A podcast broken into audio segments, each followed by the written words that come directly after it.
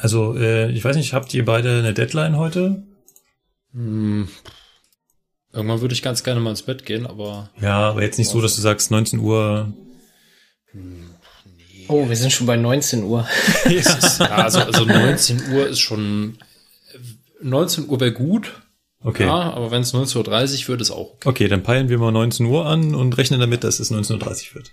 Genau. Also wir wissen alle, dass es nicht vor 19.30 Uhr vorbei sein wird, aber okay. Der Grundoptimismus ist schön. Schreibe ich mal kurz hier 20 Uhr Essen.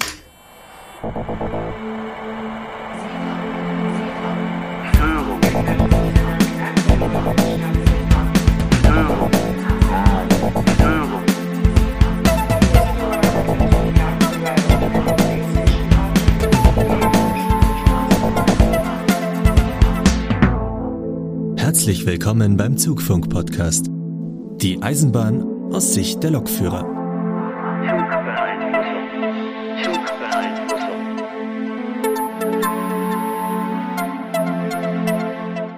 Hallo Leute, wir melden uns zurück mit Folge 60. Heute geht's um die Frage, wie fährt man eigentlich einen Zug? Dafür habe ich mir wieder fast die Hälfte des Teams dazugeholt, unter anderem den Lukas. Ja, einen wunderschönen guten Tag. Bin froh, dass ich hier bin. Das ist nämlich genau das richtige Thema, habe ich keine Ahnung von. Und im Hintergrund hört ihr schon ganz laut lachen unseren Cargo Sebastian. Moin, hier aus dem Norden. Leute, wie geht's euch? Am liebsten gut.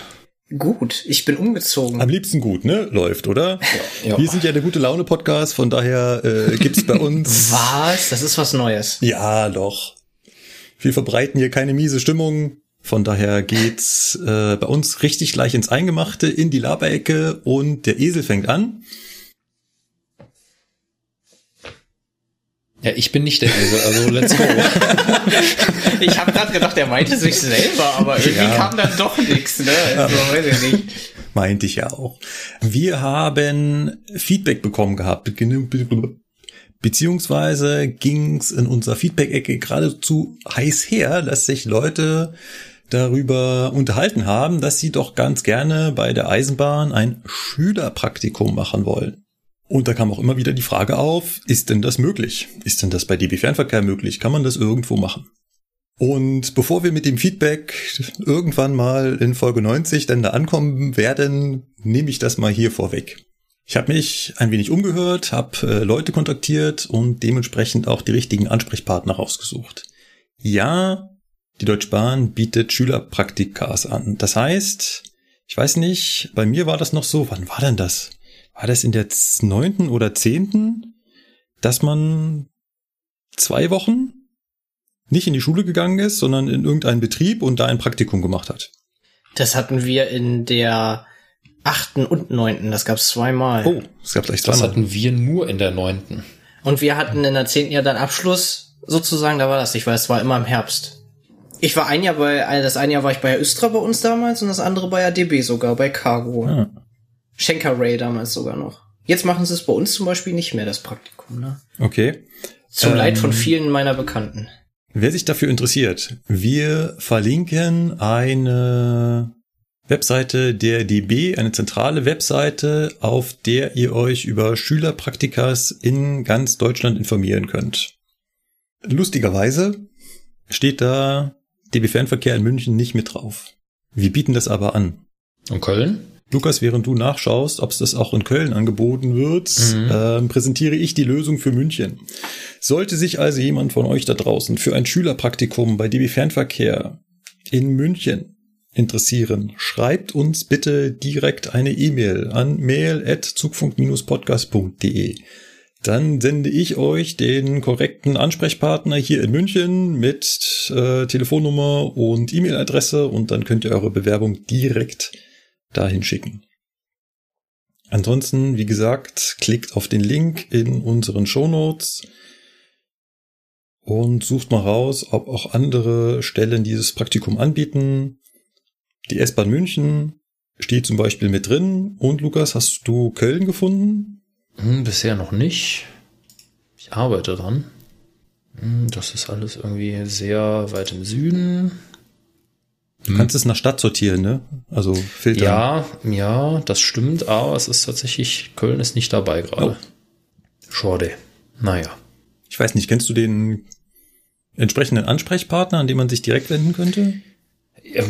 Also ich würde einfach mal vermuten, dass unsere Nachwuchskräfte Gesamtkoordinatorin da mit im Spiel ist.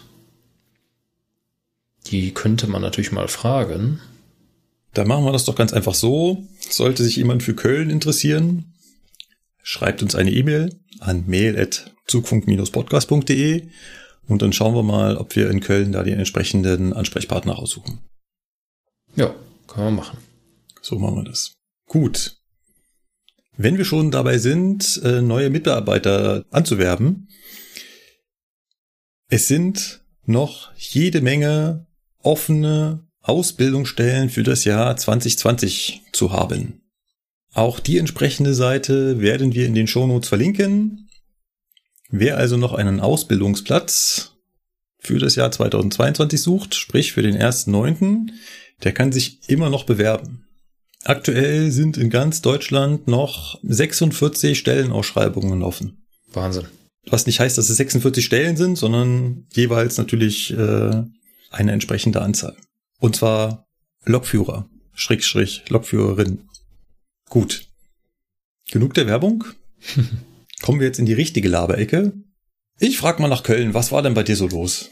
Ja, ähm, ich hatte zwei Wochen Urlaub. Oh, das ist schick. Ja. Warum macht man denn so früh im Jahr Urlaub? Ja, naja, eigentlich ist ja im Rheinland zu dieser Zeit Karneval. Ach Gott, Und ähm, du meinst naja, Corona-Ball. Äh, genau. Und äh, weil ich ja hinlänglich als äh, absoluter Karnevalsfan bekannt bin, an dieser Stelle der Zwinker-Smiley, ähm, habe ich mir gedacht, ja, ähm, das macht ja nichts. Dann kannst du ja da schon mal was für den Umzug tun. Also habe ich zwei Wochen lang unsere neue Wohnung renoviert und alles Mögliche gemacht. Und äh, auch im Sinne des Podcastes äh, wird es in dieser Wohnung äh, eine dauerhafte LAN-Verbindung geben zum Router und nicht mehr irgendwie zusammengebastelt hier über irgendwelche hier drei, vier WLAN-Repeater oder so. Ja, habe das alles fertig gebaut und ähm, habe also meinen Urlaub wenig mit äh, Freizeit verbracht, sondern eigentlich mehr mit Arbeiten. Hat aber ganz gut getan und worauf ich eigentlich hinaus wollte ist, ich habe jetzt eine Woche lang IPS unterrichtet und zwar im Modul Z1 Klammer auf punktförmige Zugbeeinflussung. Ach, das ist ja witzig. Ja, Ähm, das sind die IPS 21, ne? genau. Das ist unser erstes Layer. Und das, muss ich sagen, macht ziemlich viel Spaß. Also, Hab ich in zwei Wochen auch das Modul ja, Z1. ja, siehst du, da äh, kannst du ja mal gucken. Also ich habe den Praxistag. austauschen. Die Theorie macht, glaube ich, der, der Klassenlehrer und die, den Praxistag mache ich dann mit ihm zusammen. Ja, siehst du. Und ich hatte sie jetzt auch beim Fahren dabei. Auch, okay. Ja, ja, hatte ich äh, zwei, drei Tage, drei Tage. Ähm, einmal habe ich in Nürnberg ausgeholfen, habe da zwei Jungs ähm, mit durch Deutschland genommen und die anderen zwei Tage hatte ich äh, ein Mädel dabei. Ja, siehst du. Gar nicht schlecht. Also bei uns ist das auch, äh, die Gruppe war, sind eigentlich äh, acht Leute. Ich habe jetzt bewusst nicht acht Mann gesagt, weil von diesen acht Leuten sind nämlich zwei davon auch äh, Mädels. Und ähm, die machen bisher echt einen ziemlich guten Eindruck. Also alle. Die ganze Gruppe, muss ich sagen, also wenn die so mit der Motivation und mit dem Elan am Ball bleiben, dann haben die das Potenzial, dass da ein paar von denen zur besten Ehrung gehen. Also die sind wirklich fit. Ja. Ich hoffe, dass das auch so bleibt. Ja. Und ich muss sagen, das macht halt einfach Spaß. Ja, also vor allem, ich, äh, die, die sind auch so schnelle Lerner, oder? ja, absolut. Das ist Absolut. Also das, ich weiß, ich, ich mag mal nicht über, ich, ich drehe es mal um. Wenn du Azu, also ich hatte sie ja beim Fahren und dann machen sie einen kleinen Fehler und dann sagst du, mach mal es mal besser so und so. Und dann machen die das plötzlich seitdem. Ja, Das ist der Hammer. ja. Das macht Also dann die richtig sind- Spaß. Die sind halt, ich sage immer, die Alps sind wie so ein Schwamm. Ja. Ja. Den, die, die sind einfach immer aufnahmefähig, immer. Das ist völlig egal, auch wie spät es ist. Also ich meine, ne, wenn du jetzt irgendwann gegen 15 Uhr am Tag gehst, dann lässt das ein bisschen nach, aber grundsätzlich sind die trotzdem aufnahmefähig. Und äh, es ist so, wie du sagst, du erzählst denen irgendwas äh, und schreibst am nächsten Tag einen kleinen Wissenstest und das läuft halt einfach. Ne? Ja. Und äh, ich muss sagen, ich wollte ja von Anfang an Richtung Albausbildung gehen, äh, auch ganz bewusst, weil meine ja selber noch nicht so lange her mhm. ist. Das heißt, ich weiß halt auch mhm. noch thematisch, wie ist der Ablauf, was mhm. muss man wissen, wo sind die Schwerpunkte und ähm, hatte jetzt halt das erste Mal richtig oder habe jetzt gerade das erste Mal richtig die Gelegenheit, auch die Alps zu unterrichten. Das ist auch ganz bewusst so jetzt gelegt worden dass ich mich halt jetzt erstmal ungefähr ein Jahr mit meiner eigenen Trainerausbildung beschäftigen konnte und so ein bisschen reinkommen konnte in das ganze Geschäft und halt mal alles sehe. Und jetzt geht so langsam los, dass ich mich ein bisschen fokussieren kann. Und äh, ich habe jetzt tatsächlich drei, vier Wochen das erste Lehr am Stück. Nächste Woche mache ich mit den Wagentechnik. Danach machen wir Bremse. Also das sind alles so Themen, da bin ich auch echt fit drin und das äh, macht dann auch einfach Spaß, weil wie gesagt, die sind wie ein Schwamm. Das heißt also, ich kann einmal mein komplettes Wissen ausstreuen und kann sicher sein, dass das danach restlos aufgesammelt ist ja. und dass das auch hängen bleibt. Ja. Und ja. ähm, grundsätzlich macht es halt einfach Spaß, mit Alps Unterricht zu machen oder was auch immer, weil ja, das sind halt einfach junge, junge Leute. Ja, ja, die gehen anders an so eine Sache ran, die freuen sich genau. auf eine Gruppenarbeit, die malen gerne, die zeichnen ja. gerne, ja. die, weiß ich nicht, spielen gerne zusammen. Also ich, ich weiß, was du meinst. Also wenn du, wenn du, wenn du Quereinsteigern sagst, äh, malt mal den Zug, dann guckst du im Gesicht und sagst, ach komm, ist jetzt nicht dein Ernst, oder? Ja. und ähm, wenn du, wenn du, wenn du den, also ganz oft hatte ich, ich bin neulich schon halb ausgerastet, ähm, immer wenn, also ganz oft, wenn du den Leuten was erklärst, dann kommt ein Warum? Mhm. Und ja, aber reicht es nicht eigentlich? Und das müsste doch schon dadurch. Und ich sag, Leute, bitte, bitte, bitte, glaubt mir einfach mal kurz was, was ich hier erzähle. Es macht echt keinen Spaß, wenn man jede Aussage immer erst danach rechtfertigen muss. Ja. Und ja. Ähm, bei den Azubis war das nicht so. Die, die, wenn die ihnen irgendwas erzählst, dann sagen sie, ja, okay, mache ich so. Ja, also das ist, äh, das ist wirklich so. Ähm, man man äh, hat es in dem Sinne auch ein bisschen leichter. Muss natürlich auch aufpassen auf der anderen Seite, weil die nehmen das, was du ja erzählst, auch 100% für bare Münze und sagen, nee, der Metzdorf hat das so gesagt, das ja. ist so. Ja? ja. Und wenn der Metzdorf sich vertan hat, ja und stellt das später fest mhm. und korrigiert das nicht, mhm. dann behalten die diese ja. Meinung bis zur Abschlussprüfung. Ja, ja, das stimmt. Ne? Also ich habe hab auch schon äh, jetzt im, in der PZB-Ausbildung äh, ist mir ein kleiner Fehler unterlaufen, ja. wo ich was nachreichen musste, wo ich dann wirklich äh, äh, wo, wo ich äh, was erzählt habe, was ähm, nicht hundertprozentig falsch war, aber was man, was so nicht stimmte. Und wo, da habe ich dann halt am nächsten Tag gesagt, pass auf, Leute, ich habe mich gestern nochmal hingesetzt, habe äh, das nochmal nachgeguckt und ja. musste das ein bisschen korrigieren. Also das ja. läuft folgendermaßen ab und so und so. Ja. Und dann ist das aber auch bei denen, und das ist ja das Gute, du musst dann nicht erst anfangen, quasi diese, dieses eingetrocknete, äh, eingetrocknete Wissen mit Meißel wieder loszustemmen, sondern du gehst halt einmal mit dem Schwamm drüber und dann ist das wieder weg. Dann ist das bei denen gelöscht, das neue Wissen ist da, alles gut. Ja, während das ja bei anderen Teilnehmern tatsächlich so ist, die merken sich das dann und das dann bei denen wieder gerade zu rücken, ja. erfordert einfach ja. Zeit. Du musst ja. da dranbleiben und immer auch mal wieder fragen, hast du das verstanden? Ja. ja. Während das bei den Alps wirklich so ist, pass auf, ne, Steuerung Z, das letzte weg. und dann Steuerung V, alles gut. Ja, ja, ja. ja. Einmal, einmal gelerntes wieder zu überschreiben, ist dann bei den etwas älteren äh, eine größere Herausforderung, ja. Ja. Ja, das habe ich jetzt auch in der Fahrausbildung gemerkt, wenn du denen dann sagst, mach doch das so und so. Ja, aber bei dem anderen Fahrzeug habe ich das so gelernt, das ist jetzt irgendwie drin. Ja. Ja. Ja, es ist, es ist so, ja. Gut, Lukas. Ähm, hast du mit den Ipes auch was in der Übungsstation gemacht oder?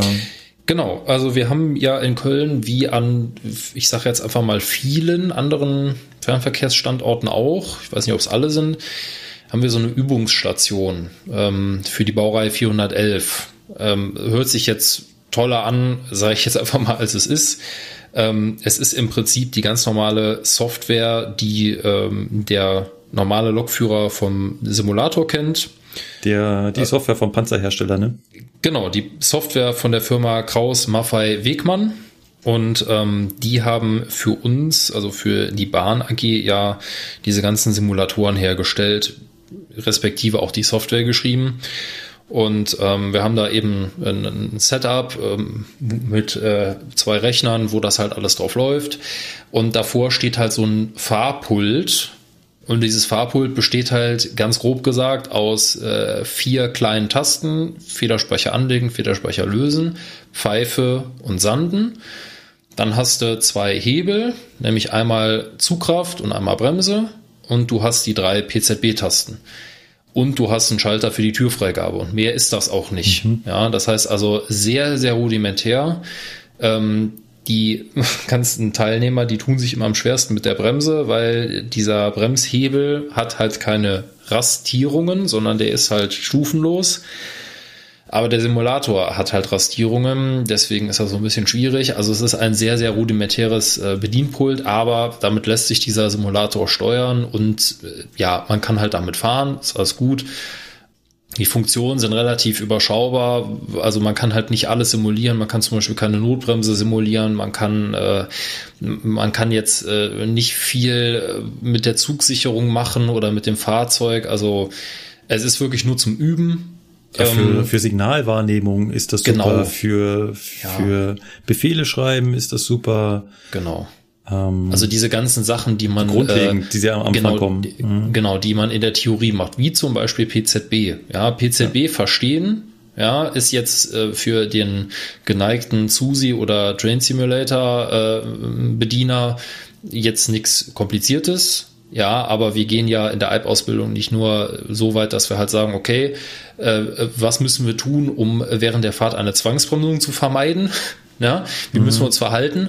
Sondern wir gehen ja auch so weit, dass wir sagen, alles klar, ne, ähm, wie sind die Prüfgeschwindigkeiten bei ähm, Signal LF6, Kennziffer 10, äh, ja. weiß ich nicht, ja, wie, lang mhm. geht die restriktive Beeinflussung, wie genau. lange dauert eine Beeinflussung insgesamt? Und vor allem ähm, Beeinflussung miteinander kombinieren, überlagern, genau. verdeckte Überwachung, alles sowas. Genau. Ja. Und das sind halt Dinge, die kann man natürlich theoretisch besprechen. Das ist auch eingängig bei den Alps, das funktioniert auch, aber Angucken das festigt sich besser. nun mal mehr, genau, mhm. oder besser, wenn man sowas mal übt. Und da wir halt ähm, nun mal nicht den Luxus haben, in den BBF zu gehen, uns eine Lok zu schnappen, einen Fahrplan zu organisieren und dann sagen zu können, so, wir sind jetzt mal unterwegs, müssen wir das halt oder bietet sich halt die Gelegenheit an, diese Übungsstation dafür zu benutzen. Ja. ja, weil wenn dann irgendein Fehler passiert, dann ist das halt so, dann setzt man den Simulator zurück und dann ist gut, sage ich jetzt mal. Ne? Ja, und man vor allem, man kann den, den Zug auch ein Stück zurückschieben. Das, Eben. das ist auch ja. total cool. So, ja, warum habe ich eine Zwangsbremse bekommen? Ja, ja pass auf. Brrr, ne? Zug zurückgeschoben. Siehst du das? Ja, ich sehe das. Alles klar. Das war doch eben noch nicht da, oder? Äh, genau, nein, nein, nein. Also, mm, mm. Ja, man kann viel machen, aber man kann auch, äh, das dient halt auch gut dazu, nochmal so Dinge zu wiederholen, wie ja. ähm, du fährst auf ein, äh, auf ein ZS8 zu, das ZS8 erlischt, bevor du mit dem Zug dran vorbeifährst, wie verhältst du dich? Ja, ja Klassiker. Ähm, habt ihr schon mal mit dem Tablet gearbeitet? Weil auch da ist ja mittlerweile eine kleine Simulation drauf. Ja, also Faser T nennt sich das ja. Ja. Damit habe ich die zweite Hälfte der Gruppe beschäftigt, während die andere Hälfte am Simulator saß. Oh, super, ja, super. ich habe denen einfach gesagt, Leute, äh, übt schon mal ein bisschen mit Faser T. Mhm. Ne? Hab denen das auch so gesagt. Äh, ich hab euch einen Blick. Ja, wenn ich merke, euch wird langweilig, kein Problem. Ich habe noch ein paar Wissenstests auf dem Rechner. Zack, waren die alle ruhig. haben alle in Ruhe mit ihrem Faser T gespielt. Alles gut. also, das ist halt auch schön mit den Alps, ne? Du sagst denen was und die machen das halt, ne? Und da wird halt auch nicht lange rumgesammelt oder zwischendurch mal ins Handy geguckt. Nee, nee, die, äh, die passen schon auf, ne? Schon also cool. nicht, dass ich das, ähm, hört sich jetzt vielleicht irgendwie blöd an, ich nutze das nicht aus, sondern das ist halt wirklich so, ähm, die sind halt in einem Alter von, ich sag jetzt mal 16 bis 20, in mhm. dem Bereich hält sich das mhm. auf, äh, im, im größten Teil und ähm, äh, wir waren damals auch so, ja, wir haben zwischendurch auch mal am Handy äh, irgendwas gemacht oder uns mal unterhalten oder so, ist ja auch alles gut. Ne, man muss halt nur immer gucken, auch als Trainer, dass halt da hinten nicht, äh, die sich nicht selbstständig machen, ja. ja, und dann den ganzen Raum unterhalten. Das ist wiederum das Bessere bei den Quereinsteigern. Sie haben deutlich mehr Selbstdisziplin, die Quereinsteiger. Ja, ja. Das ist, äh, das ist was anderes. Also Eigenverantwortung, Selbstdisziplin ist natürlich bei Erwachsenen was ganz anderes. Ja, stimmt. Aber ich sag mal, äh, bei den Alps, die Alps kriegst du meistens auch damit, dass man sagt, hey, ihr wollt das doch lernen, ja. gebt euch Mühe, ja, und ähm, dann, dann läuft das auch. Ne? Man muss sie halt immer irgendwie beschäftigen, das ist auch okay. Ne? Also ich, mir fällt da, mir fallen da verschiedene Dinge ein. Wir haben ein Signalmemory, ja, das habe ich denen auch immer wieder so unterschwellig angedroht, ne? Ich sag hier, ne, wenn, wenn das nicht läuft, da liegt das Memory, ne? äh, da müsst ihr halt nochmal Signale lernen. Ne? Also es gibt immer irgendwas, Ah, cool, was cool. man machen kann. Eine abschließende Frage dazu noch. Ähm, Ja. Unterrichtest du in demselben Raum, in dem du vorher auch als Teilnehmer gesessen hast? Ja. Ist das ein komisches Gefühl? Ach, es geht. Also ich sag mal, äh, das ist ja noch nicht so lange her und ähm, Jetzt wieder in Ja, den Raum zu kommen, wo man früher jeden Tag reingekommen kann, reingegangen ist, um sich in den Klassenraum zu setzen, gehst du jetzt Ja. rein, um dich nach vorne zu setzen und das so ganz selbstverständlich? Ja, es ist schon ein Stück weit selbstverständlich, weil ich sag mal, das ist ja nicht der äh, die die heilige Stätte in dem Sinne, ja, vor der man sich erstmal verneigen muss, bevor man eintritt, sondern das ist halt ein Raum. Ja, es ist halt ein Raum äh, irgendwie. Ähm, als Ah. wir damals äh, mit der Ausbildung fertig waren, haben wir ja auch unsere, ich sag mal, persönlichen Sachen, die wir da so hatten, ja auch alle mitgenommen Ja, und den aber Raum, trotzdem ich sag verbindet man mal, doch was mit dem Raum, oder? Sicher. Also Ja. äh, natürlich, ich verbinde mit dem ganzen Gebäude ja meine komplette Ja. Ausbildung, meinen kompletten Werdegang. Ja. Und äh, aber das liegt tatsächlich viel mehr an den Kollegen. Also wenn ich äh, neben meinem, also wenn ich hospitiert habe in der im letzten Jahr, das heißt also, wenn ich als Co-Trainer mit dabei war ähm, und neben meinem alten Hauptausbilder saß, das war was anderes. Da saß ich da und dachte mir so, okay, der Mann, der da neben dir sitzt, hat dich vor drei Jahren noch ausgebildet Ja. und jetzt sitzt du neben ihm und sollst mit ausbilden. Also sollst Ja. die Leute, die vor dir sitzen, denen was beibringen und der guckt dir zu und der hört auch zu, was du sagst. Das ist natürlich nochmal ein ganz anderes Leistungsniveau, ähm, als wenn ich da alleine sitze und ein ganz anderes, äh, ja, eine ganz andere Sache, weil ich mir natürlich denke, hey, der hat dich ausgebildet und der guckt natürlich jetzt auch so ein bisschen, was von dem, was er mir mal gesagt hat, ist denn bei mir hängen geblieben. Oh, okay, ja, stimmt, ist auch nochmal. Aber nicht so, Ja. also es hört sich jetzt schlimmer an, als es ist, weil es ist jetzt nicht so, als äh, würde er da das Aufzeichnungsgerät hinstellen, Nein. auf äh, Record drücken und dann Aber das- sagen, das so, findet ja in deinem Kopf statt. Erzähl mal. Das ist- Richtig, das ist rein, äh, rein psychologisch, was Ja. da stattfindet. Aber Ja. äh, naja, auf der anderen Seite äh, ist aber auch klar, er respektiert das. Ja, dass ich da sitze, er Ja. weiß auch, was ich dafür getan habe, er weiß auch, Ja. was ich für Leistungen erbracht habe, also ist das alles in Ordnung. Und ähm, ja, deswegen ist das auch total entspannt. Also ist jetzt nicht so, dass da, dass ich da total unter Druck stehen würde und äh, weiß ich nicht, nervös rum. Also nervös bin ich schon immer noch ein bisschen. Es ist natürlich einfacher, wenn man alleine in so einem Raum sitzt und sagt, okay, ich kann jetzt hier mein Ding machen, Ja. ne, es, es passt alles, ich werde jetzt hier nicht noch von, von irgendwem äh, überwacht oder so, äh, außer von den Teilnehmern an sich natürlich. Ähm, ja, aber es ist halt, ist halt schon was anderes, wenn der eigene Hauptausbilder neben einem sitzt oder irgendwo im Raum sitzt und mitzuhört. Das Ja. ist in der Tat dann so ein bisschen äh. Erinnerung. Okay. Gut. Kommen wir vom Lukas zum Sebastian und Sebastian, du warst ganz viel am Fahren. Ja, was ein Lokführer halt so macht, ne? Eigentlich Züge fahren, oder? Ich hatte aber auch eine Woche Urlaub drin, glaube ich. Wann haben wir denn aufgenommen das letzte Mal? Viel zu lange her. Frage, bist du mittlerweile umgezogen? Ja, ich äh, sitze gerade in meinem neuen Büro im Provisorium, aber der Schreibtisch ist schon mal wieder leer. Aber immerhin, dann äh, quasi das erste Mal, dass wir eine Aufnahme nicht aus deinem Kinderzimmer hören. Ja, ist korrekt. Das ist cool, oder? Finde ich auch cool. Ja. Ja, ist noch alles ein bisschen komisch. Haus ist zwar immer noch so zum Großteil eine Baustelle, aber das wird jetzt. Ich glaube, das Zeit. gehört mit dazu. Gehe ich eigentlich Ja, ne? richtig in der Annahme, dass Markus der Einzige ist, der seit Bestehen des Podcastes nicht umgezogen ist? Das ist richtig. Teilweise sind ja Leute schon zweimal umgezogen, Mhm. während dieser Podcast läuft. Äh, bei mir wird das demnächst der Fall sein. Jawohl. Ja, so ist Markus das. Ne? bleibt beständig, ne? Der Sebastian ist auch schon, also unser nicht anwesender Sebastian ist auch schon zweimal umgezogen, ne? Mm, Ja, müsste er. Ja, doch, klar, doch, natürlich. Doch, zweimal umgezogen. Ja, du. es, es wird der Tag kommen. Es wird der Tag kommen. Ja. Äh, Okay. Echt?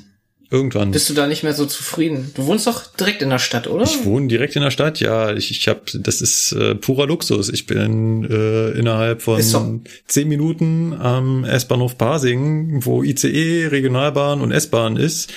In nicht allzu langer Zeit wird da auch irgendwann sogar eine U-Bahn fahren. Oh, Es äh, Okay. geht quasi nicht besser, aber naja, es ist äh, ein bisschen Preise klein. steigen. Ach, klein. Ja, ja, die Preise Okay. steigen auch, das ist richtig, aber äh, vor allem ist es halt klein. Also ich aber- erinnere mich an die Wohnung nur äh, in äh, grauer Vorzeit, aber so riesig war sie tatsächlich nicht. Also, Ja. naja. Gut. Ach, du warst äh, bei ihm schon mal zu Besuch? Ja, hier waren eigentlich alle außer dir. Ja, das stimmt. In der ersten, für die erste Zugfunkaufnahme, Richtig.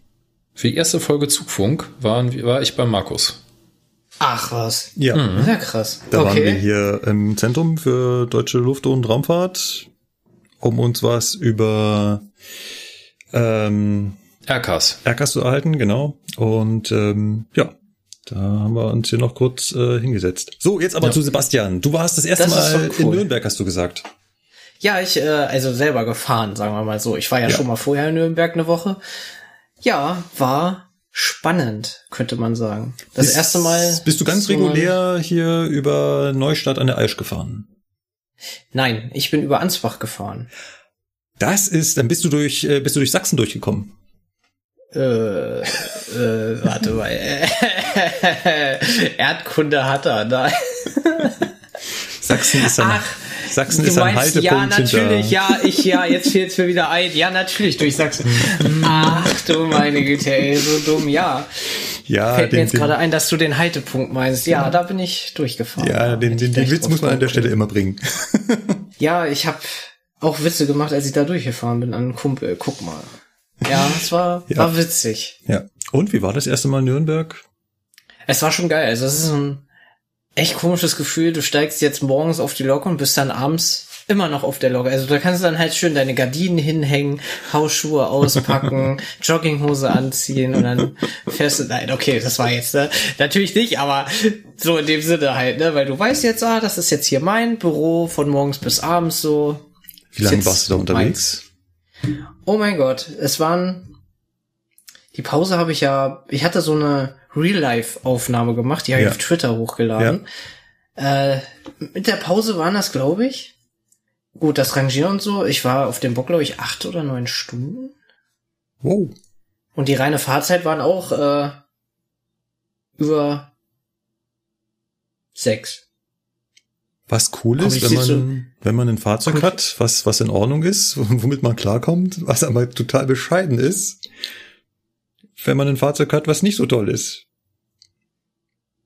Ich kenne nur tolle Fahrzeuge, Ach die ich so. fahren darf.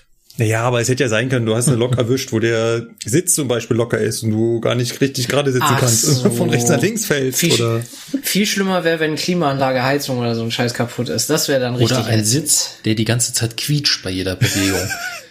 Da hatten wir mal so einen Oh. Steuerwagen. Ich bin fast ausgerastet auf dem Weg nach Hamburg. Ich habe mir gedacht, Alter. Kurze Zeit So später habe ich mir bei Amazon eine kleine Flasche WD-40 geholt. Die ist jetzt immer in meinem Rucksack. Weil es gibt nichts Nervtötenderes. Hätte die wirklich was geändert an dem, an dem Sachverhalt? also des ich, ich behaupte jetzt einfach mal mit Sicherheit, weil diese bei uns auf dem Steuerwagen, auf dem Intercity-Steuerwagen sind ja noch, äh, ich sag mal, normal gefederte Sitze. Und äh, Ah, naja, da hast du okay. hinten die riesen Spiralfeder und die beiden Schienen, wo sich dieser Scherenapparat beim Einfedern drin bewegt. Ja, und das quietscht halt einfach. Mal. Ja. Ich weiß nicht, hatten, wir hatten mal einen 440 in der Flotte, der hat irgendwo ein lockeres Kabel gehabt. Ich weiß nicht wo, Boah. aber jedes Mal, wenn ich den hatte, der ist halt ab einer bestimmten Geschwindigkeit, dass er klack, klack, klack, klack, klack, klack, klack, klack. Oder, Markus, äh, 101, hinter dir links, also stell dir, wo du sitzt da, hinter dir links, auf dem Weg zum Maschinenraum, unter dem, unter der Steuereinheit vom Scheibenwischer, Ja. ist noch so eine Traverse senkrecht. Ja. Ich hatte mal eine Lok, da war irgendwas in dieser Traverse innen drin, locker.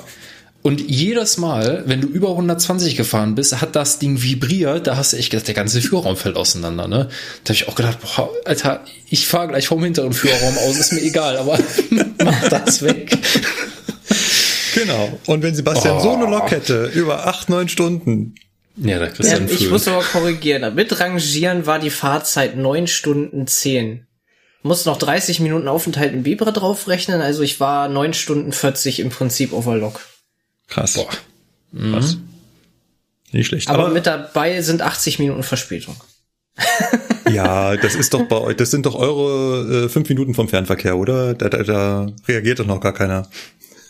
Ja, es hätte, ja, sozusagen. ja, Also es hätte pünktlich werden können. Aber man meinte dann wieder Streckenstörungen haben zu müssen. Und das direkt am Anfang bei Saarstedt. Also ich bin Übrigens, 20 Kilometer gefahren und dann stand ich schon. Se- Sebastian, Sebastian, du sorgst übrigens dafür, dass ich ähm, mittlerweile deutlich wohlwollender im Netz unterwegs bin. Was? Wie? Wir haben, wir haben sie die Tage einen Güterzug auf der Schnellfahrstrecke direkt vor die Nase gesetzt. Okay. Danach hatten wir, okay, es kam auch noch eine Störung dazu. Der Güterzug hatte einen Übertragungsausfall. Dann 15 Minuten Verspätung. Ich sehe das mittlerweile total gelassen, weil ich mir sage, Güterzuglokführer will auch nach Hause. Das ist sowas von korrekt. Also, Gesunde Einstellung. es ist, äh, also klar, da hätte man sich mega drüber aufregen können, was der Scheiß soll. Andere Leute hätten wahrscheinlich jetzt erstmal Betriebszentrale und Verkehrsleitung zusammen telefoniert, auf wessen Mist denn dieser Scheiß gewachsen ist. Aber ich habe ich hab da mit meinen Teilnehmern gesessen und gesagt, na ja, gut, dann stehen wir jetzt hier. Gucken wir mal, was da so Passiert, kommt. ne? Passiert. Manchmal hilft es aber auch, äh, Vereinsleiter direkt so anzurufen. Hatte ich vorgestern bei der Schicht. Da bin ich von Würzburg ein nach Bebra noch gefahren. Und wir haben ja den wunderbaren Lieder mit dieser Blockanzeige und war alles blau, also alles war frei. Und dann kommst du um die Ecke und dann ist halt. Da drückst du dann einfach mal direkt die zwei, dann hörst du es klackern und dann, hm, ich so, ja, hier der der. Ja, geht weiter. Und legt wieder auf und dann wird das Signal gleich wieder grün.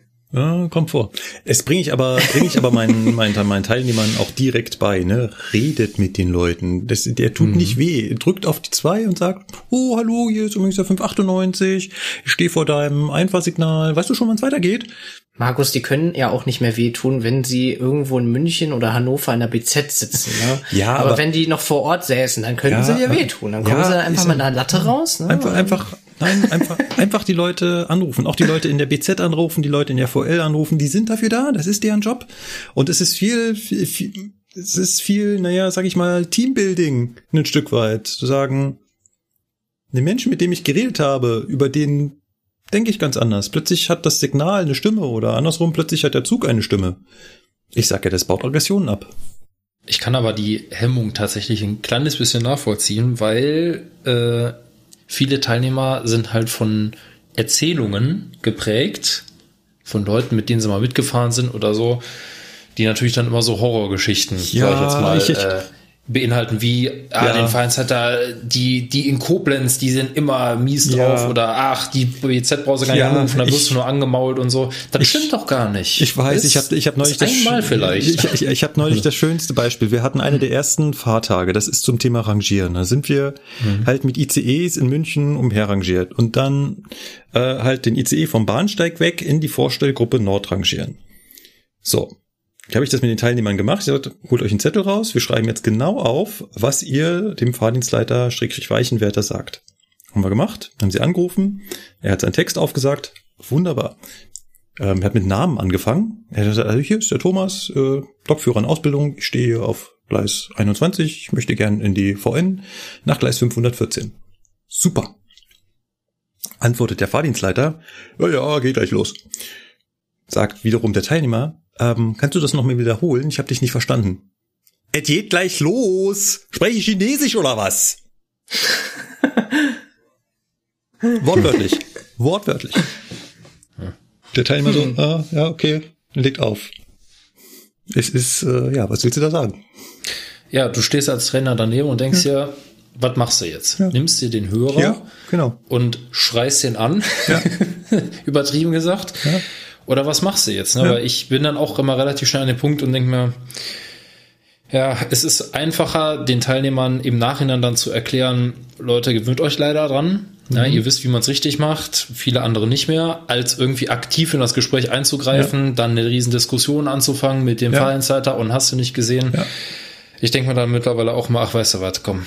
Äh, es, hat, es ist manchmal mit, mit einigen, es gibt halt Kollegen, mit denen ist das sinnlos. Der meldet sich schon mit, hier ist ein Lokführer Ja, in Ausbildung. Ausbildung. Und wenn dann der andere am anderen Ende des Telefons das nicht rafft, dann brauchst du mit dem auch nicht weiter zu diskutieren, weil dann ist das, dann kannst du auch mit, dich mit der Wand unterhalten. Ja. Ne? Das ist dann halt einfach sinnlos. Hab ich danach auch gefragt, hätte ich jetzt den Teilnehmer den Hörer aus der Hand reißen können Ja. und den Fahrdienstleiter zusammenstauchen? Nee. Hätte ich, nachdem sie aufgelegt haben, einfach mal die Betriebsüberwachung anrufen sollen und sagen, du Kollege, kannst du mal den Kollegen vom Tisch zwei darüber informieren, dass wenn sich ein Teilnehmer schon mit in Ausbildung meldet, man vielleicht eine freundlichere Stimmung irgendwie also an den Tag legen kann. Hm? Gut, ähm, machen wir weiter. Sebastian hat noch was aufgeschrieben. Dir ist das, dir ist das passiert, was, was, was keinem passieren sollte, wollte, was man sich nicht wünscht. Das ist es. Dir ist etwas passiert, was man sich eigentlich nicht wünscht. Ja, das Problem ist, ich war einen Tag später noch beim Kegeln mit Eisenbader, da haben sie sich gleich alle lustig drüber gemacht. Weil ich wohl eine Was? Gabe dazu habe. Ja, weil es ist nicht das erste Mal, dass ich Stromabnehmer kaputt gemacht habe. Sebastian, der Zerstörer. Also ich habe, also das letzte Mal, als ich welche kaputt gemacht habe, lag irgendwann kurz darauf meine Bewerbung bei Caro. Also ist, da haben sie mich gefragt, ob das jetzt so das oben ist, dass ich jetzt demnächst doch noch mal den Arbeitgeber wechsle, so ungefähr, weißt du, ne? Ähm, ja, lustige Geschichte eigentlich. Mm, Vor allem, es war halt wieder so typisch so, noch eine 20 Minuten, dann ist Feierabend, ne? Geschichte. Der Klassiker. Hey, bevor Maschen nach, äh, sollte ich einen nach Lehrte Nord bringen, da hätte ich Ablösung bekommen und wäre dann halt Gastfahrt nach Seetze, so. Und dann meinte aber Bahnhof Celle, mich noch äh, an die Seite zu nehmen. Naja, dann bin ich da Weichenstraße rechts rüber und äh, bin dann mit 40 da lang und hab dann so nach vorne geguckt und dann ist mir auf einmal aufgefallen, wie instant die Oberleitung angefangen hat zu schwanken. Meine erste Amtshandlung war, Lokomotive hat keine Störung vermeldet, nix. Ich habe den Stromabnehmergriff, also Hebel, nach hinten gezogen, damit der so schnell runterkommt wie nur möglich. Ja. Ende vom Lied war, ich bin ja nur gerollt, die Oberleitung hat nicht mehr geschwankt. Lokomotive hat keine Störung vermeldet, dann hab ich gedacht, so, okay. Bin ich also mit 40 dann reingerollt. Dann hab ich gedacht so, hm, was war das jetzt? Naja, angehalten, Stromabnehmer hochgemacht, guckt mir den an, Jo, war kaputt. also in dem Sinne nicht kaputt, dass die Schleifschutzüberwachung äh, angeschlagen hat, sondern war einfach, die erste Schleifleiste war nach hinten gebogen. Ja, was macht man dann als vorbildlicher Lokführer dann erstmal? Man drückt einen roten Knopf, wo man immer noch, muss ich sagen, ich habe ihn schon öfters gedrückt, aber man hat da immer noch ein, es geht so ein komisches Gefühl damit sich, ne? Kennt ihr das? So Ja, dieses- so ein bisschen, so, also ein, zwei, so, so anderthalb Sekunden so, Ah. soll ich da jetzt wirklich draufdrücken? Ist das Ja, jetzt genau. angebracht? Genau, das Ja. ist dann immer so, Ist so, so, so Überwindung. Du musst jetzt noch ja. erklären, was für einen roten Knopf du meinst. Ich meine den Knopf für unseren, für unsere Betriebsgefahr, den Nothilfauftrag, den Notrufknopf. Hat der einen bestimmten Namen? Ja, Notruftaste. Notruftaste. Notruftaste, ja. Es, äh, um die Funktionsweise jetzt, wir sind ja im Prinzip ja, passt das ja auch zu unserem Thema. Äh, die Funktionsweise dieses Knopfes ist, wenn zum Beispiel ihr jetzt telefoniert und ich diesen drücke, habe ich so die Oberhand und schmeiße euch alle aus den Telefonaten raus und bei euch ertönt ein richtig fieses, lautes Gebimmel. Und daraufhin kann mich das äh, Zugfunknetzes in einzelnen Satelliten unterteilt, sage ich jetzt mal, und in einem gewissen Bereich der Satelliten, ich weiß nicht, wie viele Kilometer es immer sind, das ist unterschiedlich, mal sind es 20, mal sind es auch nur 10 oder so. Da müssten sich jetzt hier die Funktechniker wahrscheinlich damit besser auskennen. Auf jeden Fall können mich dann alle in diesem Bereich hören. Alle, die ein angeschaltetes Funkgerät haben. Also du musst auch nicht registriert sein mit einer Zugnummer oder so, sondern jedes Zugfunkgerät, was in diesem Bereich eingeschaltet ist, inklusive der der Vereinsleiter und der Notfallleitstelle und ich weiß nicht, wer da noch alles das dann hat, kriegt dann sozusagen Gehör von mir und ich kann dann sozusagen eine Durchsage machen, die jeder mitbekommt. In diesem Fall war ja Planwechsel, heißt jetzt also alle Fahrten. Nicht mehr. Hast du dran Züge. gedacht? Natürlich. Wow, Respekt. Ja, hab alle Fahrten im Bahnhof Zelle sofort anhalten. Ja, aufgelegt, Feindsleiter angerufen, ihm gesagt, was Sache ist. Der hatte keinen Plan, was ich mit Seitenhalter meinte. Äh, ja. Ich hätte jetzt auch aus dem Kopf gar nicht so, äh, glaube ich, direkt abrufen können, was das für ein Bauteil ist. Doch, weiß ich, ja, weiß ich, weil das klingt für mich irgendwie schlüpfrig. Schlüpfrig. Echt? Ihr wisst nicht mehr so auf Anhieb, welche Doch, Bauteile die Ich weiß, was der? Seiten. Das ist der, der die, ähm, Den Fahrrad in Position hält. nee, ja, der ihn, der den Zickzack-Verlauf quasi macht. Das Genau. sind diese, genau. Ja, er hat dann gesagt, ich soll mal nach hinten gehen gucken und so, ja. Bin ich nach hinten gegangen, hat ein Glück gehabt. Und zwar war der Seitenhalter nur in dem Ausweichgleis betroffen. Also er hing nur an, unter dem Fahrrad runter, wo das Gleis halt war, wo ich gefahren bin. Das heißt, auf den anderen Streckengleisen gab es keine Behinderung, habe ich ihm durchgegeben. Ja, und für mich hat sich die Fahrt dann erstmal erledigt. Wir hatten eigentlich gesagt, dass ich ja mit dem hinteren Stromabnehmer weiterfahren könnte. Und es fragen viele natürlich, warum hatte ich den vorderen Stromabnehmer nach oben?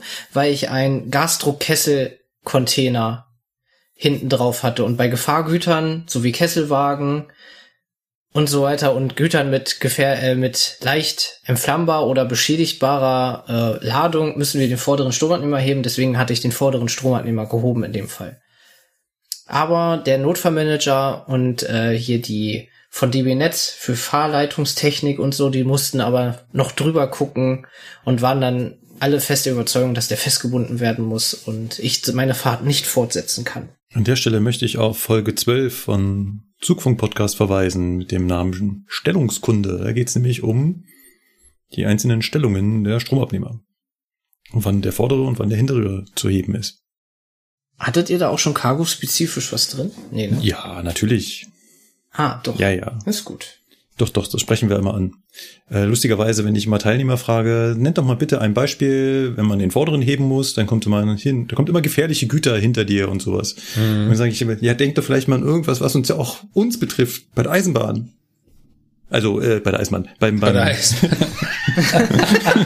Ach so. Also uns hier beim Personenverkehr, ne? Beim Personenverkehr. Äh, äh, keine Ahnung. Schweigen im Walde. Genau. Ja. Steuerwagen oder eine Lok schleppt ein ICE ab. Oh. Ja. Genau.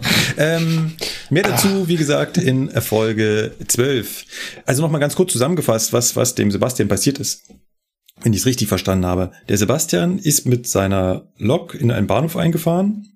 Und während er in den Bahnhof eingefahren ist, ist er über eine Stelle gefahren, wo eine Beschädigung in der Oberleitung vorlag, schon bevor er da lang gefahren ist. Also da war die Oberleitung kaputt. Dadurch, dass die Oberleitung kaputt war, hat er sich seinen Stromabnehmer, der gehoben war, auch kaputt gemacht. Und den Fahrrad nicht runtergeholt. Genau, während das passiert ist, warum jetzt genau, ähm, ist erstmal nicht so ganz klar, hat halt dadurch angefangen, die Oberleitung stark zu schwanken und Sebastian hat vorbildlichst erkannt, fuck, da kann irgendwas im Argen liegen, ich passe mal lieber auf und senke meinen Stromabnehmer.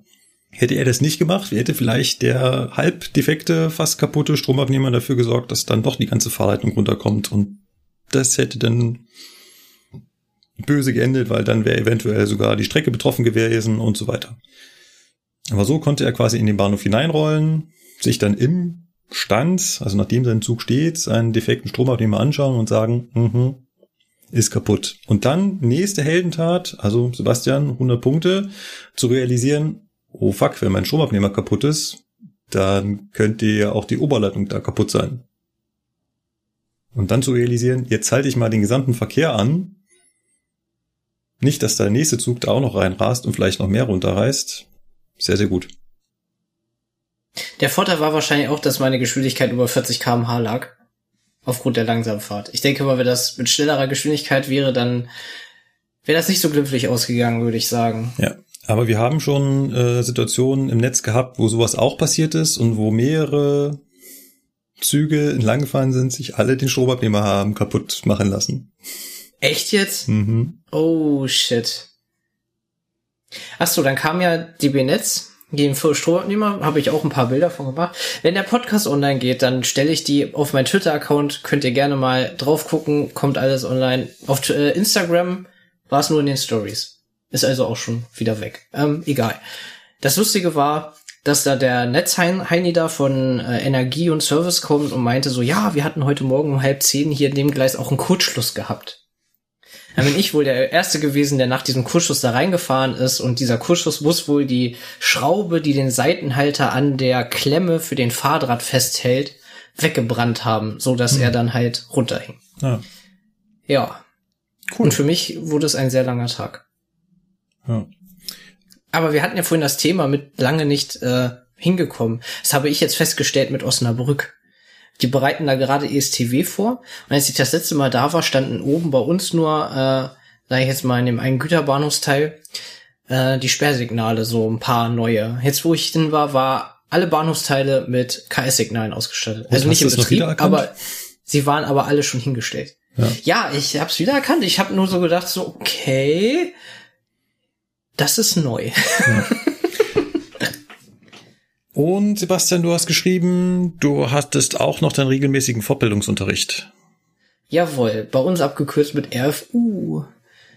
Falls mal wieder von RFU gesprochen wird, ne? So. Ja, unsere Bremse wird neu erfunden. Im Prinzip äh, nicht direkt die Bremse, sondern die Handbremse oder die festhalte Bremskraft. Und zwar, wir haben ja sonst immer mit Tonnen gerechnet. Jetzt wird demnächst mit Kilonewton gerechnet.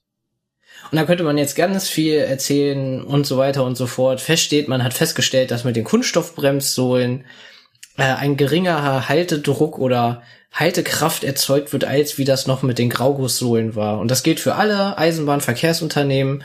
Das heißt, zum Ende des Jahres wird umgestellt von Tonnen auf Kilonewton und dadurch müssen wir sehr viel rechnen. Wir haben jetzt Tabellen gekriegt, womit wir dann ausrechnen müssen, wie viel wir was anziehen müssen zum Festhalten. Und Hemmschuhe haben auch äh, jetzt sozusagen eine Festhaltebremskraft und man kann jetzt auch an jedem Wagen Hemmschuhe hinlegen. Vorher war es immer pro Fahrzeug ein Hemmschuhpaar.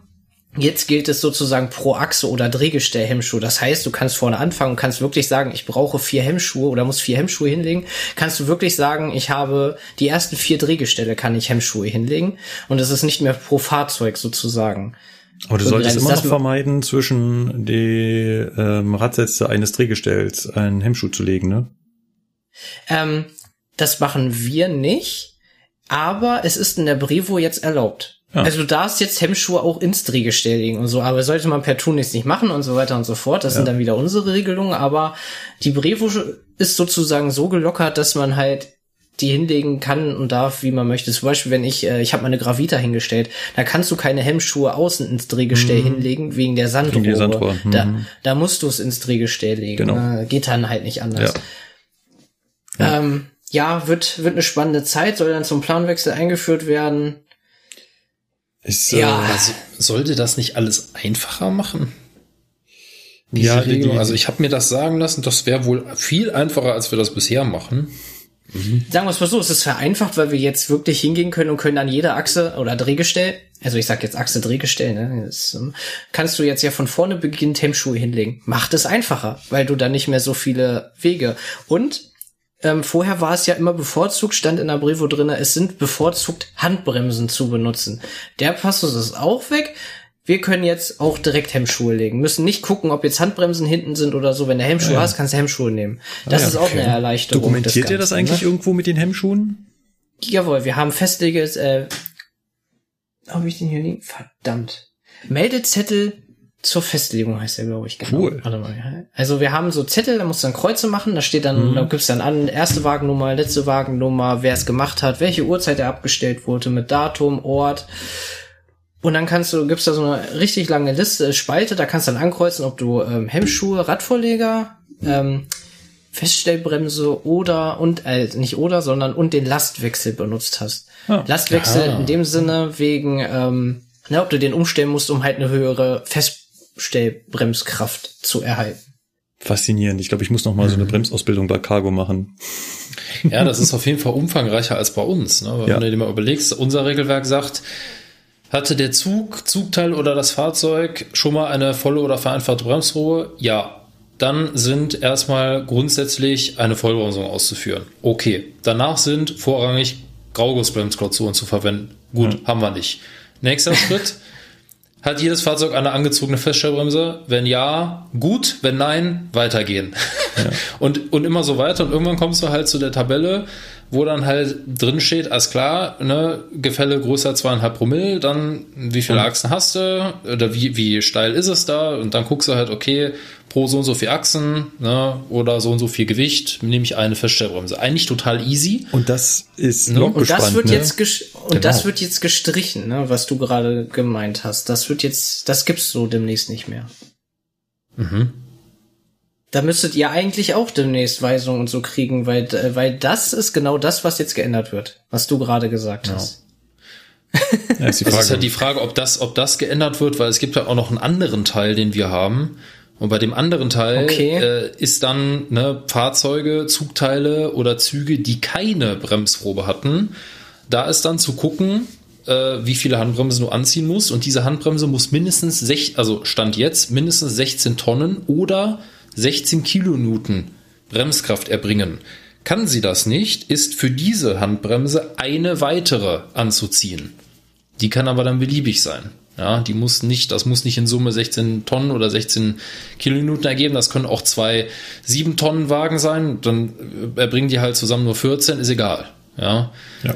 Also da- das war halt bisher so der einzige Berührungspunkt für uns, wo wir mal mit Tonnen und mit, also mit, mit Handbremstonnen oder mit Kilonewton an Handbremsen gearbeitet haben. Ansonsten war das immer so, ja, pff, ne, Vollbremse, da drauf die Handbremse drehen, gut, tschüss. Das war früher einfacher. Jetzt hast du es so, ähm, ich habe die Zettel hier nicht vor mir liegen, deswegen kann ich jetzt nur aus meinen Gedanken und so sprechen. Da, wenn man nochmal ein Thema macht über Bremse, so kann man das nochmal genau behandeln. Aber jetzt haben wir neue Tabellen und äh, die Kilonewtonzahl, die du anziehen musst, berechnet sich aus deinem Zuggewicht, logischerweise, und dem Gefälle der Strecke. Und dann hast du jetzt es noch so von wegen, dass jede Hand, in der Handbremse nimmst zum Beispiel, ähm, haben die alle unterschiedliche Kilonewtonwerte. Das heißt, du musst, äh, du musst davon ausgehen, ist der Wagen beladen, ist er leer. Dann ähm, erteilt sich die bei der Handbremse die Kilonewtonzahl auf die Achslast. Hast du zum Beispiel 40 Tonnen Wagen mit zwei Achsen, hast du pro Achse eine höhere Kilonewton Festhaltekraft, als wenn du eine Drehgestellwagen mit vier Achsen hast. Und dann musst du das zusammenrechnen und daraufhin weißt du dann, wie viel du anziehen musst. Zum Beispiel auch mit Hemmschuhen. Hemmschuhe haben einen festen Wert von 20 Kilonewton, war das, glaube ich? Oh mein Gott. Äh, Angabe jetzt gerade ohne Gewehr. Ich muss mir das alles nochmal angucken, auf jeden Fall. Das ist ja erst der Planwechsel und wir haben da, dazu gibt's noch mal einen Teil zwei auch. Ne? Also wir waren jetzt sechs Stunden draußen am Zug und haben da gemacht und getan. Ja. Also die Eisenbahn ändert sich jetzt gerade mal wieder. ja, die ändert sich ja immer. Ja. Ja. Und das ist halt auch die Herausforderung bei diesem Beruf, dass du halt immer up to date sein musst sozusagen. Also es ist nicht so, dass du jetzt so, du hast das Exit-Programm gelernt im Büro und das benutzt du jetzt deine 40 Jahre, sondern bei uns ist wirklich ja immer, und das betrifft ja, ich bin ja noch jung, sage ich jetzt mal, ne, die älteren Kollegen, die jetzt schon 40 Jahre gesagt haben, ja, bei 600 Tonnen, dann machst halt Handbremse, ne, und dann ist das doch gut, so ungefähr, ne, ja, für die ändert sich das und die verstehen das halt teilweise. Ich kann es verstehen, ne, so vor wegen, ja, das haben wir ja immer so gemacht, warum soll das denn jetzt anders sein? Aber die haben halt auch Bremstests gemacht und so jetzt mit den neuen Sohlen und haben halt echt festgestellt, dass es alles nicht mehr so gut hält wie früher halt, ne? Das merken wir ja auch beim Fahren, wenn wir zum Beispiel bremsen oder so, ne? Dass wenn die erst warm werden, dass die dann erst richtig gut bremsen und so. Ja. Ja. Zum Thema Bremsen kommen wir gleich noch. Ich würde zum Abschluss der Laberecke, auch wenn sie schon wieder ziemlich lang ist, aber gerne noch eine nette Anekdote loswerden wollen. Ich habe mit den Teilnehmern die Fahrausbildung zur Baureihe 412 gemacht, also zum ICE 4. Das heißt, die gehen zuerst zu einem Ausbilder, dann machen sie das alles nur im Stand. Maximal rangieren sie mal kurz hin und her, aber eigentlich geht es nur darum, dass sie das, während das Fahrzeug steht, sich anschauen. Man spricht hin und wieder auch von einer Standausbildung. Mhm. Und wenn sie damit fertig sind, dann kommen sie zum Fahren und da hatte ich sie dann. Und tatsächlich macht man da nicht nur, wir fahren irgendwie von München nach Stuttgart und wieder zurück oder sonst irgendwie quer durch Deutschland, sondern ich mache mit den Jungs auch das, was der Lukas über lange, lange Zeit in Köln gemacht hat. Ja, bereitstellen. Richtig, Zugbereitstellung. ZBS. Macht auch Spaß.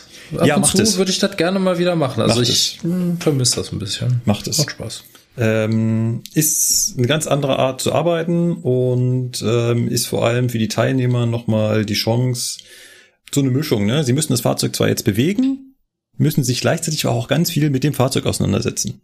Ne, mhm. Wenn man fährt, dann ist das einzige, was heißt das einzige, aber das ist die Hauptteil, was man sich mit dem Fahrzeug auseinandersetzt, ja, AFB auf eine Geschwindigkeit einstellen und ab und zu mal ein bisschen bremsen. Mehr setzt man sich mit dem Fahrzeug in dem Moment minutenlang nicht auseinander. So, wenn du aber in der Bereitstellung bist, dann musst du halt eben auf der einen Seite den Führerstand richtig deaktivieren, auf die andere Seite gehen, hier richtig vorbereiten, dann rausfahren, wieder deaktivieren, auf die andere Seite gehen, richtig vorbereiten. Und das Ganze noch mit im Hintergrund, alles so, damit es für die nächste Zugfahrt passt. Sind alle Prüfläufe richtig? Sind alle Bremsproben richtig? Muss ich den womöglich schlafen legen? Kann ich den jetzt schlafen legen, während die Reiniger drin sind? Und so weiter. Spannender Job.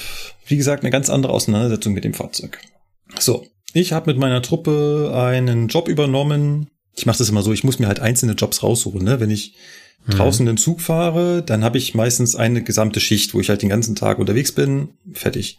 Und in der Zugbereitstellung kann ich nicht eine Schicht übernehmen, weil ganz viel von der Zugbereitstellung darf ich nicht. Ich darf zum Beispiel nicht in die Halle fahren und ich darf auch nicht in die Wäsche fahren. Deswegen ich mache ich das immer so, dass ich mir vorher rausschaue, was kommen jetzt so für Züge an, Baureihe 412, und dann rufe ich den ähm, Disponenten an und sage, du, ich nehme dir ein bisschen Arbeit ab, hier die Wände von auf. Und sagt er, gut, Markus, machst du, kann ich meinen Bereitsteller abziehen.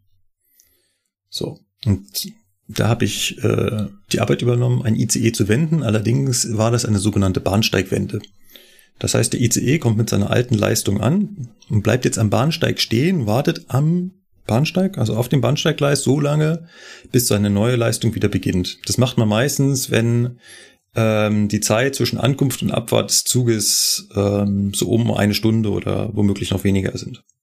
Was in der Zeit passiert ist, dass der Zug halt leer gemacht wird. Sprich, die Zugbegleiter gehen durch, kontrollieren, dass niemand mehr drin ist. Der Zug wird zugemacht.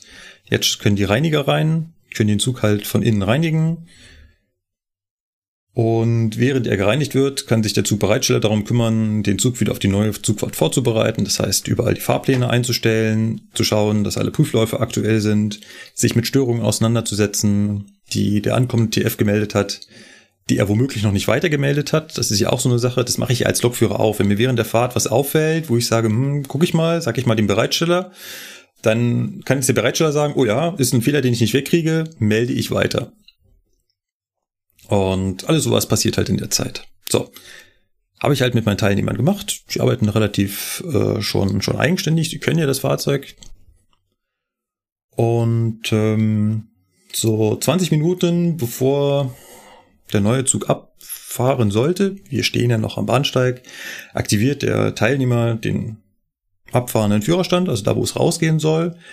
Und ja, ab da fing die Katastrophe plötzlich an. Hm. Normalerweise gehen dann alle Displays an und auf den Displays erscheinen dann alle Daten, die man halt von dem Zug so kennt. Führerraum besetzt. Genau, die Sprachausgabe kommt auch. die Sprachausgabe kam auch, ähm, allerdings guckten wir auf diese Displays und sahen nur Fragezeichen. Das ist und schön. Zwar wortwörtlich Fragezeichen. Also überall, wo sonst Text steht und Angaben, standen plötzlich Fragezeichen. Echt überall? Oh, hast du davon mal ein ja. Foto gemacht? Nee, es ist, das ist im Prinzip das oh. Bild, äh, der Lukas kennt es, wenn du den Führerstand übernimmst, hast du das manchmal für eine Sekunde. Mhm. Dass alle Displays noch voller Fragezeichen sind und plopp, dann laufen halt die ganzen Daten ein. Ah, okay, also du meinst nicht, dass jetzt wirklich alles voller Fragezeichen ist, sondern die Symbole sind schon da, aber er kennt den Zustand der einzelnen ja, Sachen genau, nicht. Genau. Da, ja, okay, okay, okay. Ja. Hat mich in dem Zeitpunkt auch noch nicht weiter verwirrt, weil ich sage, okay, hat das halt gerade nicht geklappt. Dann sage ich dem Teilnehmer, Erste Maßnahme, wir gehen mal noch mal, noch mal mit der Richtung nach Null, lassen den Zug noch mal tief durchatmen und versuchen das nochmal die Richtung zu übernehmen. Hat nicht geholfen. Gut. Hm. Eskalationsstufe Nummer zwei. Offensichtlich haben ja die Displayrechner Probleme, den Zustand des Fahrzeugs abzurufen. Dann würde ich sagen, starten wir doch mal das zentrale Steuergerät neu. Fachbegriff beim 412 SPCS, Siebers Profinet Control System. Und ähm, das hat tatsächlich auch zu Erfolg geführt. Plötzlich waren die Displays wieder da, alle Anzeigen waren da, kein Problem. In der Zeit war ich irgendwie kurz hinten gewesen mit dem Teilnehmer, weil ich dem, glaube ich, noch irgendwas zeigen wollte und kam wieder nach vorne und wunderte mich schon, dass in einem Wagen war nur die Notbeleuchtung an. Hm. Oh, oh. Und die Türen gingen nicht mehr auf. Also diese Zwischentüren. Oh. Ich sage, irgendwas stimmt hier nicht. So, dann kam man nach vorne. Und der Teilnehmer war auch ganz glücklich, ja, hier alle Störungen wieder weg. Und dann sage ich so, hm, es ist kein Hauptschalter eingeschaltet und die Stromabnehmer ist unten. Oh, was war passiert? Ein Wagen war nicht mehr am Zugbus. Ist ein Begriff, den gibt's eigentlich nicht beim 412. Das gehört eigentlich zum 401. Da kennt man diesen Fehler. Da heißt ja auch mhm. wirklich so Wagen nicht am Zugbus, aber wie gesagt, der erste ICE setzt die Begrifflichkeiten. Es hat sich eingebürgert, es hat sich über das Gleiche zu sagen, weil jeder oh, weiß, Mann, was gemeint ey. ist. Genau. Also das ist, es ist so, es gibt nun mal Dinge, wenn du die sagst, jeder weiß, was gemeint ist, auch wenn es den Fall so nach Regelwerk nicht gibt, ja. aber jeder weiß, was mit diesem Wortlaut genau. Wagen ist nicht am Zugbus gemeint ist. Genau. Jeder. Also der, der Steuerrechner eines Wagens meldete sich quasi nicht mehr beim zentralen Steuergerät. Und was als halt der Fall war, war, das war der Wagen, wo gerade der Stromabnehmer gehoben war. Mhm. Jetzt gibt es Ersatzwerte so ein, gebildet und ja, den Stromabnehmer runtergeschmissen. So ein Failsafe, also so eine Sicherheitsschaltung, mhm. dass natürlich, wenn der Wagen selber merkt, er hat keine Kontrolle mehr zum zentralen Steuergerät, dann kriegt er auch keine Meldung mehr, ob er jetzt den Stromabnehmer heben oder senken soll. Also alles runter, alles aus. Gut, sage ich, dann haben wir jetzt ein Problem. Weil nicht nur dass jetzt dieser Wagen nicht am Zugbus ist, was vielleicht wir noch hinkriegen, sondern das ist auch schon länger als fünf Minuten der Fall. Das heißt, wir sind auch schon im Abschaltprofil. Wir hatten es, glaube ich, vor zwei Sendungen schon erwähnt, Baureihe 412, wenn da das Abschaltprofil läuft, gehen alle Feuerschutztüren zu. Das heißt, wir standen jetzt am Bahnsteig mit einem Zug, der jetzt in zehn Minuten abfahren sollte. Und es waren mhm. alle Feuerschutztüren zu und wir hatten einen Wagen, der nicht am Zugbus war. Das war der Moment, wo ich ein Stückchen eskaliert bin. Nach dem Motto, jetzt geht's in die Hose. Das heißt, das ist jetzt der Moment, wo ich angefangen habe, telefonieren zu müssen. Ich muss, habe meine nächste Leistung abgegeben. Das heißt, ich habe zwei ICEs hintereinander mir rausgesucht gehabt und gehe davon aus, dass er pünktlich wegfährt. Musste also den ICE-Dispo anrufen und sagen, tut mir leid, die nächste ICE-Leistung geht nicht. Ich muss mich hier um den aktuellen kümmern. Das droht gerade zu eskalieren. Verkehrsleitung informiert, der Zug wird wohl nicht rechtzeitig rausgehen. In dem Moment klingelte auch schon der Zugfunk, Fahrdienstleiter dran, wie das ja immer so ist. In diesem Fall, es klingeln alle Telefone gleichzeitig, du weißt gar nicht, wen du zuerst anrufen sollst. Fahrdienstleiter rief an und meinte, wir sollten doch mal bitte die Türen öffnen. In der Zwischenzeit hatte sich nicht, hatte sich nämlich die örtliche Aufsicht, die ja vor dem Zug steht, mit den gesamten Fahrgästen, beim Fahrdienstleiter beschwert, dass die Türen noch nicht auf sind. Hat uns der Fahrdienstleiter angerufen und gesagt, Fahrdienstleiter, tut mir leid, aber ich mache die Türen noch nicht auf, weil wir ein Problem mit dem Zug haben. Das ist eine der meiner weisesten Entscheidungen gewesen bei dieser ganzen Katastrophe. Weil erstens, Fahrgäste im Zug behindern mich bei der Problemlösung.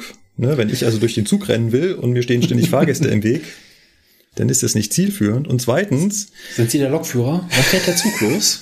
Warum ist es hier so dunkel? Es ist warm hier drin. Wo ist mein Kaffee?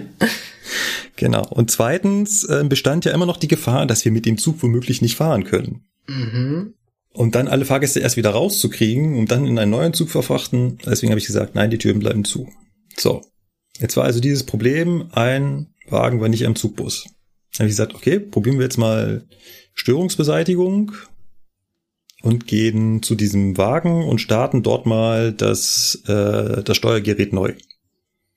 Hattet ihr eine Störungsanzeige? Nein. Also nix, ne? Nichts. Hm. Der Lokführer arbeitet sehr oft nach dem AEG-Prinzip, wie ich das so schön nenne.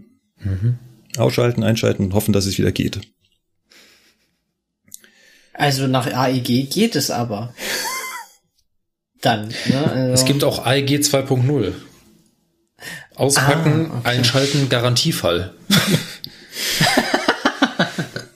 Gut, also bin ich oh, mit den Teilnehmern, also mit einem nach hinten gepilgert, habe denen auch gezeigt, hier, das ist jetzt ne, reinste Fahrzeugausbildung, besser geht's ja gar nicht. So sowas kannst du ja quasi nicht sonst provozieren. Okay, gehen wir jetzt an den Schrank mit den Leitungsschutzschaltern und dann schaltet ihr den, den, den und den Leitungsschutzschalter aus.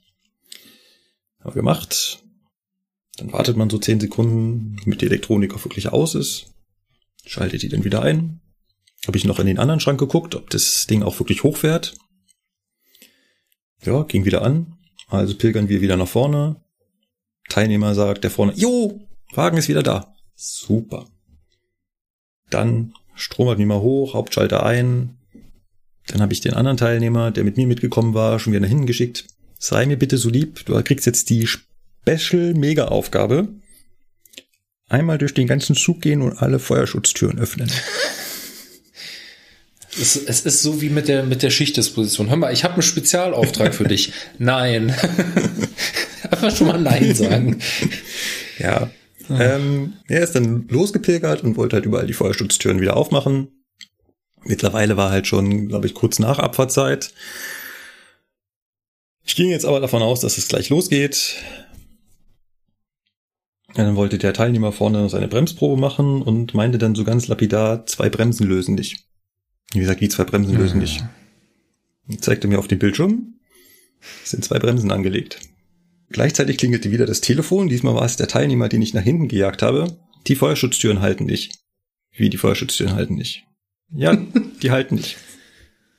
Aber der Stromabnehmer ist oben und der Hauptschalter ist ein, die müssen halten. Ja, die halten nicht. Dann habe ich ihm erklärt, gesagt, ich war jetzt schon wieder im Eskalationsmodus, ne? Ich wollte, dass dieser Zug endlich äh, wegfährt. Okay, habe ich ihm erklärt, du kannst diese Feuerschutztüren auch manuell festlegen. Ist, dann sind sie Mhm. zwar keine Feuerschutztüren mehr, aber gut. Und dann das Problem mit dem Bremsen. Und dann fiel mir was ein. Erinnert ihr euch, was ich äh, relativ so, weiß ich nicht, vor fünf, sechs Minuten gesagt habe, dass ich durch den Wagen gegangen bin, was mir da aufgefallen ist? In einem Wagen war nur Notbeleuchtung an. Mhm. Das macht ja auch keinen Sinn. Habe ich versucht, die Beleuchtung einzuschalten. Ging nicht. Hier ist irgendetwas faul. Was macht ein Lokführer, wenn er mit dem Fahrzeug nicht mehr weiter weiß? Die Hotline anrufen. Richtig. Also habe ich die Hotline angerufen. Fazit, das hat mir ein Teilnehmer danach gesagt, also der, der neben mir saß. Hm, als du die Hotline angerufen hast, klang das mehr so, als ob du der Hotline erklärt hast, was du als nächstes machen willst.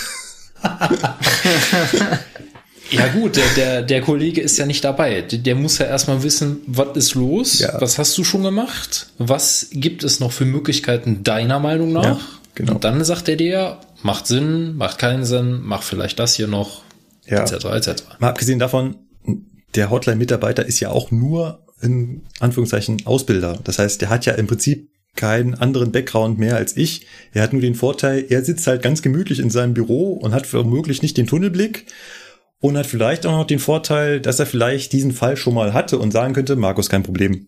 Legst die hier einmal LSS 356 außen wieder ein und ist das Fahrzeug wieder da. Ähm, Ja, oder er guckt für dich mal eben in der Richtlinie nach. Ja, auf oder die Schnelle, sowas, weil genau. bis du mal deinen Laptop ausgepackt hast und so. Ja. Nee. Ne? Genau. Aber er hatte halt keinen richtigen Einfall mehr. Er hat gesagt, na ja, wegen den Bremsen könnt ihr mal versuchen, das BSG neu zu starten, also das Bremssteuergerät. Aber viel versprechen tut er sich davon nicht. War eigentlich dürfte das nicht sein. Bremse ein- und ausschalten, habe ich ihm gesagt, hatte ich schon zwischendurch mal versucht. Das hat's nicht gebracht. War die denn wirklich angelegt? Ja, die war wirklich, also Was sonst, ne? Stichwort Wagen nicht am Zugbus, ja, 401. war ein anderer, war ein anderer. Ne? Ach Also, so. ja, ja, ja, ja, war ein anderer. Alter. Der Wagen nicht am Zugbus war Wagen 4, Bremse angelegt war Wagen 2 und einer noch weiter viel weiter hinten.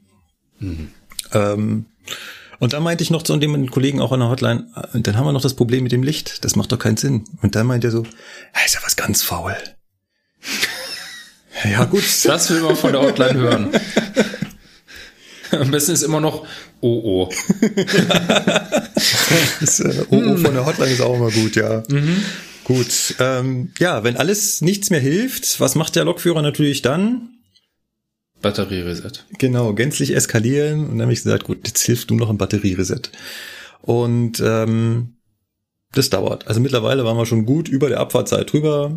Die Leute wurden draußen nervös. Mittlerweile hat sich dann auch mal die Aufsicht zu uns vor äh, verirrt und hat dann mal gef direkt gefragt, was ist. Das ist auch gleich von Anfang an machen können. Nie über den äh, Fahrdienstleiter gehen, aber gut. Ja. So. okay. Also Batteriereset. Batteriereset heißt beim 412, das ist ein hochmodernes computerisiertes Fahrzeug. Sebastian, wenn du deinen Computer ausmachst, was machst denn du dann? Na, ihn herunterfahren. Richtig. Und genau das machen wir mit dem 412 auch. Den muss man herunterfahren. Es fehlt nur noch, dass zum Schluss die Einblendung kommt, äh, Sie können den PC jetzt ausschalten. Ja, genau. Und dann hast du da hinter so einer Klappe so einen riesen, so einen riesen Trenche, so, Wom. Nein, nein, das haben wir nicht. Also man stößt Ja. da diesen Aus, diesen Herunterfahrprozess an. Das hat auch funktioniert. Der hat im Display gemeldet, äh, äh, Ausschaltvorgang eingeleitet und so weiter. Das äh, dauert so drei, vier Minuten.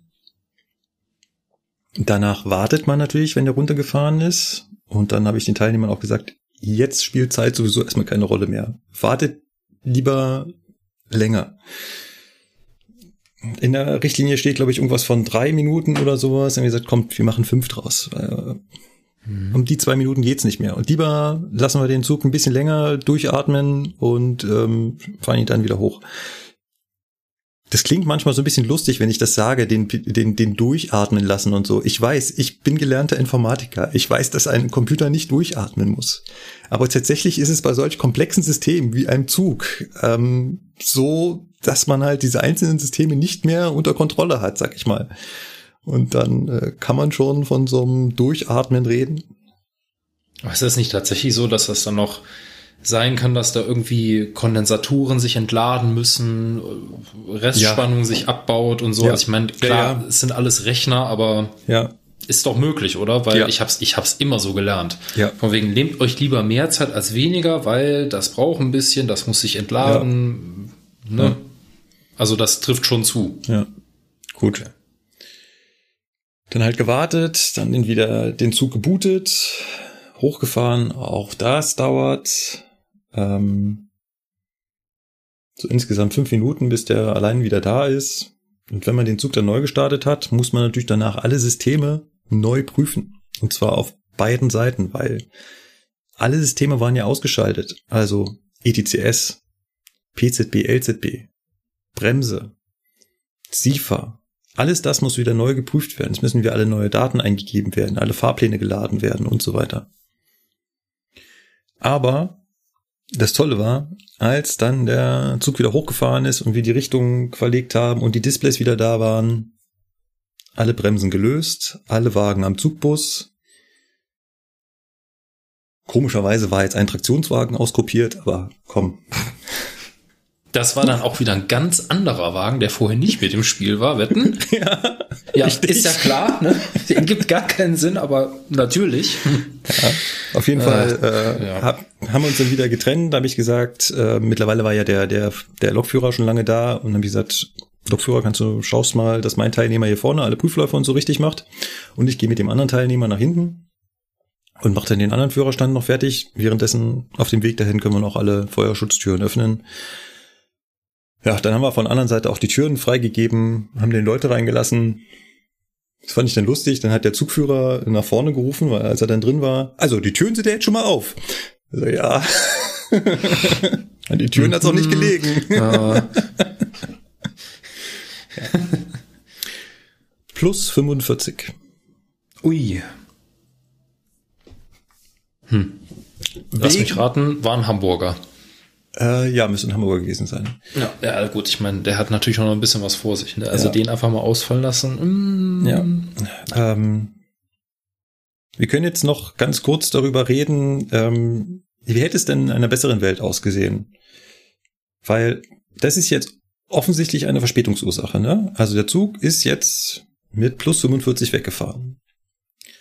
Und jetzt ist die Frage, warum, beziehungsweise was hätte man denn in einer idealen Welt, in einer besseren Bahn anders machen können? Bei der Deutschen Bundesbahn, da hätte es sofort einen Ersatzzug gegeben und der, Entschuldigung, äh, tut mir leid, Entschuldigung, oh, verdammt, Ja, ich muss ähm, so war das nicht gemeint. Also, also, Sebastian, du bist, du bist ja auf dem richtigen, du bist ja auf dem Pfad, den man, den, den man sich da auch vorstellt. Ähm, Da ist es mir gerade durchgebrannt. Es tut Klar. mir sehr leid. ähm, klar, wäre so ein Ersatzzug natürlich ähm, ideal, aber zum Ersatzzug gehört dann auch der richtige Lokführer und ähm, also was heißt der richtige Lokführer? Da muss halt auch dann sofort vor Ort ein Bereitsteller sein, der den Zug dann richtig bereitstellen kann. Ich brauche ein zusätzliches Gleis im Hauptbahnhof, was auch noch frei ist, wo ich den hinstellen kann. Und dann muss das auch noch von der Baureihe passen. Also wenn ich jetzt da den äh, 412 habe, dann ähm, kann ich da ja nicht einen einteiligen 403 hinstellen. Nein. Also ich kann es versuchen, aber das Resultat kann sich jeder denken, wenn mich äh, Leute, die in zwölf Wagen reingepasst haben, dann in acht quetschen will. Ähm, Wie hättest du dir jetzt die perfekte Welt dann ausgemalt, wenn ich das fragen darf? ich, ich weiß es nicht. Ich weiß es nicht. Ich habe mich danach ja auch gefragt. Und gesagt, okay, wenn ich das jetzt im Podcast so. erzähle, also, was wäre denn eigentlich die, die schönere Lösung gewesen? Ähm, klar, die ideale Lösung ist natürlich entweder, der Zug geht gar nicht erst kaputt. Ja, gut. Oder ich habe halt sofort auf Abruf einen Ersatzzug. Aber das ist halt auch extrem aufwendig. Das ist nicht mal eben so. Deswegen, ähm, ja, Tja. mit, vielleicht wäre es mit mehr Zug, Zügen, mit mehr Wagenmaterial gegangen, dass man sowas schnell äh, machen hätte können. Dass man vielleicht auch eine 101 Ersatzgarnitur, also Lok mit Wagen äh, rausgeholt hätte, die halt immer parat steht. Warte mal, ihr hattet doch sowas in Köln. Ähm, Ja, eine KP-Reserve. Genau, KP-Reserve. Ja, ich sag mal, das Problem ist halt, ähm, das hätte dir ja auch fünf Minuten vor der Abfahrt passieren können. Mhm. Ja, also ich sag mal, Ja. mal angenommen, äh, wirklich, äh, es kommt knapp auf knapp, der Zug kommt verspätet aus der Vorleistung, macht deswegen eine Bahnsteigwende, also im Prinzip einmal nur Fahrgastwechsel plus Fahrtrichtungswechsel, danach sofort wieder Abfahrt. Ja, ne, bist schon, hast deine Abfahrtzeit schon erreicht, da kommt der Zug gerade erst rein, ne, schnell rein und raus, Ablösegespräch, übernehmen Richtung Schalter V, Patsch. Da hast du das Problem. Ja, da hilft dir das auch nicht, äh, wenn du dann, äh, ich sag mal, in der Entfernung irgendwo einen Ersatzzug hast. Hilft dir natürlich schon, weil der kann natürlich dann noch kommen und früher losfahren, klar. Aber der macht dann die Sache auch nicht mehr viel besser. Ja, Ja. also der ist dann halt, bis der mal da ist, bis ein Bereitsteller mal da ist, äh, dann äh, muss natürlich ein neuer Fahrplan auch bestellt sein, ne, weil kann natürlich im Optimalfall hast du einen Zwölfer da stehen, ne, Zwölfer und Zwölfer, wunderbar. Aber wenn dann wirklich ein lokbespannter Ersatzzug kommt oder statt einem 12er kommt ein 403 oder sowas, ja, brauchst du direkt wieder einen neuen Fahrplan. Ja. hast du schon ne, Ja. wieder Zeit, die verloren geht. Also ich glaube, die perfekte Lösung dafür wird es nicht geben. Ne? Abschließend noch den kleinen Mini-Aufreger, den ich dann gleich mit dranhänge. Was stand natürlich als Verspätungsbegründung bei diesem Zug drin? Verspätete Bereitstellung. Richtig. Und Oh Mann, ey. So ein Quatsch. ja, das könnte ich natürlich, also in meiner Ehre als Gastbereitsteller habe ich da gekotzt. Tja. Das, das, das wird dich wahrscheinlich auch im Herz treffen, Lukas. Und du wirst es bestimmt auch erlebt haben. Das hat nichts mit verspäteter Bereitstellung zu tun. Das war einfach, wie heißt es jetzt so schön? Störung am Zug.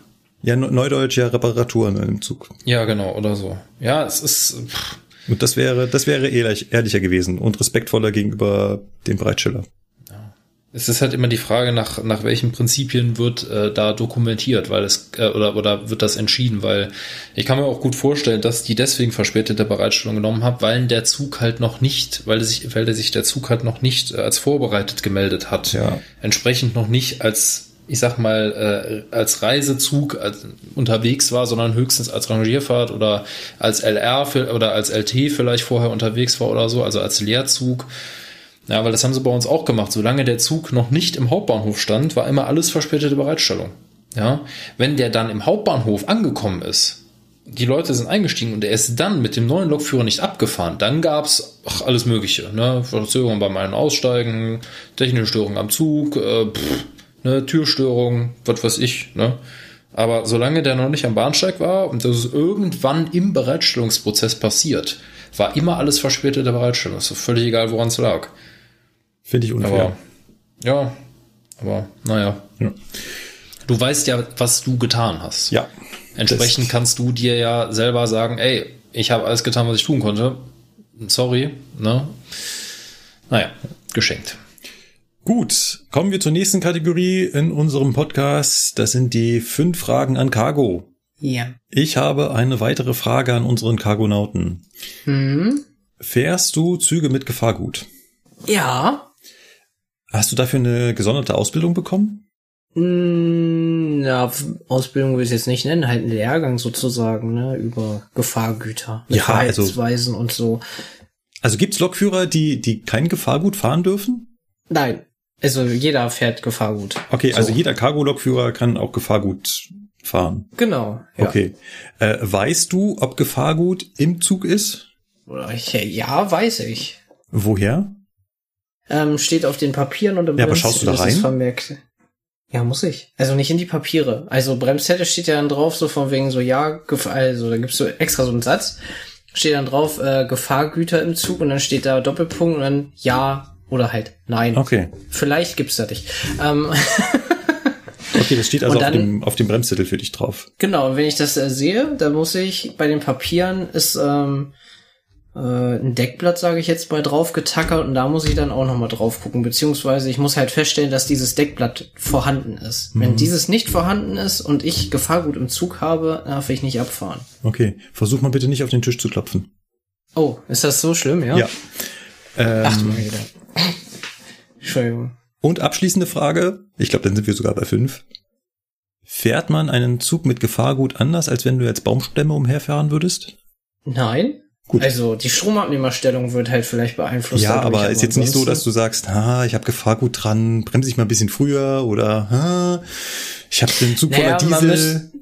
Ja, gut, das sind so Sachen, so wenn du so einen kompletten Kesselwagenzug hast oder so, dann weißt du schon mal, ja, dann fährst du den etwas anders. Zum Beispiel lässt du ihn angebremst stehen, wenn du vor dem Signal gehalten bist oder löst ihn nicht aus und dann meint der Diesel oder das Benzin oder was auch immer für eine Flüssigkeit ist, ist dich dann über das Signal zu schieben oder so, Ah. alles schon da gewesen. Weil da schwappt ja alles. Ja. Und wenn du dann zu- zum Halten gekommen bist und sage ich jetzt mal nicht kundenorientiert angehalten, hast, äh, nicht ölorientiert angehalten hast, dann äh, schwappt das natürlich alles hin und her. Und wenn du dann die Bremsen löst, und nur die Lok hält, die hält das nicht, ne? Also das sind ja Kräfte, die da wirken. Und wenn Ja, du dann da ja. 600 Meter Kesselwagen hast und dann mein, weil das äh, schwappt ja alles gemeinsam. Also jeder Wagen schwappt ja in Mhm. dieselbe Richtung. Und das ist dann halt so wie bei einem, wie einer Schiffsschaukel oder so. Die meint dann so, jetzt drücken wir mal, ne? Und dann Ja, krass, dann fährst, drücken dann natürlich mehrere Signal. hundert Tonnen drücken plötzlich gegen die Lok und dann kann natürlich die, die Lokbremse, ja, äh, vor allem, du machst ja auch die Radsätze dann damit kaputt. Naja. Naja, wenn du, wenn du die Lok mit angelegter Bremse von hinten schiebst, Ja gut, vorausgesetzt halt, äh, der Druck ist so hoch, dass die Räder sich nicht drehen können, ne? genau. Genau, und wenn du die, Nee, aber die das, das, das, endet, das endet dann so von wegen so, du rufst den Pfeiler an, ja, ich bin gerade übers Signal. Nee, jetzt bin ich wieder hinterm Signal. Nee, jetzt bin ich wieder vorm Signal. Ja, warten. Weil das geht ja dann hin und her, sage ich jetzt mal. Ne? Dann Ja, bist du mal ja. vorm Signal, wieder hinterm Ja. Signal. Nein, auf jeden Fall ja. Das ist so, so Sachen so, ja. Und dann, das Lustige ist, du merkst halt sogar, wenn du nur einen einzigen Kesselwagen im Zug hast, selbst das merkt man schon, ne? Also, oder auch so ein Tankcontainer. Wenn da halb voll ist oder so und der schwappt, das, das merkst du sogar schon. Das Krass. ist schon lustig. Okay, äh, aber es ist nicht so, dass du dir jetzt, also dass du ängst, äh, sage ja genau, dass du ängstlicher unterwegs bist, nur weil du einen hochbrennbaren Stoff in Hektoliterweise hinter dir hast. Na, wenn ich in Amerika fahren würde, würde ich glaube ich anders sein, aber hier bei uns eigentlich alles easy peasy. Was hat das mit Amerika zu tun? naja, meistens sind es ja immer die Zugunglücke da, die passieren immer mit solchen Dieselzügen oder so. Okay. Ja, und dann werden ja immer ganze Kleinstädte ausgelöscht. Kriegst du, äh, hast du die Nachricht nicht mal gesehen? Das war doch vor ein paar Wochen oder Monaten auch letztens erst wieder, wo ein Kesselzug da entgleist ist. Äh, Okay, habe ich vielleicht nicht mitbekommen. Ähm, Ja, sind, aber ansonsten eigentlich ähm, wichtig ist, dass ich die Unterlagen dafür habe. Also wir haben jetzt persönlich verteilt äh, Gefahrgut, Zettelchen, sage ich jetzt mal. Wie nennt sich das? Warte mal, die liegen da hinten. Ich kann mal gucken. Ah.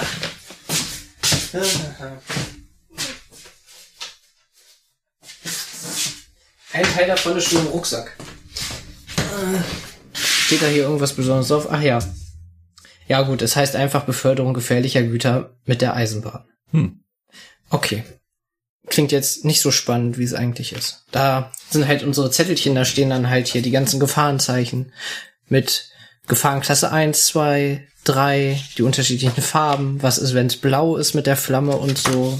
Ist halt, das sind so Sachen, die sind dann wichtig, wenn was passiert, ne? Also, ne, wenn die Feuerwehr dann kommt und du sagst dann, hallo, hier, ne, Gefahrenklasse 4 zum Beispiel, reagiert mit Wasser, ist blau, ne? Dürft da kein Wasser draufhauen und so, dann, dann wird das wichtig. Aber ansonsten müssen die Unterlagen halt vorhanden sein. Wenn die Ja. nicht vorhanden sind, darfst du den Zug auch nicht fahren. Ne? Ja, ja, also macht, das macht klar. Äh, macht die klar. Macht Sinn. Macht Sinn. Gut. Ich sehe, wir kommen gut voran, denn wir können uns jetzt wieder mit unserem Hauptthema beschäftigen. Es geht ja immer noch um die Frage, wie fährt man eigentlich einen Zug oder anders formuliert, was macht der Lokführer da vorne auf seinem Führerstand? Und ich meine, wir haben auch noch nie besprochen, was bei mir los ist mit dem Bespannen und so, ne? Wir waren immer Richtig. nur von V3, ja. Ja. Ähm, das Bespannen müssen wir uns nochmal extra anschauen. Wir haben dieses große Thema Bremsen noch vor uns. Oh, das passt ja perfekt zu den Kilonewton-Kram und so, ne? Und ja. Die Frage ist, wie bremst man einen Zug richtig? Und heute wollen wir uns nicht darüber unterhalten, wie die Technik funktioniert, weil das haben wir schon mal gemacht. Da gibt's diese wunderschöne Folge mit dem Titel Vernichtung wertvoll erarbeiteter kinetischer Energie. Das war die vorletzte Ipes on Air Folge, 36. Wenn das jetzt sch schneller aus der Pistole gekommen wäre, hätte ich jetzt gesagt so, boah, krass, dass du das alles auswendig weißt, ne? Aber man hat leider Gottes gemerkt, dass du nachlesen musstest. Das Tolle ist, nach dem Ja. Schnitt hört das niemand mehr. Oh, Erstens und er das. beschneidet. Erstens das und zweitens äh, darf man nach 60 Folgen dann auch mal nachgucken. Ich glaube, das äh, Okay. ist in Ordnung. Ähm, wenn wir jetzt von der Technik wegkommen und uns nur um die Bedienung kümmern, dann müssen wir natürlich auch die unterschiedlichen Systeme uns anschauen, die wir da haben. Und es fängt natürlich damit an, wie viele Bedienhebel ich da vorne auf dem Führerstand habe, um die Bremse zu bedienen. Ich würde vorschlagen, wir arbeiten uns das mal ganz langsam von der einfachsten Variante zu der kompliziertesten Variante. Einfachste ist die direkte. Die einfachste, na, die einfachste Variante ist, ich habe nur einen Hebel. Ach so, meinst du das? Ich dachte, wir gehen die Hebel jetzt alle durch. Ah, ja, du okay. hast natürlich deinen Cargo-Blick und hast sofort die, äh, Ich habe auch noch einen S-Bahn-Blick, ja? Genau, und auf den Also- wollte ich jetzt zurückkommen. Und auf den wollte Ah, ich okay. jetzt zurückkommen. Gut, genau auf gut, diesen gut, S-Bahn-Blick. Denn Ich bin raus. Ach ja, ist doch schön. Hast wenn- du, hast du nie ein Einhebel-Mischfahrzeug gefahren, Lukas? Nein, ich habe beim Fernverkehr Oh. gelernt und beim Fernverkehr Geht haben er wir in Rente? nicht, tatsächlich. nee, doch, pff, weiß ich nicht, aber äh, nee, aber de facto haben wir tatsächlich beim Fernverkehr kein Fahrzeug bisher, was äh, mit weniger als mindestens zwei Hebeln fährt. ja. Der 423, der 424, 425 und 426, diese ganze Familie zum Beispiel, eingesetzt als S-Bahn-Fahrzeugen hier in München, Stuttgart, Köln, Frankfurt, Hannover, die haben nur einen Hebel. Einen kombinierten Fahrbremsschalter. Der steht quasi immer in der Mitte senkrecht nach oben und den muss ich in Fahrtrichtung nach vorne legen, um zu beschleunigen und dann Fahrtrichtung nach hinten, also entgegen der Fahrtrichtung, also zu mir ziehen, um ja zu bremsen. Das Bremsen mit dem Fahrzeug ist insofern etwas einfacher, weil das Fahrzeug vollständig die Kontrolle da übernimmt, welches Bremssystem verwendet wird. Wir haben ja an Bord eines Zuges in der Regel die indirekte Druckluftbremse, gesteuert über die Hauptluftleitung. Ihr erinnert euch, wo fünf Bar drin sind, ich senke den Druck ab und so weiter. Und wir haben eine dynamische Bremse, das heißt, bei elektrischen Fahrzeugen werden halt die Motoren umgewandelt zu Generatoren, die kinetische Energie aufnehmen und in elektrische Energie umwandeln. Dann gibt's noch Bremszusatzsysteme, Magnetschienenbremsen, Wirbelstrombremsen und so weiter. Letztere haben wir bei den S-Bahn-Fahrzeugen nicht. Das heißt, beim 423 nicht. Ähm, Der den 4 425, den gibt's mit MG-Bremsen. Genau, den hatten wir mit MG bei uns. Ja. Wenn ich also mit diesem Fahrzeug bremsen will, muss ich einfach nur den kombinierten Fahrbremsschalter zu mir ziehen, nach hinten, und dann hat das Fahrzeug gebremst. Und umso weiter ich es nach hinten gezogen habe, umso stärker hat's gebremst. Und ganz zum Schluss kommt halt die Vollbremsstellung, da habe ich die maximale Bremskraft. Und wenn ich dann noch so eine Knacke weitergehe, da ist so ein kleiner Widerstand, wenn ich darüber gehe, dann komme ich in die Schnellbremsstellung. Will ich im Normalbetrieb halt nicht haben, die ist mehr so zur Gefahrenabwehr. Oder aber, wenn es der Sebastian früher ganz eilig hatte. Nein, habe ich auch nie benutzt.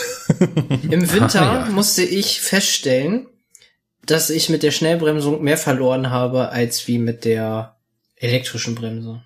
No.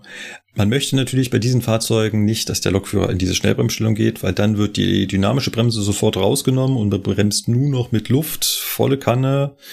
Ähm, ist ein unheimlicher Verschleiß. Wenn vorhanden, kommen hier auch die Magnetschienenbremsen dazu. Tolle Bremswirkung, schön kurzer Bremsweg, super, aber natürlich mega Verschleiß. Das will man nicht. Man will natürlich mit den normalen dynamischen Bremsen maximal mit der Druckluftergänzungsbremse bremsen.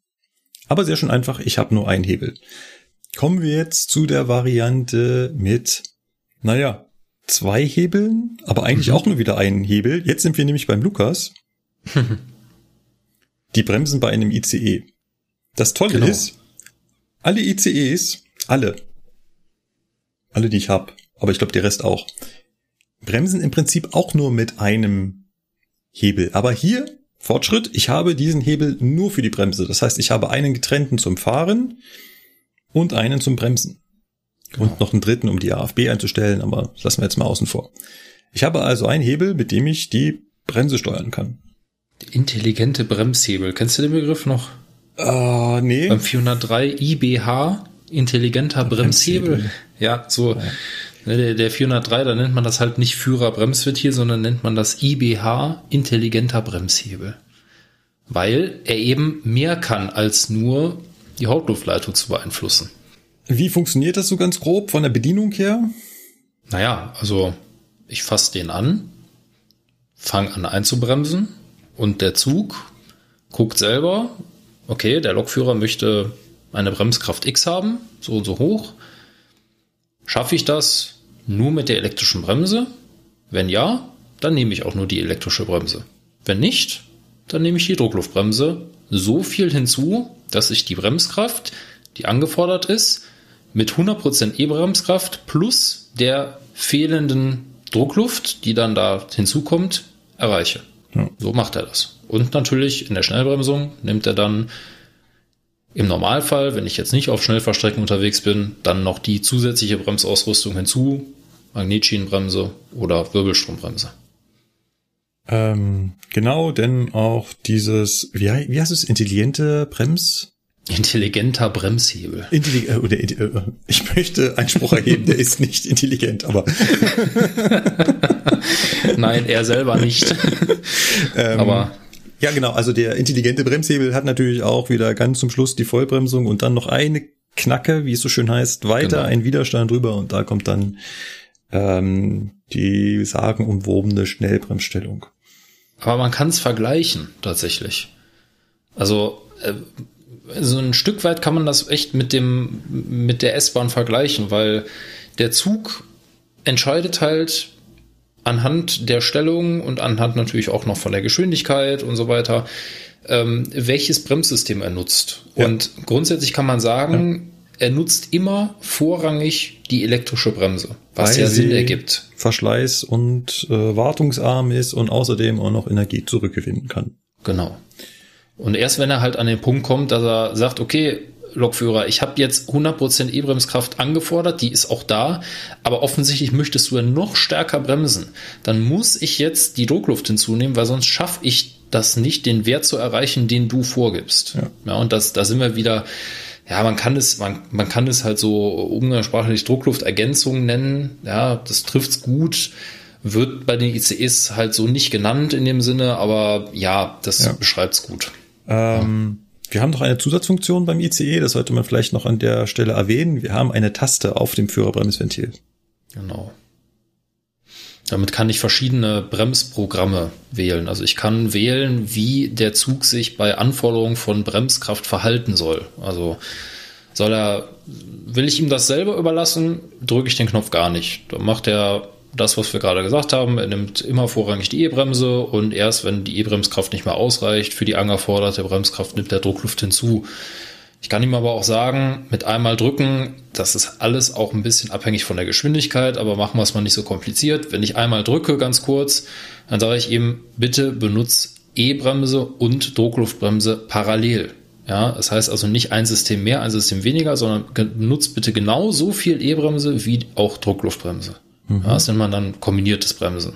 Ja. Wann man das braucht, werden wir gleich noch äh, drüber reden. Genau. Und es gibt natürlich noch eine Stellung, Und zwar die Stellung, wir, nennen, wir sagen es immer Prellbock-Betrieb. Ja. Das heißt also, wenn ich auf, einen, auf ein feststehendes Hindernis zufahre, wie zum Beispiel ein Prellbock in einem Kopfbahnhof, dann schreibt halt das Regelwerk vor, dass ich da mit der Druckluftbremse alleine bremsen muss. Ja, bei Fahrzeugen, wo das möglich ist, bei den ICE-Fahrzeugen ist das möglich, indem ich den Knopf einfach gedrückt halte, beziehungsweise sehr lange drücke oder im unteren Geschwindigkeitsbereich auch einmal drücke. Dann nimmt er quasi die E-Bremse, lässt die E-Bremse außen vor und steuert dann nur noch die Bremse über die Druckluft. Genau. So. Ja, also es gibt ja auch Fahrzeuge, das ist auch interessant, ne? Hier 42X, also 423 etc. Habe ich nicht. Ja, wenn die auf den Prellbock zufahren, dann machen die das halt ganz normal. Ja, so ja. andere Fahrzeuge, wie zum Beispiel äh, der, der äh, 442, also der Hamster, der Talent 2, der hat das, glaube ich, auch nicht, wenn ich das richtig im Kopf habe. Die fahren auch einfach so auf den Prellbock zu. Ja. Mhm. Aber bei Zügen, wo das machbar ist, nur mit der Druckluftbremse auf den Prellbock zuzufahren, muss ich das auch machen. Ja. Ähm, die Züge haben aber, äh, okay, der 423 hat es auch nicht, aber ich glaube, der Hamster und der 440 hatte das auf jeden Fall auch, dass er ab einer bestimmten Geschwindigkeit sagt, okay, ich bin jetzt so langsam, jetzt lasse ich das mit der E-Bremse gleich ganz sein. Ah, okay. also er war noch einen Schritt intelligenter ja. und hat das daran gemerkt. Genau. Okay. Wenn du also langsam genug auf den Prellbock zugefahren bist, dann hattest du auch nur noch die Luft. Genau. Und beim 423 heißt es halt einfach vorsichtig genug dahin fahren. Ja. Vielleicht sollten wir nur ganz kurz erwähnen, warum ist denn die E-Bremse so gefährlich, wenn ich auf dem Prellbock fahre? Naja, sie ist halt Fahrradspannungsabhängig. Das heißt also, wenn in dem Moment, wo ich auf dem Prellbock zufahre, die Fahrradspannung wegfällt. Weil eine lebensmüde Taube sich an die falsche Stelle setzt. Zum Beispiel, oder weil das Fahrzeug eine Störung hat, der Hauptschalter fällt, oder weil die Netzspannung ausfällt, oder hier beliebigen Grund einfügen, warum die Oberspannung wegfällt. Wenn das der Fall ist, ist schlagartig die E-Bremse weg. Und bis das Fahrzeug umgesteuert hat und die schon vorgesteuerte Druckluftbremskraft auch freigibt in die Bremszylinder, das heißt also, sie kommt wirklich zu ihrer Wirkung, vergeht so viel Zeit, dass die Gefahr besteht, dass der Zug mit dem Prellbock kollidiert. Ja. ja und um ja. einfach das Ganze kategorisch auszuschließen, sagt man halt, nö, du fährst einfach mit der Luft dahin. Da ist völlig egal, wenn dann die Fahrradspannung wegbricht, ist egal, ne, deine Bremskraft ändert sich dadurch nicht. Du hast genau. immer noch den Zug 100% unter Kontrolle, alles ist gut. Ja, wir haben das damals in der S-Bahn-Ausbildung auch mal nachgestellt, ähm, wenn der Teilnehmer, also ich damals noch als Teilnehmer, äh, einen Bahnsteig angebremst hat und dann hat der Ausbilder einfach während dieses Anbremsens einfach den Hauptschalter ausgemacht. Mhm. Da rutscht dann das Herz mal kurz in die Hose, weil man glaubt es nicht, obwohl man ja die ganze Zeit dieselbe Bremsanforderung hat, schießt das Fahrzeug plötzlich nach vorne. Als, als wenn man plötzlich Gas geben würde, was man nicht tut. Sondern einfach nur, weil schlagartig Bremsaft wegfällt, ja, schießt er ja. das Fahrzeug nach vorne. Ja. Sehr komisches Gefühl. Gut. Kommen wir zur nächsten Stufe. Jetzt haben wir zwei echte, richtige Bedieneinrichtungen zum Bremsen. Sebastian, sowas hast du doch. Meinst du jetzt die Kombination aus E-Bremsstellhebel und... Ja, ein E-Bremssteller und ein Führerbremsventil. Ja, und ich habe ja auch noch einen für die direkte Bremse, ne? Der ist kommt auch das, drauf. Aber ihr habt das auch, wenn ihr die 101 hm, Nein, eigentlich nicht. Also wenn wir jetzt nur davon reden, nur mal ICEs, also ja, wir haben auch noch unsere 101, der hat sowas auch, aber nur ICEs. Die 46 habt ihr auch. Und 47. Sagen, äh, der, unser unser und, bestes Fahrzeug ja. im Stall hat das selbstverständlich auch. Also ich finde das super, dass du das auch so siehst. Oh, das ist so eine geile Lok. ähm, aber Sebastian, jetzt wollte ich dir gerade die, die Bühne bereiten und du traust dich irgendwie nicht da drauf. Berichte doch mal, wie funktioniert denn das, wenn ich jetzt zwei Hebel habe? Also warum brauche ich überhaupt zwei Hebel für eine Bremse? Wir haben doch gerade schon zweimal gehört, dass es auch mit einem geht. Warum brauche ich jetzt bitte schön zwei? Erstmal komme ich bei dem ICE nicht darauf klar, dass ihr nur einen habt. Zumindest nicht bei dem. Ja, wenn ich jetzt Erklär doch erstmal, warum man zwei braucht. ich mein gerade der ICE. naja, um halt die indirekte Bremse zu steuern und meine elektrodynamische Bremse. Dass ich die getrennt steuern kann, sozusagen. Das heißt, du hast ein Hebel nur für die Druckluftbremse, mit der du die indirekte Bremse des Zuges steuerst, und du hast einen zusätzlichen Hebel, mit dem du vollkommen frei von dem ersten Hebel die elektrodynamische Bremse deines Triebfahrzeugs steuern kannst. Korrekt.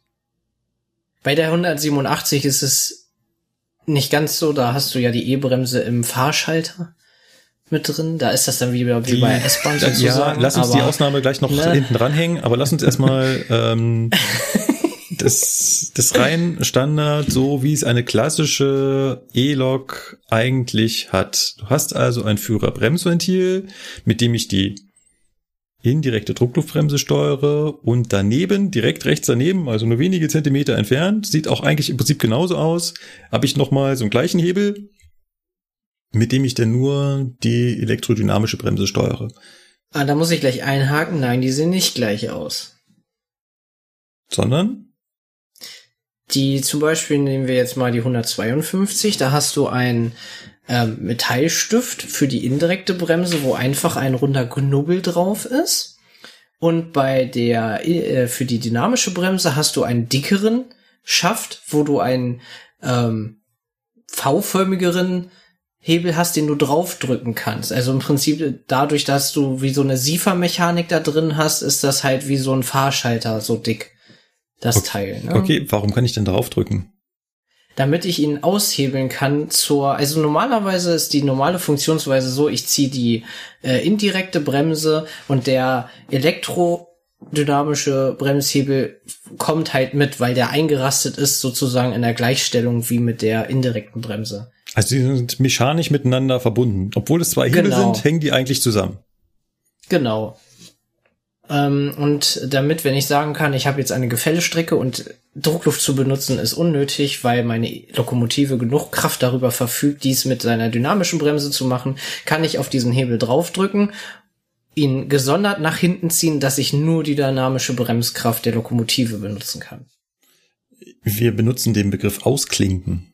Genau. Kennt, kennt ihr den auch? Ausklinken. Ja, Ah. selbstverständlich. Genau. Natürlich. Jetzt. Natürlich. Ja, also die, die E-Bremse ausklinken heißt also von dieser Kopplung befreien, indem man oben drauf drückt und jetzt kann ich die E-Bremse frei bewegen. Ich kann sie auch ganz rausnehmen, zu sagen, nee, ich bremse wirklich nur mit Luft, dann lege ich sie halt ganz weit von mir weg oder ich kann sie beliebig miteinander kombinieren. Du kannst ja auch sagen, ich möchte die volle E-Bremskraft, aber nur ein ganz kleines bisschen Luft. Genau, das ist jetzt zum Beispiel bei 152 und 145 so. Genau. Bei 185er wurden bei uns umgebaut, dass du nicht mehr draufdrücken musst. Sie gehen auch nicht mehr mit, wenn du die indirekte Bremse ziehst. Ah. Das Ach, heißt, der echt? ist jetzt im, ja, die, die sind jetzt Ach. Bauart geändert, dass du sie so nehmen kannst und hin und her ziehen kannst, wie du möchtest. Ohne da, sie, ähm, wie war das? Entklinken. Ausklinken. Ausklinken. Ausklinken, ja. Aus, auszuklinken, so. Dabei ist die Lok allerdings, also zumindestens wenn wir jetzt von der 101 sprechen, die natürlich nach dem gleichen Modell funktioniert, sogar so intelligent, dass sie sagt, okay, wenn du jetzt beides zusammen anforderst, also Druckluft und E-Bremse, dann bin ich als Lok ganz faul und sage, meine Bremsbeläge kriegst du nicht. Sie schont also ihre eigene Bremsbelegung, sagt, das können wir jetzt schön die Wagen bremsen. Ich mache hier nur meine E-Bremse. Obwohl ich eigentlich ja den Hebel für indirekte Druckluftbremse, die auf den ganzen Zug wirkt, in der Hand habe und bewege, sagt die Lok. Nö, meine ich. Und da musst du dich enttäuschen, nicht nur die 101 ist intelligent. Das ist nicht nur Fernverkehr vorbehalten, ne? Das haben Güterzuglokomotiven auch so an sich. Ja, also ich glaube, das machen, Das machen, glaube ich, alle. das ne? machen fast, also ich behaupte erst einfach mal, das machen alle elektrischen Triebfahrzeuge. Also alle E-Loks haben eine solche Funktion. Ja. Auf jeden Fall die moderneren. Also selbst die 20er hat das gemacht. Ja. Also von daher, ähm, ja. Ja. Also im Prinzip ist es ja, ist es so, um das vielleicht kurz zusammenzufassen, wenn alle Hebel in Grundstellung sind, sind der Hebel für die indirekte Bremse und der Hebel für die elektrische Bremse gekuppelt, mechanisch verbunden. Ja, wenn ich dann also den Hebel für die indirekte Bremse nehme und den anlege, dann wandert der für den E-Bremsbetrieb der Hebel mit.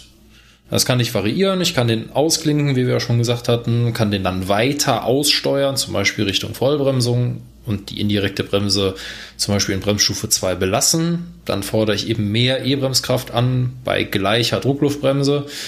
Oder ich kann die E-Bremse komplett nach vorne ausklinken, dann ist sie abgeschaltet, dann wirkt auch auf der Lok die Druckluftbremse mit, alles ist gut. Und ich kann natürlich auch nur mit der elektrischen Bremse arbeiten. Ja, das ist also da wirklich so, so eine Sache, das ist da komplett dem Lokführer überlassen. Er kann das völlig frei variieren, wie er das möchte. Während wir beim ICE gemerkt haben, der hat seine Bremsprogramme, er nimmt immer vorrangig die E-Bremse und äh, da gibt's nur beschränkte Variierungsmöglichkeiten, das zu regeln. Bei lokbespannten Zügen macht das halt Sinn, Ja. das so zu regeln. Jetzt kommen wir genau zu dem Punkt, wo Sebastian gerade loslegen wollte und ähm, ich glaube, da schlagen wir alle in dieselbe Kerbe.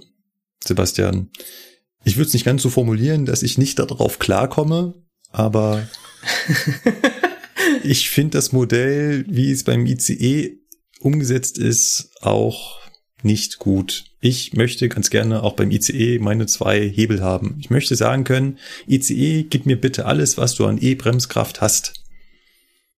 Und das ist der Punkt, den ich halt nicht verstehe.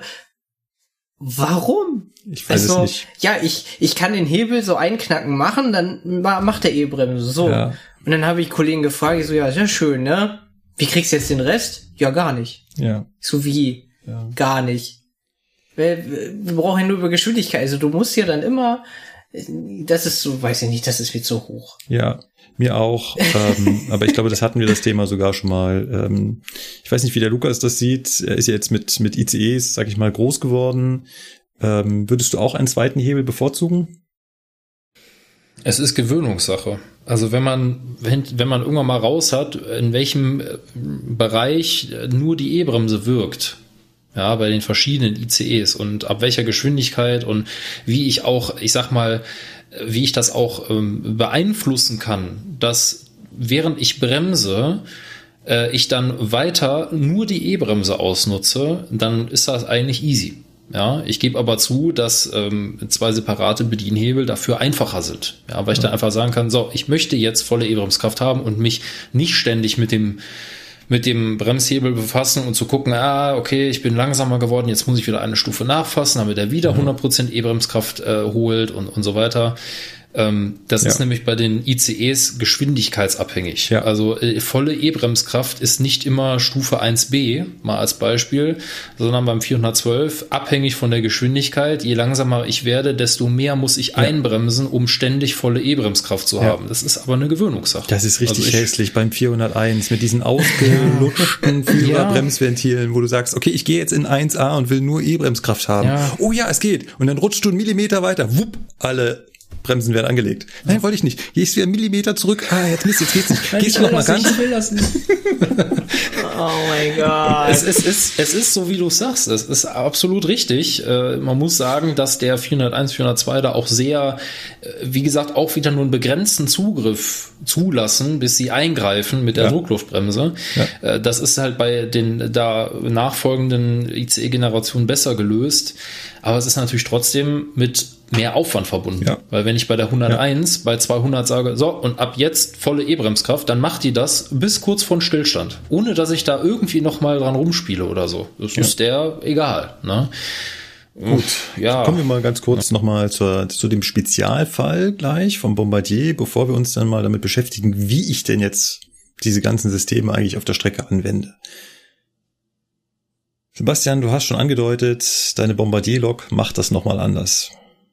Ja, da kann ich den Fahrbremshebel. Äh, äh, äh, stopp, kein, nicht Fahrbremshebel. Oh mein Gott, jetzt bin ich schon. oh, oh, ganz gefährlich.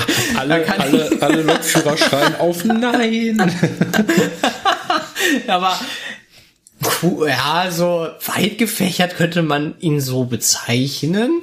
Definitiv. Aber man kann den, man kann äh, den Hebel zur Zugkraftbestimmung, nenne ich es jetzt einfach mal, bei der Baureihe 187 und ich meine aus Vectron war es auch, also 193, äh, nach hinten ziehen für die dynamische Bremse. Da haben wir wirklich nur noch wie beim ICE einen Hebel für die indirekte Bremse. Das heißt, das ist so eine Mischung aus die Variante, die wir am Anfang von den S-Bahn-Triebzügen erzählt haben, für den Fahrschalter, genau. aber noch ein zusätzliches Führerbremsventil, womit ich jetzt die Luft steuern kann. Korrekt. Ja. Finde ich auch nicht schlecht. Kannte Hat- ich so von der 245 auch. Ist ja auch eine Bombardier-Lok ähm, und die hat genau dieses selbe Modell. Ach, die hatte das, obwohl das auch basierend auf einer 185 oder 146 und so ist? Ja, die hatte Hätte ich das nicht auch. erwartet. Die hat ja auch dieses doofe zeitgesteuerte Führerbremsventil. Ja, es ist halt Aha. bei uns im Fernverkehr jetzt auch eingekehrt durch die 147. Ja. Ja. Tolles Ding. Ah, Ja. richtig geil. Könnte die auch auf 240 Kilonewton dynamischer Bremskraft erhöhen? Äh, ja, die hatte auch diese erhöhte E-Bremskraft, die 245. Das, das ist geil. Ja. Die ist ja auch auf 300 Kilonewton Anfahrtzugkraft gekommen. Das äh, ist auch heftig für, für so eine kleine Diesellok. Gut. Naja, klein. Ja. Aber ja, naja. Ja, also für eine, für eine vierachsige, die nur ein bisschen was über 80 Tonnen wiegt, ist das schon gar nicht schlecht. Dafür hat sie das auch nur bis 10 kmh oder sowas gehalten und dann ist es sofort abgefallen. Gut. Das war ja nur die Bedieneinrichtung. Jetzt ist hier die Frage, wenn wir jetzt da draußen unterwegs sind, wie bremst man denn jetzt? Zu welchem dieser Hebel greift man? Wie weit? Wann? Wo? Wie doll? Abhängig von was? Da macht ihr das mal. Das ist, äh, kann ich eine ganze Stunde voll labern. Echt? Ich kann da gar nicht so viel zu erzählen. Weil bei mir gibt's da nur immer nur eine, eine einzige Antwort drauf. Okay. Ich mache das äh, gemäß gültigem Regelwerk und darüber hinaus alles nach Bauchgefühl. Ich habe da überhaupt gar keine, äh, ich sag mal, Prinzipien, hier immer so, da immer so, den Bahnhof bremst du so an, den so. Alles nach Bauchgefühl. Also so meinte ich das Alles. gar nicht. Ich meinte das so gar nicht mit Bahnhof anbremsen und so. Es hat übelst viele Unterschiede der Baureihen, ne? Bei uns zum Beispiel. Ja, okay, ja. Das, das, das gibt schon. ja. Lasst uns mal zuerst einsortieren, zu sagen, das haben wir ja schon durchklingen lassen. Also egal, egal bei welchem Fahrzeug, egal bei welcher Bedienungsmethode. Du willst möglichst so bremsen, dass du möglichst viel dynamische Bremse verwendest. Weil das halt am verschleißfreisten ist. Das heißt, wenn es dir möglich ist, willst du auch so rechtzeitig bremsen, da es womöglich die dynamische Bremse ausreicht. Jetzt kann es natürlich sein, dass du sagst, hm, na gut, ich bin aber irgendwie mit plus 5 unterwegs oder umgerechnet auf Cargo auf plus 85. ähm, Danke, Genau, dass, ja ich gleich, dass ich gleich so auf, ja, hätte ja sagen können, halbe Stunde. Nee, ich bin gleich schon über einer Stunde. Danke, ey. Vor allem, so weil man ja dann auch bei Cargo anfängt, hemmungslos durch die Gegend zu ballern mit so einem Güterzug. Auf jeden Fall. ne? Ja, jeden ich hab Verspätung. Alter. Alles klar, ab jetzt wird HP0 steiler angefahren. mhm. Natürlich. ähm, aber wie du schon sagst, ähm, dem mindestens dem Lokführer unserer Fensterzüge, also beim Personenverkehr, ähm, besteht dann natürlich die Möglichkeit, die Bremsverzögerung, die der Zug hat, mehr auszunutzen. Das heißt, ich kann später anfangen mit Bremsen und dafür stärker bremsen. Es geht zu Lasten meiner Energiebilanz, weil ich weniger zurückspeisen kann und auch zu Lasten der Bremsbelege, aber ich kann womöglich etwas Verspätung damit reinholen. Was ich auch immer bedenken muss, sind meine Schienenverhältnisse beziehungsweise das Wetter. Das ist eigentlich so das Erste, was man bedenken muss. Noch bevor man überhaupt bremst, sollte man sich schon darüber im Klaren sein, oh, wir haben Nieselregen, hm, musste früher anfangen. Oder, hm, wir haben 35 Grad Sonnenschein, ja, kannst du steil rangehen. Ja. Also das mache ich, diesen Gedanken muss ich ja schon führen, bevor ich mit den Bremsen anfange, weil Ja. sonst wird's knapp. Ne? Genau. Und ähm, wenn du dann beim Bremsen bist, kannst du davon auch abhängig machen, wie du mit den Bremsen umgehst. Das heißt, bei trockenem Wetter, 35 Grad im Schatten, kann ich natürlich volle Kanne die dynamische Bremse hernehmen. Womöglich aber auch nicht immer. Es gibt dann noch so Spezialfälle wie Dieseltriebzüge, die dann bei sehr hohen Temperaturen nicht so viel dynamische Bremse aufbringen können, weil sie die dynamische Bremse ja in Wärmeenergie loswerden müssen. Und wenn dieses ganze System eh schon warm ist und ihr sie ihre Wärme nicht ordentlich wegbringen, ja, dann hat man auch sehr schnell keine dynamische Bremskraft mehr. Das sind noch so Spezialfälle, die natürlich hinzukommen. Ja. Die man da äh, fahrzeugspezifisch im Kopf haben muss. Und wenn es dann, wie der Luca schon sagt, anfängt zu nieseln, zu regnen, oder ich weiß, ich fahre auf Schnee, das heißt, ähm, es ist zwar wunderschönes Wetter, aber es liegt Schnee, das heißt, mein ganzer Zug wirbelt hinter mir ganze Zeit Schnee auf, da muss ich natürlich anders bremsen. Und ähm, dann habe ich das Problem, und das verstehen lustigerweise viele Teilnehmer nicht, das muss ich erst mit der Nase drauf stoßen. Wo ist denn der Unterschied, ob ich bei einem Triebzug mit der E-Bremse bremse oder mit der Druckluftbremse? Und dann sagen sie immer, ja, die Druckluftbremse wirkt stärker. Na, das ist aber nicht der, der Grund, warum ich jetzt äh, bei, bei schlechtem Wetter die Druckluftbremse nehme. Ja, die E-Bremse wirkt natürlich nur da, wo auch ein Motor ist und nicht alle Achsen sind angetrieben. Genau. Während die Druckluftbremse an allen Achsen wirkt. Richtig. Und damit natürlich die Bremskraft deutlich besser verteilt. Das ist ja auch das Problem bei lokbespannten Zügen beim Thema E-Bremse. Ja. Gerade da, ne, hinter mir ist ein Elfwagen Intercity, der bei voller Aussteuerung der E-Bremse überhaupt nichts macht, sondern sich gemütlich von der Lok abbremsen lässt. Komme ich dann in den Bereich, wo Nieselregen ist, ja, dann denkt sich der Wagenpark, oh, und jetzt schieben wir die Lok mal richtig schön mit ihrer E-Bremse über diese total glatten Schienen drüber. Und das ja. ist natürlich doof. Ja. ja. Jetzt haben wir diesen kleinen Knopf am Führerbremsventil vom ICE erwähnt, wo ich auf dieses Bremsprogramm einwirken kann. Und da hat der Lukas erzählt, dass ich da sagen kann, naja, nimm mal E-Bremse und Druckluft gleichberechtigt her. Genau für den Fall ist das wenn ich eben schlechtes Wetter habe und bremsen möchte. Wenn ich jetzt nämlich eine Bremsstufe wähle, würde der Zug ja von sich aus sagen, naja, volle E-Bremskraft. Was aber im Umkehrschluss das Problem ist, dass halt nur die Hälfte meiner Radsätze jetzt bremsen und dadurch natürlich sehr schnell ins Gleiten kommen würden, beziehungsweise überhaupt nicht durch den Gleitschutz dann Bremskraft aufbringen können. Und dann kann man da oben ganz gechillt hindrücken und dann fängt der Zug vollständig mit allen Achsen an zu bremsen. Und andersrum musst du natürlich, wenn du es selber machst, also wenn der Sebastian jetzt seine Druckluftbremse und seine E-Bremse getrennt regelt, auch damit arbeiten können. Zu wissen, okay, wenn ich jetzt hier den Berg runterrolle, kann ich das bei trockenem Wetter super voll mit der E-Bremse machen. Wenn das jetzt aber schlüpfrige Schienen hat, dann würde das nicht mehr ausreichen. Sebastian, machst du das oft zu sagen, ja, hier reicht E-Bremse, gar kein Thema? Ich bin ein E-Brems benutzender Gott. Nein, okay.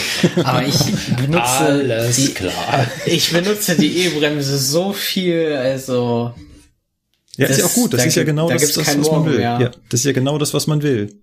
Und ich gucke immer Gefälle, wie viel, und wenn es nieselt und so, und dann, ich probiere erst aus, schafft es die Lok. Ja. Wenn du dann aber feststellst, nee, schaffst du nicht, dann mache ich mal einen Knacken Luft noch mit dran oder so. Aber ich gucke immer, dass, ob es mit der E-Bremse funktioniert oder nicht. Ich hatte vor langer Zeit, also wirklich schon vor langer Zeit, mal eine Diskussion. Ich glaube, es war mit einem Teilnehmer, dem ich auch gesagt habe, ja, ist jetzt ein bisschen schlechteres Wetter, nimm mal bitte nicht die E-Bremse voll her. Und da meint er, also ich bin vorher bei Cargo gefahren, da war das kein Thema, da hast du immer die E-Bremse voll ausgesteuert. Das muss eine Drehstromblock abkönnen. Mhm. Mal abgesehen davon, dass die Bremskraft in, äh, natürlich reduziert wird, schonst du deine Lok, indem du bei schlüpfrigen Schienen die E-Bremskraft nicht voll aussteuerst oder sagst du, das muss die abkönnen? Ich sage jetzt nicht, das muss die abkönnen, ne? aber du merkst ja, ob es ruppig wird oder nicht. Und dann würdest du zurückregeln, wenn es ruppig wird. Darum geht's mir ja. Jo. Genau. Richtig, ja das, weil, weil du kriegst es doch sonst auch noch im Rücken. Wenn du ständig die Waggons dann hast du von wegen, hallo, hallo, hier, das, das, das ist ja natürlich, wenn dein Hinterkopf die ganze Zeit hinten an die Lehne so knallert, ne, dann machst du das natürlich nicht, ne. Gibt Leute, die mögen das vielleicht, ne, so ein bisschen Entspannungsmassage, ne. Dann machst du, dann machst du die Hose noch auf und, Nein, also, Ach so, nee. Ich, also ich sag, ich sag mal so, ab, abgesehen von der äh, mechanischen Belastung, ist das einfach auch ein ekelhaftes Geräusch. Ja. ja, wenn du das Geräusch deiner Fahrmotoren hörst und auf einmal dann, dann, dann stellen sich bei mir schon die Nackenhaare auf, wo ja. ich mir denke, oh, oh, oh, oh, oh, oh. Ne? Ich finde, ja. das hat was Beruhigendes. Oh, ja, okay. Das ist wie so ein Mönch, der gerade so, so genau. betet, so dieses so. Wenn ihr mal bei so einem Wetter, wenn ihr mal bei so einem Wetter S-Bahn fahrt oder ja. wahrscheinlich bei allgemeinen Regiotriebzügen, mhm. da werdet ihr diese Geräusche, die der Lukas gerade versucht hat nachzumachen, häufiger hören, weil die haben halt die Möglichkeit nicht zu sagen, hey, ich nehme noch mit die Druckluft mit dazu, sondern wie erwähnt, kombinierter Fahrbremsschalter, sie wählen nur eine Bremskraft vor. Was der Zug dann macht, muss er selber wissen. Ähm, also gerade hier bei der S-Bahn München merkt man das halt extrem, wenn äh, die, die Schienen etwas schlüpfriger werden, dann haben die Fahrzeuge sehr damit zu kämpfen und das hört man halt.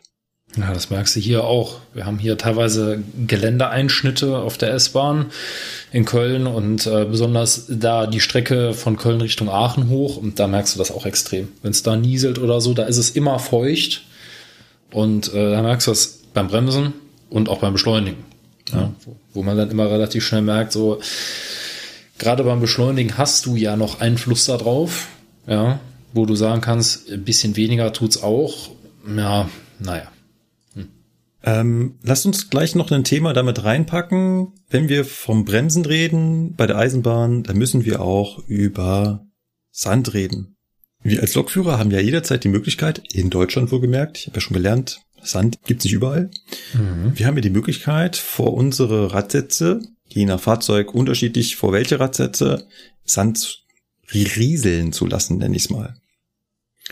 Also Sand streuen klingt immer so, als ob da jetzt chippenweise Sand vorgelegt wird. Naja, je nach Fahrzeug ist das ja auch so. Ich erinnere mal an den Intercity-Steuerwagen. ja. Es wird teilweise auch unter die Radsätze geblasen. Ja, natürlich. Ähm, ja, äh, ja. Vollkommen richtig. Je nach Baureihe kommt sogar noch Druckluft dazu, damit es richtig runtergeblasen wird. Ähm, was das machen soll, ist, in dem Moment, wo der Sand darunter gerät, wird er von dem Gewicht des Fahrzeugs natürlich zerrieben und dadurch entsteht so eine Schicht, die die Haftung deutlich verbessert. Nimmt also die Feuchtigkeit auf und äh, raut das Rad auf, saugt die Feuchtigkeit auf und dadurch entsteht ähm, eine deutlich besseres Haft, deutlich bessere Haftwert. Es ist jetzt unterschiedlich, wie man diesen Sand verwendet. Also, es gibt Fahrzeuge, die sanden automatisch. Das heißt, da muss der Lokführer gar nichts machen, wenn das Fahrzeug merkt, es gerät ins Schleudern, äh, es gerät ins Gleiten, also Gleiten ist ja das, ne, beim Bremsvorgang dann fängt es an, automatisch zu sanden. Zum Beispiel konnte das früher schon die Baureihe 218. Mhm. Ähm, dann gibt's Fahrzeuge, wie alle Fahrzeuge beim Fernverkehr, die haben das nicht. Dort muss der Lokführer immer manuell mit einem Taster sagen, ich möchte jetzt Sand dazu haben. Im Übrigen ist es so, dass wenn der Lokführer eine Zwangsnot- oder Schnellbremsung macht, er den Sand immer dazu nehmen muss, unabhängig davon, welches Wetter herrscht, denn Sand verlängert den Bremsweg nie. Er kann ihn nur verkürzen. Ja. Und in dem Fall soll der Lokführer einfach nicht noch nachdenken, hm, naja, es ist gerade Schnee, vielleicht ein bisschen raureif. Nein. Wenn der Zug möglichst schnell im Notfall zum Stehen kommen soll, dann einfach Sand mit auf. Weil er macht es maximal besser, aber niemals schlechter. Im Regelfall sollte es allerdings so sein, dass man ohne Sand auskommt. Vielleicht noch als lustige Anmerkung dazu, es gibt so den Fall, dass man natürlich auch nicht überall sanden sollte. Im Notfall darf man natürlich überall sanden, aber es gibt so Fälle, da sollte man halt nicht sanden. Weichen. Weichen zum Beispiel, ganz klassisch, ne? Also ähm, da geht es nicht unbedingt darum, dass ich dann die Weiche damit kaputt mache, weil der Sand macht jetzt die Weiche an sich nicht kaputt. Ähm, was aber passiert ist, wenn nicht nur du das machst, sondern wenn mehrere das machen, dann kann sich halt an der falschen Stelle Sand sammeln. Zum Beispiel auf diesem Gleitstuhl. Der Gleitstuhl ist ähm, der Bereich, wo die Schiene, die umgestellt wird, hin und her gleitet. Ja, dann schiebt ihr halt immer wieder den Sand zusammen und irgendwann liegt da so viel Sand, dass die Schiene nicht mehr ganz dran liegt. Sondern halt da ja. so Millimeter Platz sind, weil die Sandkörner dazwischen sind. Und dann kriegt der Fahrdienstleiter von dieser Weiche keine Verschlussmeldung mehr. Weil der Sensor merkt, nee, die Schiene ist nicht in Endlage. Und um das zu verhindern, sollte man möglichst da nicht sanden. Genau. Brücken auch. Na, Brücken fragen mich auch Militär, warum soll ich denn nicht auf einer Brücke sanden? Und ich sagt, ja, hm. ich würde mal sagen, bei den allermeisten Brücken ist es auch ziemlich scheißegal, ob du darauf sandest oder nicht. Es gibt aber Brücken, zum Beispiel diese eine große Brücke in Köln. Die eine große? Mhm. Die ist ja nicht massiv. Also wenn ich auf der Brücke stehe, kann ich ja quasi nach unten durchgucken an der einen oder anderen Stelle. Und wenn ich jetzt auf dieser Brücke sande, dann kann ich da natürlich nicht nur durchgucken, sondern der Sand würde auch da durchfallen. Genau. Und Sand in den Augen der Leute, die da drunter durchgehen, kommt nicht so gut. genau, oder auf dem Eis oder irgendwo. Mm, lecker. Ja. Streusel. Ah, crunchy. Hm, lecker. Genau. Ja, ähm, das zum Thema Sand. So, wenn wir jetzt aber keinen Sand einsetzen wollen, dann müssen wir ja rechtzeitig bremsen. Und jetzt mal ganz kurz klären, was ist denn rechtzeitig bremsen? Wann zum Teufel fängt man an zum Bremsen?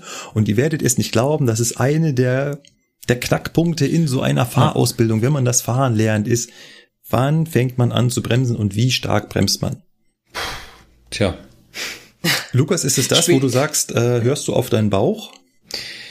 Also, pff, ich sag mal so, ähm, es ist halt, um es allgemein erstmal zu fassen, es ist halt 100% situationsabhängig. Also ich mache das nicht an Geschwindigkeiten, Distanzen etc. fest. Man kann aber sagen, gerade wenn man halt neu anfängt, kann man halt sagen, okay, ähm, wie schnell fahren wir gerade? Sagen wir mal, wir fahren 160, wir wollen in einem Kilometer oder meinetwegen, sagen wir mal, in zwei Kilometern kommt der Bahnhof.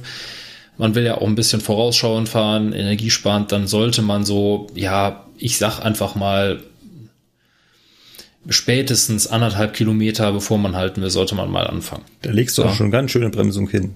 Ja, Ähm, deswegen spätestens. ja. Ne? Es gibt ja immer wieder Leute, die sagen, ey, warte mal, ist doch gar kein Problem. Also es ist doch festgelegt bei der deutschen, bei der deutschen Eisenbahn, dass der Zug innerhalb von einem Kilometer aus dem Tempo 160 zum Stehen kommt. Also kann ich doch alles so anbremsen. Sprich, wie du sagst, ich soll einen Halt anbremsen und Bahnsteig, dann fange ich genau einen Kilometer vorher an zu bremsen und stehe doch dann perfekt am Bahnsteig. Ich glaube, das würde man klassisch eine Milch, Milchmädchenrechnung nennen, oder? Ja gut, wenn du natürlich nur Fahrtstellung und SB kennst, dann kannst du so fahren.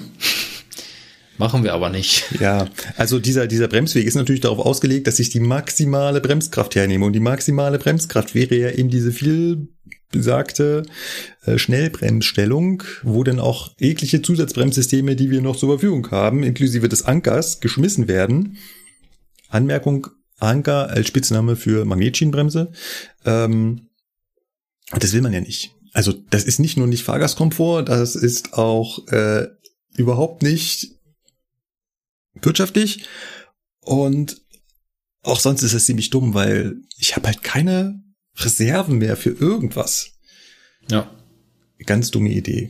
Und du Ähm. kannst es auch nicht steuern. Ja. Also ihr müsst Ja. euch halt überlegen, dass halt eine Schnellbremsung, wenn sie wirksam ist, die kann ich dann nicht mehr großartig beeinflussen. Also die wirkt halt. Und wenn ich merke, das ist zu viel, bis ich dann mal wieder die Bremsen gelöst habe, ist, ist Schluss. Da stehst du. Ja, Ja. Und äh, am Bahnsteig zu früh zum Stehen kommen, ganz schlechte Idee. Genau. Das, das kommt auch immer nicht gut. Ähm, Sebastian, wie machst du das mit deinem Güterzug? Unterschiedlich? Ja, aber wie? Also wenn du jetzt jemandem erklären musst, wann fängst du an zu bremsen? Sag doch mal, irgend, irgendwann nach irgendwas musst du es ja festmachen. Du kannst ja nicht einfach nur sagen, es ist unterschiedlich. Ähm, wenn ich weiß, dass es keine Selbstblock-Signale sind, dann fange ich schon relativ früh an mit Einknacken der indirekten Bremse und Vollaussteuerung der Elektro, also der dynamischen Bremse. Okay, aber wie viel früher? Das ist Ja, scheiße. Sichtweite sage ich jetzt mal, ne? 500 Meter? Je nachdem. Dann gibt's natürlich die Panikbremsung. Ja. Ähm, Die Panikbremse, das ist auch nicht schlecht. Ich habe noch nicht gehört. ähm, eher so von wegen, du kommst in eine Kurve, weil fährst, so wie zum Beispiel hier die äh, vorgestern, ne, wo dann eigentlich alles frei ist, dann kommst du in eine Kurve, hast einen Halt erwarten und dann ist das so Momente von du von äh, liegend auf, oh mein Gott, Puls steigend, äh, schnell mit der Hand mal kurz das Führerbremsventil greifen, einmal kurz nach Vollbremsung ziehen, gucken, was passiert. Eventuell einmal die SB-Stellung antütschen, wenn nicht, dann ist auch gut.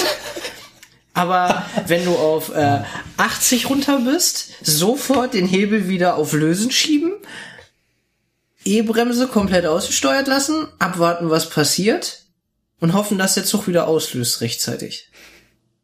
Das ist die Das ist so geil. Diese, wie sagte letztens ein Kollege, das richtige An Anlupfen der SB muss gehört, gehört zur Fahrzeugausbildung dazu. Nein, also das ist natürlich Blödsinn. Ne? Das machen wir hier nicht. ähm, Doch, im ich- Güterverkehr ist das teilweise so. Das, ganz schlimm ist es im Dunkeln, weil äh, rote, rote Farben kommen einem näher vor als andere, sage ich jetzt mal. Das heißt, du hast zwar deinen Kilometer. Ich versuche immer jetzt, also ich habe mir angewöhnt, wie gesagt, ich bin ja auch schon mutiger geworden. Das ist eine andere Geschichte, kommen wir drauf. Aber wir sind jetzt erstmal bei dem Punkt so vorweg. Dieses Heiterwarten kommt mal so einfach mal so. Da ist es. So bei 100 äh, bei 100 km/h, da ist das dann schon Vollbremse und dann hast du halt so einen Moment, ne, es rauscht, es ist laut, die Lok steuert ihre dynamische Bremse an und dann sitzt du da, aber der kmh-Zeiger, der Geschwindigkeitszeiger bleibt aber halt bei der 100, ne? Und das sind dann so die Momente, wo dann die ersten 200 Meter dann vergangen sind, dann 250, dann bist du bei 300 Meter und dann bist du vielleicht noch bei 90 und das ist so dann der Punkt, wo du dann denkst so, hm, riskiere ich jetzt die Schnellbremse oder nicht? Weil rein in der Theorie ist es dann so, du machst die Vollbremsstellung, dann wartest du ab. Das ist halt jetzt geschuldet der ähm, neuen Bremssohlen, die wir halt haben. Ne? Wenn sie kalt sind, bremsen sie scheiße. Wenn sie warm werden, hauen sie dich da richtig ordentlich rein. Und äh, ich habe es jetzt echt angewöhnt, Vollbremsung zu machen, zu warten, so auf 80 km/h wieder auszulösen und gucken, was passiert. Okay. Und meistens rollst du dann nämlich noch schön mit 20 km/h so zum Signal dann hin. Sebastian, ich möchte dich aber noch mal festnageln.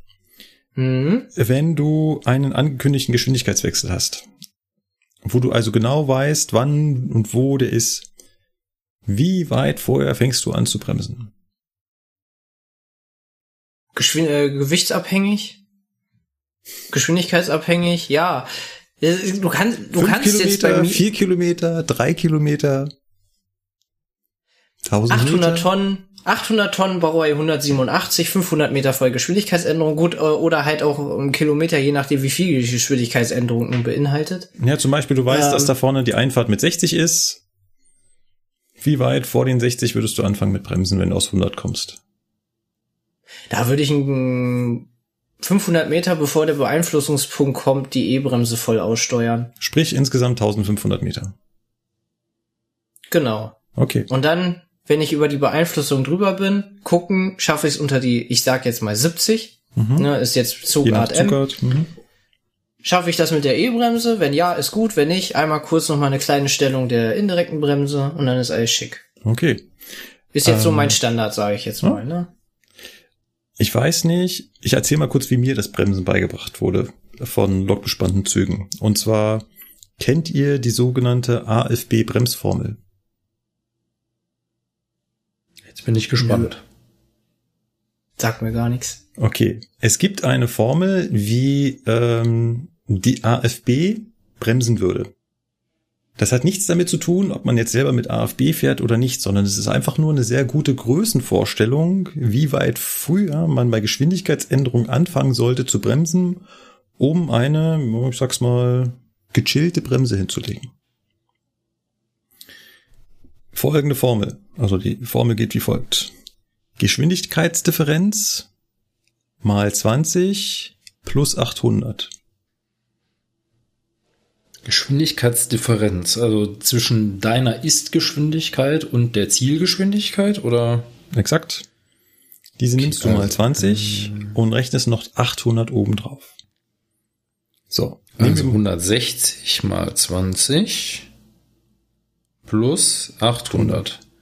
Vier Kilometer? Wenn du also, Damit hatte ich noch keinen Fahrplan immer. jetzt gehst du aus einer, jetzt hast du natürlich das Extrembeispiel genommen, aus, äh, Ja, 160 und Fahrplan halt. Genau. 160, volle Geschwindigkeit und du hast einen Fahrplan halt. So. Und äh, kommst du ungefähr auf, auf äh, vier Kilometer, wo du vorher anfängst äh, zu bremsen. Ähm, wenn du eine Geschwindigkeitsdifferenz, was weiß ich, von 20 hast oder 40, nehmen wir mal 40, du fährst 160 und hast 120 angekündigt, hast du also eine Geschwindigkeitsdifferenz von 40, Geschwindigkeitsdifferenz von 40 mal 20 sind also 800 plus die 800, die man eh draufrechnen soll, sind also 1600 Meter. Und ich finde 1600 Meter vor einer Geschwindigkeitsabsenkung von 40 anfangen zu bremsen, kommt super hin, kann man nämlich ganz relax mit der E-Bremse bremsen. Und das, stimmt. das sind, das sind Werte, die gebe ich meinen Teilnehmern mit. Und dann machen die ganz große Augen und sagen, boah, so früh hätte ich nie angefangen. Hm, ich weiß. Machen wir mal. Dann hatte ich ja mit 1500 Metern einfach aus dem Bauch heraus gar nicht so falsch gelegen, ne? Ja. Auf diese Also- 100 Meter kommt es auch nicht mehr an. Ja. Ähm, deswegen äh, fand ich auch gerade einen, einen, einen super Wert. Das heißt nicht, dass man, also Lukas, das heißt nicht, dass man so bremsen muss. Ganz und gar Ja, nicht. ja, da- das ist schon klar, aber äh, der, der, ist- die Vorstellung, also ich glaube, ich habe da auch eine falsche Vorstellung, wann ich tatsächlich in der Realität anfangen würde. Deswegen mir fällt das unheimlich schwer, das in Worte zu fassen. Ja, wann das ist- fängt man an zu bremsen? Genau das ist, ja äh, das Problem. Genau das ist ja das Problem. Und da finde ich, hilft diese Formel super, um das einmal Ja. in Worte zu fassen. Ja, das Ähm, stimmt wohl. Und ähm, man muss das, wie gesagt, nicht danach machen. Man kann schärfer bremsen. Und da gebe ich dir vollkommen recht. Also aus 160 äh, einen, einen Bahnsteig einbremsen würde ich auch nicht vier Kilometer vorher anfangen. Ähm, Es kommt halt drauf an. Also Genau. du hast halt recht, indem du sagst, ey, wenn du vorrangig, also wenn der Fahrplan es zulässt und du willst vorrangig, solange es geht, die E-Bremse nutzen, dann musst du schon vier, vier Kilometer vorher Ja. anfangen. Das kommt schon hin. Ja. Aber ich sag mal, äh, wenn, wenn du jetzt bisschen, ich sag mal, du bist genau plan und so, dann kannst du auch mit E-Bremse und ein bisschen Luft, wenn du so bremsen würdest, das Ganze auf drei Kilometer kürzen. Ja. Also, Also das dann musst du halt halt, dann reicht halt nicht die volle E-Bremse aus, sondern musst halt ein bisschen Luft Ja. dazu nehmen. Aber das ist, so fahre ich tatsächlich auch in der Regel. Ja. Also ich bin halt nicht so der, derjenige, der nur mit der E-Bremse an den Bahnsteig juckelt. Das geht mir nicht zügig genug. Und äh, uns hat man immer gesagt, Bahnsteig Anfang 80 äh, ist okay. Ja. Ne? Ja, und dann genau. schaffst du mit der E-Bremse nicht. Da hättest du nämlich Bahnsteig Anfang noch, keine Ahnung, Ja. 50 oder so. Ja. Das ist ein bisschen lahmarschig. Ne? sind auch nur Werte, die ich jetzt auch bei Fernverkehr anwenden würde. Bei, äh, bei Regio kann man so nicht fahren. Da kannst du keinen Fahrplan halten, niemals. Also Regio, 120 Bahnsteig Anfang, easy. Nein, aber äh, also bei Regio bin ich den 440 ungefähr so gefahren, dass wenn ich äh, von 140 auf den Fahrplan halt hingefahren bin, dann habe ich einen Kilometer vorher angefangen und bei 160 waren es halt anderthalb Kilometer. ja, ja. Und ähm, das waren so Größenordnungen, mit denen kann man sehr gut arbeiten. Aber das ist halt auch schon eine relativ scharfe Bremsung, sag ich mal. Aber die musst du halt machen, wenn du entsprechend äh, Fahrzeiten halten willst. Deswegen sage ich jetzt mal nicht, wie ich mit dem Dosto durch die Gegend fahre, weil das äh, kommt dem, was du gerade erzählt hast, nämlich sehr nah. Genau. Man muss das halt abwägen. Ne? Ich muss mit dem Fahrplan arbeiten. Das ist auch die Herausforderung des Lokführers, diese ganzen ja, Einflussfaktoren auf meinem Bremsen mit reinzunehmen. Was habe ich für ein Fahrzeug? Welches Wetter? Welche Fahrzeiten? Gefälle oder Steigung? Das ist auch noch was, was wir bisher außen vor gelassen haben. Ne? Wenn ich ins Gefälle reinbremse, muss ich natürlich äh, viel früher anfangen, wenn ich das weiß. Andersrum. Und man muss natürlich auch bedenken, der Fahrplan ist natürlich auch eine unheimliche Hilfe. Ja, also gerade wenn es um das Thema Geschwindigkeitsänderung geht, ja, die Geschwindigkeitsänderungen, die ähm, durch Signale LF6 dargestellt werden, also die nicht vorübergehend sind, temporär, sondern die immer da sind, die stehen ja im Fahrplan. Das Ja. heißt also, selbst wenn ich Ja. eine starke Geschwindigkeitsänderung habe von 160 auf meinetwegen 80 oder so, da kann ich Ja. mich super drauf einstellen, wenn ich den Fahrplan Ja, lese. Und sehr- das sehr ist guter etwas, Punkt. Sehr guter habe ich auch festgestellt bei der Funktionsausbildung, beziehungsweise Ja. generell bei allen Ja. Teilnehmern, auch bei den Alps, das korrekte Arbeiten mit dem Fahrplan und das, äh, dass man nur in Kombination mit dem Fahrplan vorausschauend fahren kann, Mhm. dass der dafür essentiell notwendig ist. Das fehlt vielen. Ja. also die gucken nur, Sehr- die sehen nur die das, Strecke. was gerade Mhm. angezeigt wird. Genau. Und was in, was darüber hinaus irgendwann kommt, ja, Ja. sehe ich ja dann. Genau. Nee. Äh, ja, das ist, das ist genau der Punkt. Das sehe ich auch immer wieder und ich bin derjenige, der da ganz anders arbeitet und die Leute auch dazu treibt. Immer Ja. wenn ich feststelle, dass ein. Teilnehmer erst reagiert, wenn er das LF6, also das Ankündigungssignal für es findet ein Geschwindigkeitswechsel statt, wenn er erst da anfängt zu arbeiten, dann ziehe ich ihm die Ohren lang. Ja. Ich arbeite immer nach dem Motto, wenn ich, na, wenn ich neben denen stehe und die bei mir erst anfangen, nach einer Weile wissen sie das, frage ich, wo ist der nächste Geschwindigkeitswechsel? Ah, schön, dass es noch jemand macht. Gut. Und dann suchen sie im Fahrplan und sagen sie, genau, und sagen, und wo fängst du an zu bremsen? Äh, gut, das machen sie dann einmal und dann frage ich danach wieder, und wo ist der nächste Geschwindigkeitswechsel? Mhm. Das mache ich die ganze Fahrt. Immer und immer wieder. Und du wirst es nicht glauben. Die fangen an, das irgendwann selber zu machen und sagen dann, Markus, das hat mein ganzes Fahren geändert. Ich bin jetzt plötzlich, ich fahre viel entspannter. Ja, Es gibt, es gibt viele Dinge, mit denen ich beim Fahrtraining trieze. Das ist das eine. Das nächste ist, an was für einem Signal bist du vorbeigefahren? ja, Blocksignal, Einfahrsignal, Zwischensignal, Ja. Ausfahrsignal, Deckungssignal, was Ja. ist es? Ja. Wo bist du gerade? Das ist auch immer wieder so eine Sache. Ey, wo bin ich eigentlich? Ja. Nicht nur bin ich im Bahnhof oder auf der freien. Strecke, sondern auch kilometermäßig. Wo bin ich? Genau. Hier, ne? PZB-Ausbildung mit den Alps. Die kriegen eine Zwangsbremsung. Ja, Kollege, wo stehst denn du? Äh, äh, äh. Ich sag, Leute, ihr müsst euch das merken, während ihr da äh, die Zwangsbremsung bekommt. Ihr müsst Ja, euch merken, also an welchen Kilometern ihr Ja, vorbeifahrt. also zum, ihr müsst zumindest doch eine grobe Orientierung. Ne? Also wenn du Ja. gerade keine Hektometertafel siehst, dann musst du zumindest überlegen, äh, warte, ich bin gerade in dem Bahnhof durch, ich bin an einem Ausfahrsignal vorbei.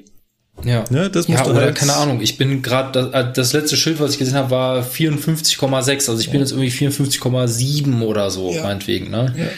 Genau. Ne? Äh, genau dann auch immer wieder die Frage, wo endet dein Speichenbereich in dem Fall? Ja, genau. Ja, wann darfst du wieder beschleunigen? Das sind alles so Das Dinge, die, die wurden mir damals wirklich in den Kopf gehämmert, wirklich die, die ganze Fahrt über von Köln nach Norddeich. Welches Signal war das? Wo bist du gerade? Wo endet dein Weichenbereich? Wann musst du das nächste Mal bremsen? Ja. aber nur so geht's. Ne? Genau. Nee, mache ich, mach ich genauso. Und ähm, es gibt halt viele Momente, wir sind ja genau gerade eigentlich gerade bei dem Thema. Es gibt ja Momente, wo habe ich da vorne gerade nichts zu tun, ne? Also außer rauszugucken, weil findet gerade keine Geschwindigkeitsänderung statt. Und die Zeit muss ich halt nutzen.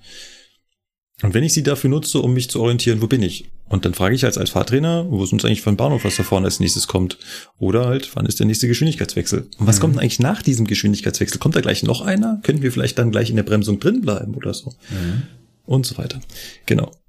Ähm, ich würde noch mal ganz kurz zum Bremsen kommen, damit wir da einen Haken ranmachen können. Ja, ich war damit auch noch gar nicht fertig.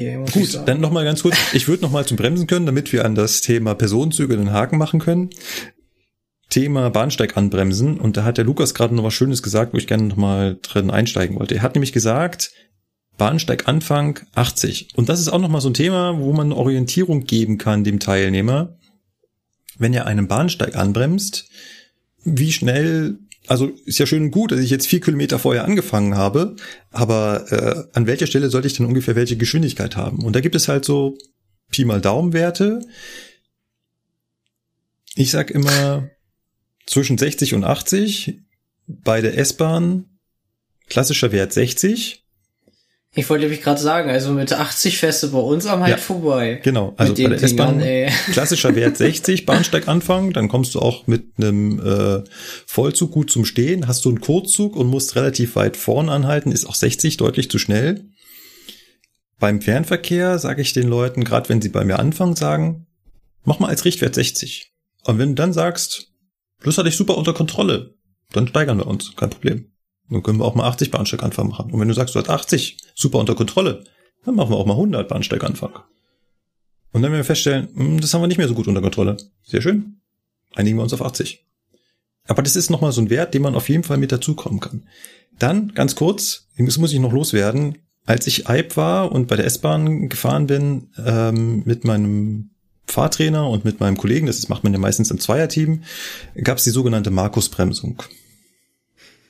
Aha. Jetzt bin Was ich ja gespannt. was hast du angestellt? Es, ist, es war ein das- Fehler, den habe ich immer und immer wieder gemacht. Und es hat sich nach den Tagen halt. Also auch, das war wieder eine typische Markus-Bremsung. Was, was habe ich gemacht? Also wenn du das geschafft hast, so einen Ruf wegzuhaben, Ne, es war ja nur auf meinem, auf meinem, äh, in Ja. meinem Team da, also mein Fahrtrainer und mein, mein äh, Fahrausbildungskollege. Was habe ich gemacht? Bahnsteig Anfang 60. Habe ich super getroffen. Und was ich dann gemerkt habe, hey, ich habe ja noch bis zur Vollzugtafel oder bis zur Langzugtafel habe ich ja nur super Zeit. Gehe ich also mit der Bremsung wieder ein Stückchen raus. Jo. Und dann stand ich mit zwei Türen drüber. Oh, Also, das oh. ist, war also immer der Klassiker, zu sagen, der Anfang der Bremsung war toll, dann gemerkt, dass man zu langsam ist, zu viel ausgelöst, viel zu spät wieder angefangen, drüber geschossen oder halt zum Schluss super knapp geworden, wo sagt, oh, oh gut, dass es das noch geklappt hat. Ähm, dann gesagt, oh, und wieder eine Markus-Bremsung. Vielleicht schaffen wir das, das irgendwie gleichmäßig hinzukriegen. Hm, ich arbeite Hast du das abgelegt? Ja, das habe ich mittlerweile abgelegt. Ja, aber Ah, okay. ist nicht so, dass Das es ist- mir nicht schon auch Ja. nochmal passiert ist, aber So bei Kopfbahnhöfen ist das gefährlich. ja. ja, da hast du aber auch nicht 60 Bahnsteig anfangen. Also, Okay, aber ich ja, sag mal, auch wieder recht. ich sag mal so, das ist halt auch etwas, was man, was man natürlich im Griff haben muss als Lokführer, zu merken, ich werde zu langsam oder ich bin noch zu schnell. Aber was halt bei den Teilnehmern gar nicht erst aufkommen darf, beziehungsweise was man ganz schnell wieder abstellen muss, ist das Thema, äh, ich äh, rühre da ein bisschen rum und äh, irgendwann, nachdem ich äh, in dem Teig rumgerührt habe, steht der Zug irgendwann mal. Mhm. Mit neueren Zügen mag das gehen, die verzeihen einem das, aber mit einem blockbespannten Reisezug mh, geht das auch. Also es ist Aber jetzt es ist nicht, halt nicht so schlimm, schön. aber man macht das halt nicht. Genau. Ja. Es halt Es gibt nicht noch mal einen. Unterschied zwischen, es ist technisch in Ordnung und man macht das nicht. Und ganz oft sind wir bei dem Punkt, das machen wir hier nicht. Genau. So. Sebastian, die Bühne gehört dir. Berichte aus deinem Cargo-Leben. Was hast du noch auf dem Herzen bezüglich der Habt ihr Bremsen? den Begriff Popometer schon mal gehört? Natürlich. Also du fährst mit dem Arsch. Ja. kurz gesagt. Ähm, ich habe da lange Zeit nicht dran geglaubt, bis mir jetzt seit einiger Zeit aufgefallen ist. Das mache ich auch schon. und zwar habe ich ja schon immer angedeutet, ich bin mutig geworden. Und zwar bremse ich meine Güterzüge jetzt wie Regios, sage ich jetzt mal. Also ich gebe denen immer erstmal zwei, drei Knacken, gucke, wie verhalten sie sich. Im Idealfall, logischerweise, was ich vorhin beschrieben habe, ist, wenn das halt erwarten überraschend kommt. Darauf lege ich mich jetzt mal keine Meterzahl fest. Ich gucke so, dass das ne, gewichtstechnisch kannst du abschätzen, ist der zu schwer, ist er leer, ist er voll. Hat er unterschiedliche Bremswirkungen und dann gucke ich immer, wie sie sich verhalten und fahre jetzt halt echt immer auch relativ gut damit, ne, mit dreimal knacken. Bei uns ist die Regelung auch raus, dass wenn wir auf Halt fahren, äh, kombiniert einzubremsen haben, sondern wir bei dürfen jetzt bis zum St den Stillstand äh, die dynamische Bremse benutzen.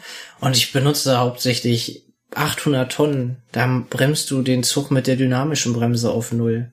Bei der 87er sowieso, Wow, okay. bei, ne, mit 240 Kilonewton, aber bei den anderen, da kriegst du das auch hin, wenn du gute Schienenverhältnisse hast, sage ich jetzt mal. Da sind wir wieder bei dem Thema, jetzt ist rutschig und so. Sand beim Bremsen benutze ich eigentlich fast nie, außer wir haben die, die Nothalt, also den, den Fall, dass wir eine Notbremsung, sage ich jetzt mal, einfügen, einführen. Dann natürlich mit Sand, aber ansonsten benutze ich beim Bremsen Sand eigentlich fast gar nicht. Auch beim Anfahren und so. Ich bin, ich benutze Sand fast gar nicht. Also echt, nur so im Notfall mal, dass man sagt so, Der Sebastian ist sandfaul. naja. mh. Und wie gesagt, ähm, bei Baureihe 187 musst du früh auslösen, weil sie braucht lange, bis sie die Hauptluftleitung wieder füllt. Andere Lokomotiven machen das schneller. Ähm, bei 87er hat sich zum Beispiel bewährt, du legst die Bremse an und dann gehst du in die Vorlösenstufe, also in die Breitnut, nannte sich das ja früher. Nicht lang Es hat Langnut? Bei uns war es immer Breitnut. Echt? Siehe ne, Norddeutschland und Begriffe, ja, das heißt einklinken und ausklinken. Ja, das heißt Langmut. Ach so. Nein, gibt ja keine. Ich, ich glaube, das ist gar nicht definiert, aber ich tatsächlich, ich kenne es auch nur unter Langmut. Also, aber es meint dasselbe. Also komm, Sport. Ja, ich kannte den, also ich, das sieht man mal wieder, ne? Das ist hier Ja. so. Ja, Vielleicht ja ist die so Langmut Nord, halt 1a, 1b, gell? Ja. ja. Ich bin ja eher ausgebildet so nordöstlich. Ne, das ist vielleicht auch noch mal so ein Unterschied. Weiß ich Ja, nicht. ja. Wenn man dir hier in Bayern Man- sagt, du sollst in Stutzen fahren, dann weißt du wahrscheinlich auch nicht, wo du hin sollst. Ja, damit ist wahrscheinlich ein Stumpfgleis gemeint, ne? Ja. Ha, siehst du, wer fährt nach Nürnberg, kennt sich schon aus. Nein. Ich hatte nur einen einzigen Vereinsleiter, den habe ich nicht verstanden. Ansonsten eigentlich alles gut. Das ist aber schon gut, nicht schlecht. Das war, das war kurz vor Ansbach einer irgendwie. Ah, da habe ich gefragt, bitte was? Dann hat er mein Hochdeutsch gehört und dann hat er es versucht, nochmal klarer auszudrücken und dann habe ich es verstanden. Wohlgemerkt, er hat's versucht. ja, äh, so hast ich, also ich habe, ich habe, dass er verstanden, was er wollte. Ne? Aber Hast du noch was bezüglich der Bremsen auf dem Herzen? ähm, wie gesagt, du brauch, ich bin jetzt drei Jahre bei Cargo unterwegs und du brauchst die drei Jahre. Jetzt nach drei Jahren sage ich mal, ich bremse die Züge gut, aber noch nicht Güter. Also da ist noch Auf Ausbaupotenzial, aber es wird besser. Ähm, Wortwitz gemerkt? Äh, er ist, äh, ja. ähm, Gar keine Beachtung. Ist doch so ein Leitspruch jetzt bei uns. Ja, Wir fahren nicht gut, sondern Güter. genau deswegen ja. Ähm, das finde ich aber einen schönen Abschluss für das Thema Bremsen. Und an der Stelle wirklich nochmal die Frage an den Sebastian. Würdest du behaupten, dass das Bremsen eines Güterzuges eine deutlich größere Herausforderung ist als das, was du vorher bei Regio gemacht hast. Definitiv ja. Okay. Also deutlich anders. Ja. Lasst uns das Thema noch zu Ende bringen. Ich habe noch drei Punkte auf dem Herzen. Was macht ein, ein Lokführer? Also wir haben jetzt das Vorbereiten eines Zuges. Wir haben das Beschleunigen. Wir haben darüber geredet, dass wir zu jeder Zeit die Signale erkennen müssen und sofort umsetzen, was man damit machen muss. Wir haben jetzt in dieser Sendung breit über das Thema Bremsen gesprochen. Was ein Lokführer allerdings auch da vorne macht, ist sehr viel und ihr erinnert euch vielleicht an unsere Laberecke, womit die Sendung angefangen hat, sehr viel mit Störungen und Unzulänglichkeiten umzugehen. Das heißt, ein großer Teil der Herausforderung eines Lokführers ist es, den Zug durch seinen, also den Zug zu bewegen mit, ja, den Sachen, die da halt so passieren, die aber nicht so planmäßig sind. Und das müssen jetzt nicht mal großartige Katastrophen sein, sondern das sind auch diese kleinen Unzulänglichkeiten, die, die halt eigentlich nicht so im Lehrbuch stehen, sondern irgendwie ist das hier komisch. Aber muss, man muss trotzdem halt damit umgehen können. Also wie zum Beispiel, wie ich berichtet habe, ein Zug, der sich selber zerlegt. Aus Gründen. Ich werde dann ganz oft gefragt von den Teilnehmern, ja, steht denn das in der Z02? Mhm. Anmerkung, die Z02 ist ein Handbuch, was zu jedem Fahrzeug dazugehört, wo Störtipps drinstehen. So hieß das früher mal. Also Abhilfemaßnahmen mit und ohne Display. Unterstützung heißt das ganz offiziell. Und ich sage, nee, das steht da nicht drin. Da stehen Sachen drin, wenn sich der Stromabnehmer nicht heben lässt. Oder stehen Sachen drin, wie Scheibe ist kaputt. Also so ganz grobe Sachen. Aber so die Kleinigkeiten, die ein Fahrzeug nun mal so an den Tag legt, die wirst du da nicht finden. Scheibe kaputt in der Z01. Warte, was? Ja, natürlich. Ähm, also wie bei den Fensterzügen haben wir doch ab und zu mal defekte Fenster. Ja, okay, gut, wir sind bei Triebzügen jetzt wieder. Ja, okay, aber. Ja, und dann muss man sich natürlich auch darüber Gedanken machen, wie man mit dem, mit einer gerissenen Scheibe umgeht. Ähm, also kurz gesagt, da stehen, sagen wir mal, äh, eine Handvoll Sachen drin, ja, aber das ist bei weitem nicht alles. Nee. Ja, also, also ganz oft, und das ist wirklich nicht untertrieben, ganz oft stehst du da und musst anhand deines technischen Wissens und dem, was dir vielleicht mal irgendwer erzählt hat und dem, was du dir so aufgrund deiner Ausbildung herleiten kannst, eine Störung beheben. Ja. Ja, und ganz oft steht das nicht in der Z02, wie man das Schritt für Schritt macht, sondern ganz oft musst du selber erstmal lokalisieren, was ist los. Ja, dann musst du dir überlegen, was kann ich tun. Dann kommt man relativ schnell an den Punkt, alles klar, ich probiere das mal aus. Und dann kommt man relativ schnell an äh, den Abzweig, das hat geklappt, super. Das hat nicht geklappt, der ganze Zug ist im Arsch, blöd gelaufen. Genau. Ja. Aber müssen halt nicht immer die großen Katastrophen sein. Es kann einfach nur ja. einmal eine Störmeldung, die einfach während der Fahrt kommt. Da steht dann irgendwie äh, Fahrschalter Grundstellung gestört. Und jetzt musst du sagen, äh, fahre ich jetzt weiter oder fahre ich jetzt nicht weiter? Interessiert mich das jetzt oder ja. nicht? Kann ich das jetzt sofort beheben oder nicht? Und sowas passiert halt während der Fahrt, während man gerade auf ein haltzeigendes Signal zufährt oder an dem Bahnsteig anbremst oder während man gerade mit dem Fahrdienstleiter redet. Da kommt dieses Thema Multitasking dazu. Mhm. Ähm, damit muss man umgehen können. Und was ich mit Unzulänglichkeiten meine, ist so, ganz oft verhalten sich die Systeme, wie wir bei, sie bei der Bahn haben, nicht so, wie wir es vielleicht mal gelernt haben. Also, die LZB zeigt nicht exakt das an, was sie sollte, sondern macht halt nur so ein bisschen was anderes. Eine ganz kleine Klein Kleinigkeit. Und da darfst du nicht sofort sagen, oh fuck, jetzt kann ich überhaupt nicht mehr damit leben. Was, was ist denn das hier? Äh, sag jetzt. Und dann muss ich einfach sagen, okay, warte mal, wenn ich jetzt die Führungsgrößen da so habe und mein Ü-Leuchtmelder ist alles da, ne, fahr ich jetzt weiter. Ne? Also sei es zum Beispiel ein, ein Übertragungsausfall, der anfängt, aber plötzlich wieder weg ist. Alles schon da gewesen.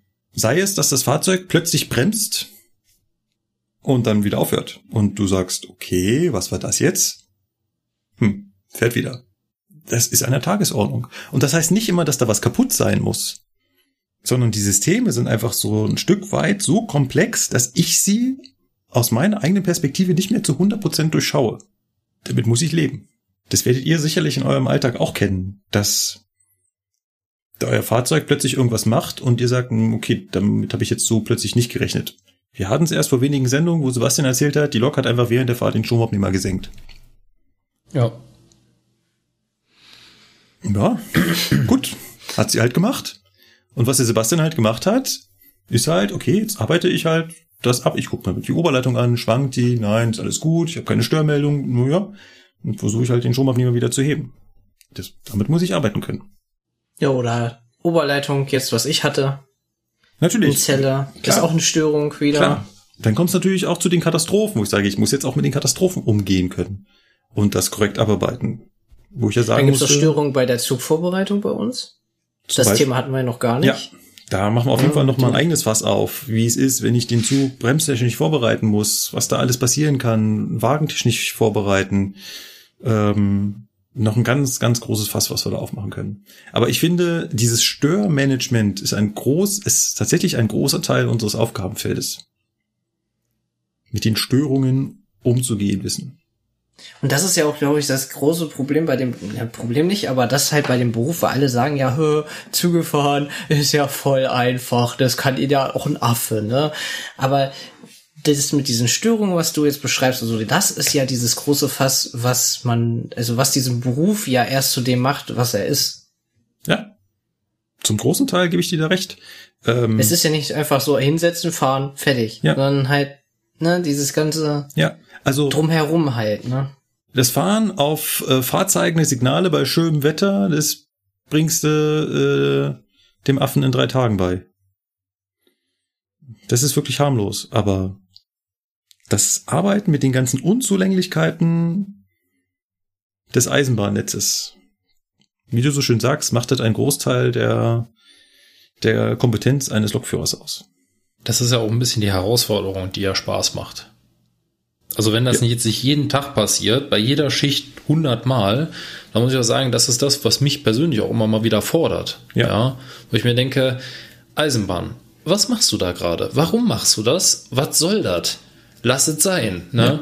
Also ich meine, ich bin schon von Stuttgart zurückgefahren. Da sind mir zwischen für Ortskundige, Ortskundigen wird das was sagen, zwischen Mühlacker und Bruchsal sind mir hintereinander an fünf Wagen jeweils die Bremssteuergeräte ausgefallen beim 412. Kurz ausgefallen, zack, direkt wiedergekommen. Ich mir dachte, was machst du hier? Problem war halt, der rechnet diese Bremse an dem Wagen dann nicht mehr an. Ja, das heißt also, irgendwann war ich an dem Punkt, wo ich gesagt habe, so, ne, das steht zwar nirgendwo in der Stüllliste, aber jetzt wird der Zug hier angehalten und Und jetzt müssen wir mal gucken gehen. Ja. ja, weil jetzt ist mal dieses Thema Ja. von wegen, ja, ich fahre mal entsprechend der weniger vorhandenen Bremshundertstel mal weiter. Da war mir irgendwann zu bunt das Spiel, da habe ich dann gesagt, nee, jetzt ist Schluss. Ja. jetzt parken wir den Zug mal irgendwo vernünftig hin, machen mal eine volle Bremsprobe und dann gucken wir mal, was passiert. Siehe da, volle Bremsprobe gemacht, funktioniert wieder. Ja. Das sind halt so die, die Herausforderungen. Ich möchte auch noch von einer Störung berichten, die wir eine Zeit lang hatten bei der 252. Da hatten die Bremsrechner irgendeine Macke gehabt, dass die uns die Bremsen teilweise überladen haben. Ist mir selber auch schon passiert, aber ich konnte es verhindern. Weil bei der 152 hörst du schön, wenn die Druckluftanlage sozusagen Luft pumpt oder da Luft durchfließt, dann hast du so ein, so ein, so ein Pfeifen, sage ich jetzt mal. Ne? Und das war bei Anfahrt in Kassel. Ich angefahren, habe ich auch dieses Pfeifen gehört, habe auf die Druckluftanzeigen geguckt und habe gesehen, wie äh, die Hauptluftleitung von 5 auf einmal auf 5.1, 5.2 und stieg halt rasch an. Da habe ich da erstmal schnell eine Bremsung eingeleitet, bevor hier mein Zug sozusagen überladen ist und habe den Bremsrechner gewechselt. Und dann ging es wieder. Und dann habe ich geguckt, rollt der Zug noch? Jo. War Ja, ansonsten. aber bei dir ist das ja hätt's- noch mal eine Nummer schlimmer, so ein überladener Zug. Ah, Oh, bis Alter, später, ich gehe mal, ich gehe mal 20 Wagen abziehen, alles klar. Ja. Ja, ja, das hatten nämlich viele Kollegen gehabt, weil wenn die Lokzüge rumstehen oder du machst da gerade irgendwas, ähm, wir stehen ja mal an der Ecke, dann gehst du runter auf Toilette oder was weiß ich, ne, dann äh, kriegst du das ja nicht mit, sag ich jetzt mal, wenn Ja. dann die Lok meint so, ich überlade dir jetzt mal den Zug, ne, und dann hast du ganz schnell da sieben Bar drin und dann, äh, ja, Ja. Arschlecken 350, ne, dann hast du, das ist Puh. ganz viel passiert bei uns mal eine Zeit lang und Genau. da hast du verloren, ne, im wahrsten Sinne des Wortes. Also ihr seht, Lokführer besteht nicht nur aus Fahren, sondern auch äh, aus Bremse. Aus Bremsen, genau. ähm, eine weitere Kernkompetenz, die ein Lokführer haben muss, ist Kommunikation. Wir hatten auch Bayern. das Thema heute schon am Anfang der Sendung, das Kommunizieren nicht nur mit dem Fahrdienstleiter, sondern auch mit der Betriebszentrale, mit der Verkehrsleitung, mit meinem Zugführer. Jetzt beim Fernverkehr weniger mit den Fahrgästen, aber wenn wir natürlich bei Regio oder S-Bahn sind, dann ist das auch ein Teil meines Jobs da.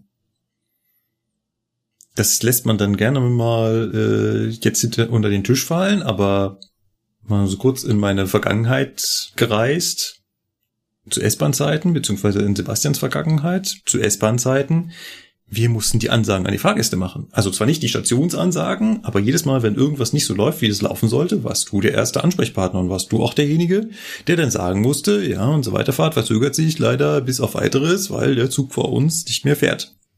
Oh, machen nicht viele. Man hatte sich so Namen gemacht von Lokführern sozusagen. Es haben nicht viele die Ansagen gemacht. Und dann, Leute haben das dann immer schon gewusst, wer uns Ansagen macht und nicht. Okay. Damals bei der S-Bahn. Das war lustig, ja. Ähm, und wenn wir bei der Kommunikation jetzt dann nicht bei den Fahrgästen sind, sondern zu den betrieblichen Stellen, dann muss ich natürlich da auch ständig ja, mit den Leuten kommunizieren. Also es kann sein, dass du ganz gemütlich deinen Zug von A nach B fährst und dann klingelt halt das Telefon. Ja, hier ist der Lokleiter. Ähm, naja, hast du die Leistung XY, die steht heute auf Weichen da und da. Und dann musst du sagen, jo, weiß ich Bescheid. Und dann bist du durch den Halt durchgefahren. Ich weiß nicht, Hoffentlich nicht. irgendjemandem ist das mal passiert. Hoffentlich nicht. ähm, wie macht ihr das, wenn ihr angerufen werdet und eine Information erhaltet? Habt ihr was, wo ihr das sofort niederschreiben könnt? Nee. Also wenn es was ganz Wichtiges ist, äh, was ich mir auch jetzt spontan nicht merken kann, dann sage ich, warte mal ganz kurz. Dann hole ich mir entweder einen Zettel grad irgendwo her oder ich äh, öffne äh, auf meinem Tablet den Notizblock und trage mir das schnell ein oder so. Ja, Sebastian, wie machst du das? Ja. Also wir kriegen selten wichtige Informationen während der Fahrt. Also wenn, wenn wir Aber dann kann dich vielleicht der Disponent anrufen und sagen, du, deine Rückleistung steht auf Gleis sowieso oder Nee, das, das passiert bei uns gar nicht, weil wir Ah. das ja immer vor Ort erst klären. okay. Meistens sind es dann hier die Leute von der Hotline oder so, wenn du Störungen eingetragen hast, die da mal anrufen und noch mal was nachfragen oder so. Aber Okay. ansonsten. Äh, was ich mir angewöhnt habe, äh, seitdem wir nicht mehr das Schichtenblatt haben, also früher hatten wir für jede Schicht unser, unsere Schicht ausgedruckt bekommen und hatten die immer dabei und hatten damit automatisch immer was, wo wir draufschreiben konnten. Ähm, Doch, was ich mir jetzt angewöhnt habe, wir kriegen Informationen. Zum Beispiel, wenn meine Rückleistung ausfällt, ich einen anderen Zug fahren soll, dann Ja. sagt er mir die Zugnummer. Ja. Dann tippe ich mir das direkt in den Schichtblock rein. Ah. Dann lösche ich die alte Zugnummer und tippe die neue Zugnummer da schon mal vorsichtshalber rein und speichere mir das schon mal ab. genau, dann, So, das ist so das Einzige, was mir dann machst du das gleich digital. Ähm, was ich Genau. mir angewöhnt habe, ist, ähm, jetzt wo es diese Schichtenblätter nicht mehr gibt, einen Kugelschreiber muss man ja eh immer am Mann haben. Weil ohne einen Kugelschreiber fährt ein Zug nicht. ja. ist richtig. Ihr könnt übrigens mal, wenn ihr wieder auf der nächsten Party seid und in der Küche steht und einen Funfact rausholen wollt, dann sagt ihr, ich kenne ein Bauteil, ohne das kein Zug in Deutschland fährt. Und dann kommen die Leute nie drauf, dass das ein Kugelschreiber ist. Ich stecke mir ein Blatt Papier in meine Hemdtasche. Ein leeres, Was für eine Hemdtasche. das von meiner Unternehmensbekleidung. Was für eine Unternehmensbekleidung. Genau die. Ähm, also ein leeres, ein leeres A5 Blatt Papier zusammengefaltet. Und es hat mir schon diverse Male in dem Moment den Arsch gerettet und sagen, du hast irgendjemand am Telefon, der dir was sagt und ich kann sofort losschreiben. Ich ärgere mich, wenn ich nicht dran gedacht habe, weil dann Mhm. mache ich es nämlich genauso wie der Lukas, äh, wo ist hier was, wo ich was hinkritzeln kann? Du, ich bin aber auch, ich bin aber auch so, ich bin mir, äh, wenn es wichtige Informationen sind, dann drehe ich mir gerade den Bremszettel um. Oder äh, Ja. schreibe auf die Rückseite vom Bremszettel oder Ja. beim Zwölfer, ich habe das auch schon gemacht, beim Zwölfer zum Beispiel oder bei irgendeinem ICE, du hast immer irgendwo ein, ein Tuch rumliegen. So, ein- so ein Papierhandtuch. Ja, genau, das ist äh, Da tut, das tut's auch für Ja. eine ganz kurze Notiz. Ja? Ja. Also irgendwas hast du immer da. Irgendwas hast du immer, wie gesagt, ich habe ähm, immer ein Blatt Papier einstecken. Jetzt hängt meine UBK gerade hinter mir. Zücke ich mal. Aktuell ist es tatsächlich, glaube ich, sogar, ja, ist noch frisch, ist noch jungfräulich. Kann ich als Tipp nur empfehlen für Leute, die eine Hemdtasche haben. Ja. Gut. Um das Thema abzuschließen, habe ich noch eine letzte Frage an euch. An euch beide. Was macht ihr, wenn beim Fahren gerade nichts los ist? Also wenn ihr wirklich so gemütlich dahin gondelt. Was macht ihr? Diese Aussagen dürfen aus betrieblichen Gründen leider nicht in der Öffentlichkeit genannt werden. Okay. Ähm, Lukas, machst du irgendwas, was du hier sagen darfst? Ja, ich setze mich da gemütlich hin und beobachte mein Fahrzeug. Manchmal spiele ich auch ein bisschen an den Displays rum, guck mal, was so los ist. Ähm, Streckenbeobachtung ist Und ansonsten, ja, tatsächlich äh, gucke ich dann nach vorne und mache mir so meine Gedanken über irgendwelche Sachen. Ja, ich einfach so durch die Gegend. Ne? Da, da, da bin ich, glaube ich, bei dir, Lukas. Ich mache mir den Gedanken. Also ich habe festgestellt, wenn ich dann allein da unterwegs bin, fange ich an, mir Gedanken zu machen. Zum Beispiel, was ich das nächste Mal im Podcast erzähle. Ja. Ja, ich denke, ich, ich gucke mir auch dann schon mal speziell irgendwelche Sachen an. Zum Beispiel Oberleitung. Irgendwie habe ich seit ähm, längerer Zeit irgendwie habe ich mich da angefangen darüber zu informieren, wie äh, Oberleitung gebaut wird. Bin gespannt auf die Ähm, kommende Geschichte irgendwann. Ja, weil wir haben halt eine, eine Strecke, da sieht man das halt ganz schön zwischen, ähm, ich sag mal ganz grob zwischen Hannover und Hamm, beziehungsweise zwischen Bielefeld und Hamm, war wohl mal so eine Testanlage für Oberleitungsbauformen und das sieht man halt da ganz Ah, schön. Da kann man cool. halt mal ein bisschen gucken und machen und tun. Also tatsächlich äh, bin ich da mittlerweile echt, äh, ja, man fängt halt an, in Gedanken zu versinken, was nicht immer gut ist. Manchmal muss man sich da auch wieder äh, mehr dann wieder wachrütteln. Wenn du das im Griff hast, ist das ja okay. Ne? Also äh, wenn du da jetzt natürlich in Emotionalitäten ausbrichst, ist schlecht. Ja. also das sagt man ja auch immer, ne, wenn du ja, wenn du irgendwie Stress hast zu Hause oder wo auch immer oder es dir einfach nicht gut geht, dann sollst du nicht arbeiten gehen. Das kommt ja, natürlich und dann sollst du vor allen Dingen auch nicht Ja. Züge fahren, weil eben die Gefahr besteht, dass wenn dann mal so ein Abschnitt kommt, wo du gerade nichts zu tun hast, dass du dann dich mit diesen Gedanken beschäftigst und die Reaktionen auslösen können, die nicht wirklich äh, zielführend sind. Ja, und das ist einfach nicht gut. Man soll ja auch mit äh, schlechten Gedanken kein Auto fahren. Ja. ja. Ja, was mache ich wegen der? Ja, ich beobachte auch die Strecke. Im Prinzip das, was ihr macht. Ich mache mir Gedanken, gucke mir die Oberleitung an, dann fällt, stellt man fest, dass es schwankt.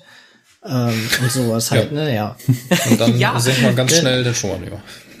Ja, zum Beispiel, ne? Zum Beispiel. Ja, Gut. Was, was soll ich das doch hier sagen, ne, Leute? Es ist, Ähm, ähm, man darf dazu sagen, es ist bei uns in Deutschland nicht erlaubt, während der Fahrt Radio zu hören oder bei sowas. der Deutschen Bahn wohlgemerkt. Bei der Deutschen Bahn. Ach, nur bei der Deutschen Bahn? Nur ist bei das der nur Deutschen bei Bahn. Es gibt sogar Eisenbahnverkehrsunternehmen, die produzieren selber Podcasts, damit die Lokführer sie unterwegs hören können. Ach was, Ach, krass. was. Gut. Ansonsten liegt es in der Verantwortung des Lokführers, was er dort während der Fahrt tut. Tut. Ja. Ich würde ganz gern an dieses Hauptthema einen Haken machen wollen und einen Strich drunter ziehen. Ich hoffe, wir haben euch einen halbwegs vollständigen Blick, Einblick darüber vermitteln können, was ein Lokführer da vorne eigentlich macht. Euch steht's natürlich offen, uns dementsprechend noch Fragen zukommen zu lassen, wenn ihr Sachen noch nicht so richtig verstanden habt. Gerne. Wir werden es noch einmal fortsetzen, wenn wir uns darüber unterhalten, wie wir vor allem wie Sebastian einen Zug bespannt und vorbereitet. Gut, das war's also mit unserem Hauptthema in Anbetracht der Länge dieser Folge. Und da wir uns ja eigentlich mal gesagt haben, wir wollen nicht mehr so lange aufnehmen. Und außerdem meine beiden Mitpodcaster Essen quasi vor der Nase schon fast stehen haben. Ja, Es Ja, schon. ist kann's schon, ich kann es schon riechen. Ähm, müssen wir langsam zum Ende kommen. Wir würden aber ganz gerne noch einen kleinen Ausflug in die Presseecke machen. Denn wir haben ja in der letzten Folge versprochen, uns mit einem Radiobeitrag zu beschäftigen. Der Martin hatte uns in die Feedback-Ecke einen WDR-Beitrag verlinkt. Dort geht es um die Lokführerausbildung. Gesendet wurde das beim WDR 5 am 2. September 2021. Ich weiß, nicht mehr ganz aktuell. Damit ihr wisst, worum es geht, habe ich einen kleinen Ausschnitt vorbereitet. Da hören wir mal gerade rein. WDR 5 Neugier genügt.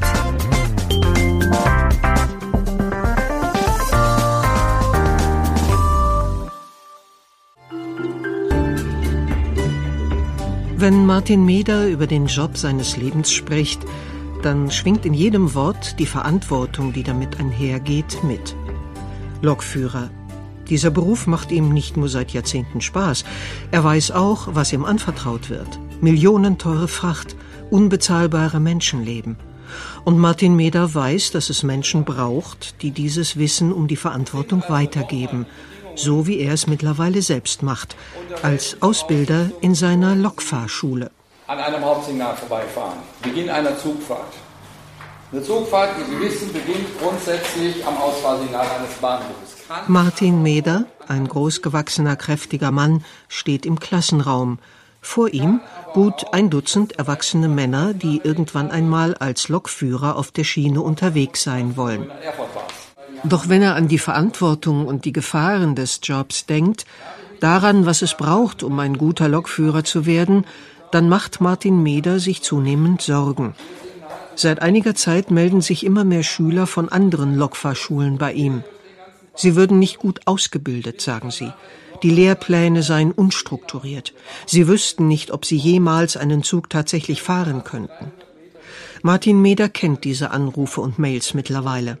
Ich beobachte das seit zehn Jahren, dass das immer mehr grassiert, dass eben da enorme Defizite sind. Und das führt zu einer extremen, betriebsgefährdenden Realität draußen in der Praxis, dass wir von Glück sagen können, dass teilweise die Technik uns dann Gott sei Dank noch hilft, weil Signalverfehlungen häufen sich. Da gibt es eine Statistik vom Eisenbahnbundesamt in erschreckender Weise, dass also hier äh, Triebfahrzeugführer teilweise nicht wissen, was sie tun.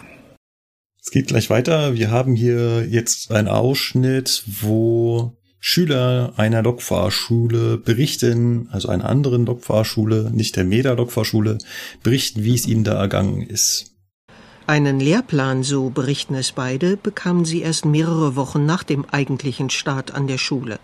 Ständig wechselten die Dozentinnen und Dozenten. Bei manchen hatten sie den Eindruck, dass das Fachwissen fehlte. Sie fragten sich, bin ich hier wirklich richtig? Muss das alles so sein? Richtig einschätzen konnten sie es nicht, denn sie hatten keine Vergleichsmöglichkeiten. Teilweise waren die Lehrmaterialien recht fehlerhaft, unvollständig. Teilweise fehlte da auch so ein bisschen die Aktualität bei dieser ganzen Geschichte und natürlich auch der Dozentenwechsel. Also wir hatten jetzt in dem knappen halben Jahr, wo ich halt dort war, 15 Dozenten mindestens und da wusste der eine teilweise nicht, was der andere vorher gemacht hat. Jetzt hören wir noch ein paar Stimmen von anderen Beteiligten. In einem braunen großen Haus ganz in der Nähe des Frankfurter Hauptbahnhofs sitzt Helmut Diener an einem langen Konferenztisch. Er ist Vorstandsvorsitzender von Mobifair, einem Verein, der sich für fairen Wettbewerb in der Mobilitätswirtschaft einsetzt. Und er ist ein Warner.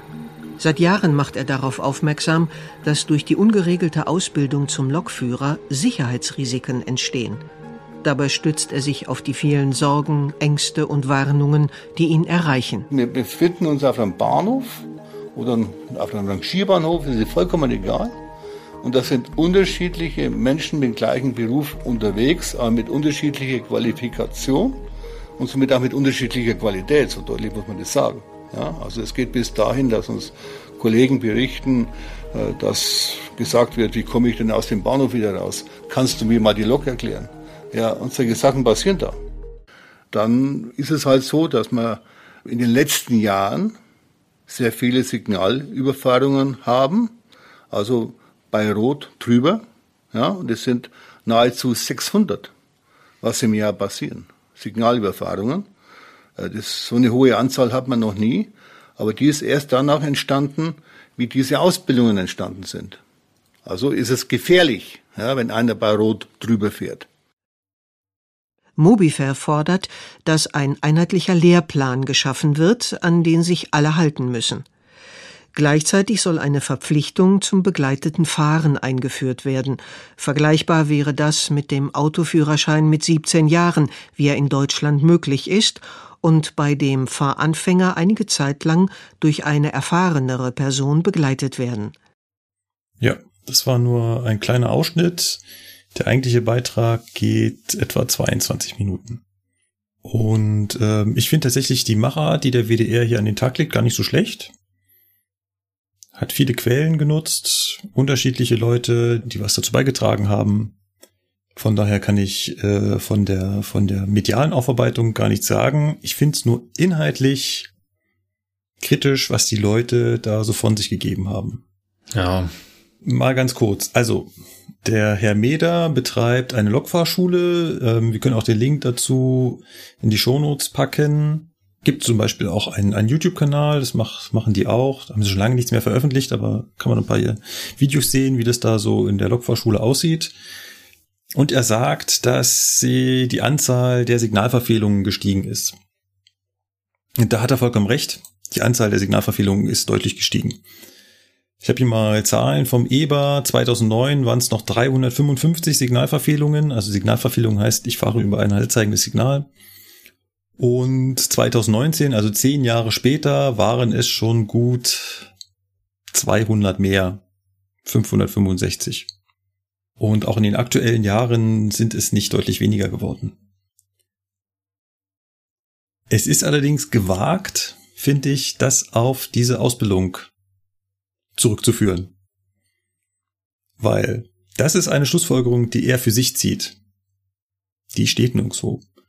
Und tatsächlich ist es sogar so, dass zumindestens DB Fernverkehr, so wie ich das rausgehört habe, aktuell keinen Hinweis darauf hat, dass die Signalverfehlungen, die stattfinden, überdurchschnittlich nur Quereinsteiger betrifft. Das ist noch meine Information. Also die, das, was ich zuletzt gehört habe, verneint das sogar. Ganz klar. Ja, dass man das ausschließen kann, dass das nur auf die Quereinsteiger zurückzuführen ist. Ist es nämlich nicht. Also das Argument möchte ich da wirklich außen vor nehmen. Zumal es wirklich wenig mit Ausbildung zu, also mit dem Grad der Ausbildung zu tun hat, ob man über ein halbzeigendes Signal fährt, weil egal wie schlecht die Ausbildung denn wirklich ist, ich glaube, das wird rübergekommen sein. Also das wird auch der schlechtest ausgebildete Kandidat verstanden haben, dass er nicht über ein Signal fährt, über ein halbzeigendes Signal fährt.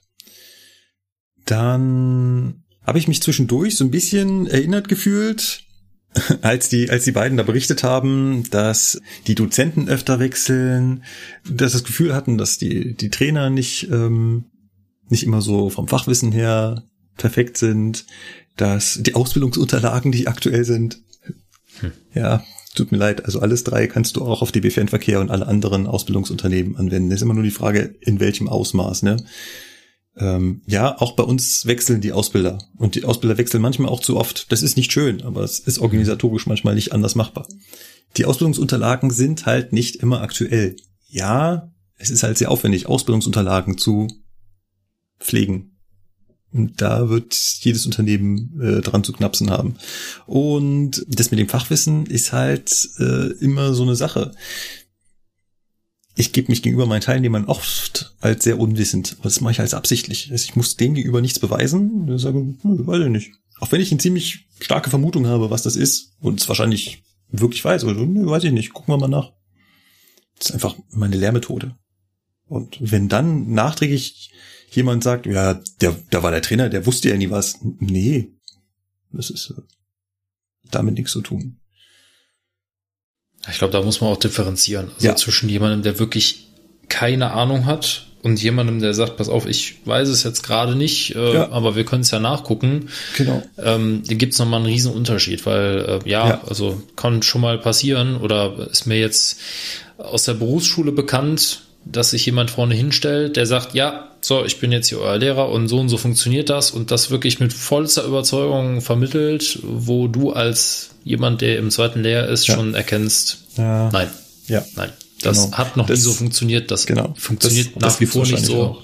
Dann wird als Argumentation Einzelfälle herangezogen. Nach dem Motto, da gab es mal einen Fall, dass jemand jemanden gekannt hat, der auf einem Bahnhof nicht wusste, wie seine Lok zu bedienen ist.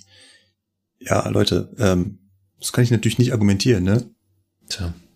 Also ja, sowas gibt's womöglich mal, aber womöglich hat es auch sich ganz anders ereignet, als das dann so weitererzählt wird. Und zumal das kein Problem von Lokfahrschulen ist, sondern das ist ein Problem des Unternehmens, das diesen entsprechenden Lokführer angestellt hat und ausgebildet. Weil die einzelnen Unternehmen sind ja dafür da, die Baureihen dann auszubilden und die Ausbildung zu dokumentieren. Das hat ja nichts mit der Ausbildung zum Lokführer an sich zu tun. Also in der Ausbildung zum Lokführer erhält man ja nicht alle Baureihen Deutschlands und kann dann alles fahren, sondern die Baureihe, die man dann fährt, die kriegt man von seinem, von seinem Unternehmen, wo man dann arbeitet. Also wenn man den Weg über diese Lokfahrschule wählt, dann muss man sich ja danach an einem, bei einem Unternehmen bewerben. Und würdest du dich dann zum Beispiel bei der S-Bahn München bewerben, dann würdest du halt bei der S-Bahn München noch die Baureihenausbildung 423 bekommen. Oder 420 noch. So. Da findet ja dann die Ausbildung statt. Ne? Und das ist bei anderen genauso. Also auch hier finde ich, das Argument greift da nicht so richtig. Und wenn wir schon bei den Eisenbahnverkehrsunternehmen sind, die Lokfahrschule lässt dich ja nicht auf die Strecke. Das ist ja nicht wie beim Auto, wo ich sage, hey, jetzt habe ich einen Führerschein, jetzt kann ich in das nächstbeste Auto einsteigen und losfahren. So funktioniert das bei der Eisenbahn nicht. Bei uns sind immer noch die Eisenbahnverkehrsunternehmen diejenigen, die, die Lokführer dann fahren lassen. Ja. Und wenn jemand dahin kommt mit so einer Ausbildung von einer Lokfahrschule, na, der wird ihm nicht sagen, ach so, na gut, ja, da haben sie jetzt hier den 800 Tonnen Güterzug, gute Reise. Nein. Never ever. Deswegen finde ich das Argument, dass dadurch die Betriebssicherheit dann irgendwie da draußen gefährdet ist, mh, nicht so griffig. So, ich mache meinen Rant gleich zu Ende. Dann wurde noch gefordert, äh, dass es einheitliche Ausbildungspläne gibt. Ja, na klasse. Super. Von der zentralen Stelle. Haben Sie sich nicht auf der einen Seite darüber beschwert, dass die äh, Ausbildungsunterlagen nicht aktuell sind? Ja, was glaubt ihr denn, was passiert, wenn jetzt von der zentralen Stelle die Ausbildungsunterlagen kommen? Das sehen wir. Das haben wir als Eisenbahner im Betriebsdienst Fachrichtung Lokführer und Transport, also als EIB-Ausbildlinge, Azubis, mitbekommen. Da macht das nämlich die IAK.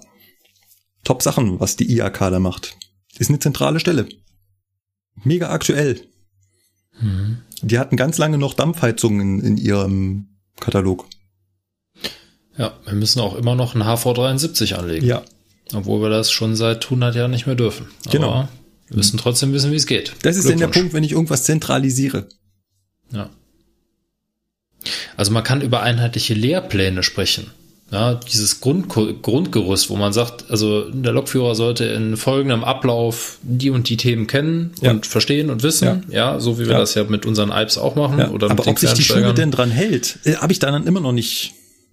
Nee, aber man kann denen das an die Hand geben. Man kann das denen so das an die Standard, Hand geben, ja. Ne? Also äh, zu sagen, als Standard äh, könnt ihr das übernehmen. Ähm, letztendlich kommt es aber nur darauf an, ob der Lokführer Auszubildende zum Tag der Prüfung alles kennt. In welcher Reihenfolge er das beigebracht bekommen hat. Ja. Hm. Genau. Ja. Ein Punkt gehe ich mit und das ist irgendwie die Prüfungen aus den Unternehmen rauszukriegen. Das wäre auch ein Punkt, den ich gar nicht so schlecht finden würde. Ja. Also wenn nicht mehr das EVU selber prüft, sondern wenn das zentral organisiert ist. Das muss ja nicht sein, dass das EBA selber prüft. Aber man könnte es zumindest so organisieren, dass vielleicht Unternehmen sich untereinander prüfen.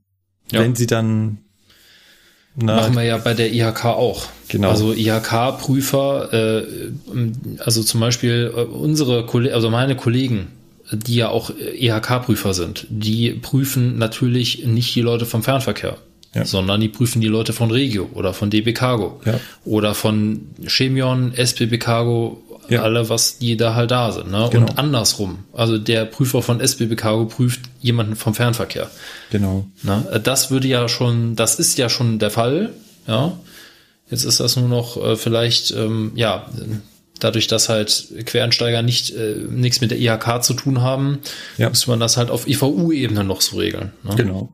Also das wäre eine das wäre ein Punkt, den würde ich äh, auf jeden Fall mitgehen. Aber wogegen ich mich wirklich wehre, ist, wenn ich mir diesen Beitrag insgesamt anhöre, also diese 22 Minuten, dann hätte ich danach Angst, in den Zug einzusteigen. Und ähm, das möchte ich euch nehmen, weil diese Lokfahrschulen sind nicht der Zugangsschlüssel zur Eisenbahn, sondern da kommt noch was dazwischen. So, Sebastian, du hast angekündigt, du wolltest auch noch deinen Senf dazugeben. Ich sehe es teilweise doch etwas anders als du. Also, Oh. ja. Warum? Ja. Also, Sprich, eine Minute. Hm. Ja, wie soll ich das jetzt ausdrücken, ohne dass ich jetzt hier irgendwie. Ich habe die Endzeit der S-Bahn bei uns noch mitgekriegt. Beziehungsweise das, der Beginn der Endzeit. Und es ist schon so, dass Lokführermangel ist und viele durchgedrückt werden, wo ich sage, die sollten nicht auf eine Lokomotive beziehungsweise auf einen Triebzug gelassen werden. Die werden dann ja irgendwann mal auf eine Lok kommen, weil sie ja dann Lokführer sind. Also dies, es ist es ist schwierig. Das Problem dabei ist, es ist jetzt sogar DB halt, ne? Ist noch nicht mal eine Lokfahrschule. Und ich hatte selbst eine gehabt bei Cargo, die ist von der Lokfahrschule gekommen. Ist auch nichts gegen Lokfahrschulen. Mein bester Kollege, mit dem ich mich gerne unterhalte und so, mit dem ich zusammen bei Cargo angefangen habe, kommt von der Lokfahrschule und der hat Ahnung und so. Das Problem ist halt teilweise auch die Auswahl der Menschen, weil ich finde, du kannst da ja, die können sich da hinsetzen und so, aber wenn ein Mensch kein technisches Verständnis hat, dann kannst du ihm auch keinen Zug anvertrauen. Also ich habe das bei Cargo erlebt mit einer Frau, die die hat, wie soll man es dann sagen? Ich will jetzt nicht sagen, dass die blöd ist. Die ist bestimmt auch schlau, aber die hat halt nicht begriffen, warum das Steuerventil jetzt umschaltet oder warum da die Luft raus muss, damit da Luft reingeht. Und äh, verstehst Ja. du, was ich meine? Ja, so, ich, ne? ich, ich verstehe Und- das. und- Aber das ist genau der Punkt, den wir schon ganz oft hier im Podcast hatten. Brauche ich für den Lokführer Ah. noch das grundlegende technische Verständnis und die DB oder die Ausbildung insgesamt ist halt so ausgelegt, dass ich das nicht unbedingt mehr brauche. Ich kann halt eine Prüfung bestehen, ohne dass ich verstanden habe, wie eine Bremse funktioniert. Hauptsache, ich kann sie richtig bedienen. Das kann Ja, man und das- kritisieren, aber Das wird in dem Beitrag aber auch schön genannt. Sie werden ausgebildet für, sage ich jetzt mal, sie fahren die S-Bahn in München von A nach B hin und her, das ist alles schön und gut. Aber dann haben sie ja trotzdem noch keinen, irgendwann kommen sie, dann, und dann werden die halt auf einen Güterzug gesetzt sozusagen, kriegen dann ihre zwei Monate Umschulung, aber da sie ja nie irgendwie was davon vorher gelernt haben, fehlt ein Grundbaustein. Und das hat man der halt angemerkt, ne?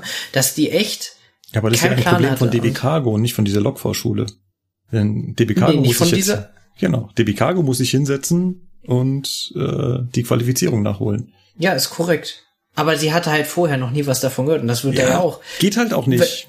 Bei uns damals hast du auch alles durchgemacht. Gut, ich habe eine dreijährige Ausbildung gemacht und so. Ich Ja. bin allgemein kein Fan von diesen kurzen Dingern. Sage mal so, wie es ist, ne? Weil Cargo wird sie jetzt auf zwölf Monate schon verlängert, weil man eingesehen hat, dass neun Monate und zehn Monate nichts bringt, ne? Gut, lasst uns nicht Ja, es- über Vor- und Nachteile der, ja, lasst Ja. uns nicht über Vor- und Nachteile der Quer, des Quereinsteiges äh, diskutieren. Ich glaube, das hatten wir schon mal. Ähm, gibt auch eine schöne Folge von uns über den Quereinstieg, das Q-Kontinuum. Folge äh, 5 war's. Gut, wenn ihr euch den Beitrag angehört habt und sagt, Markus, wir haben da ganz andere Gedanken, dann schreibt uns. Schreibt uns auch, wenn ihr in die Feedback-Ecke wollt. Wir haben uns vorgenommen, wir werden wahrscheinlich Folge 61 mal eine Feedback-Folge machen, damit wir einen großen Haufen abarbeiten. Ähm, vieles von eurem Feedback ist halt wirklich wertvoll und da stecken viele interessante Fragen drin. Deswegen wollen wir die nicht runterfallen lassen. Wir schaffen es aber heute in dieser Sendung leider nicht mehr. Von daher, wenn ihr da noch dabei sein wollt, schreibt uns an mail.zugfunk-podcast.de. Das war die gleiche Adresse, wenn ihr an einem Schülerpraktikum interessiert seid. Ihr könnt uns im Blog kommentieren unter zugfunk-podcast.de. Dort hat es den Vorteil, dass jeder es sieht und mit kommentieren kann oder noch ergänzende Gedanken formulieren können. Und ansonsten findet ihr uns auf den sozialen Medien, Facebook und Twitter. Dann würde ich an dieser Stelle mich bedanken wollen.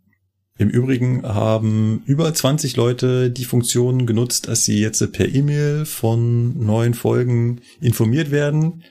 Wenn ihr diese Folge hört, dann wisst ihr schon, ob das auch funktioniert hat. Ich weiß es noch nicht. Auch nicht schlecht. Gut. Ich wünsche Alles meinen klar. beiden Mitpodcastern jetzt einen guten Hunger. Macht's gut. Bis zum nächsten Mal. Vielen Dank, gleichfalls. Bis demnächst. Dankeschön. Dann auch wieder mit einer Geschichte. Jo, tschüss. tschüss. Bis dann, ciao. Tschüss.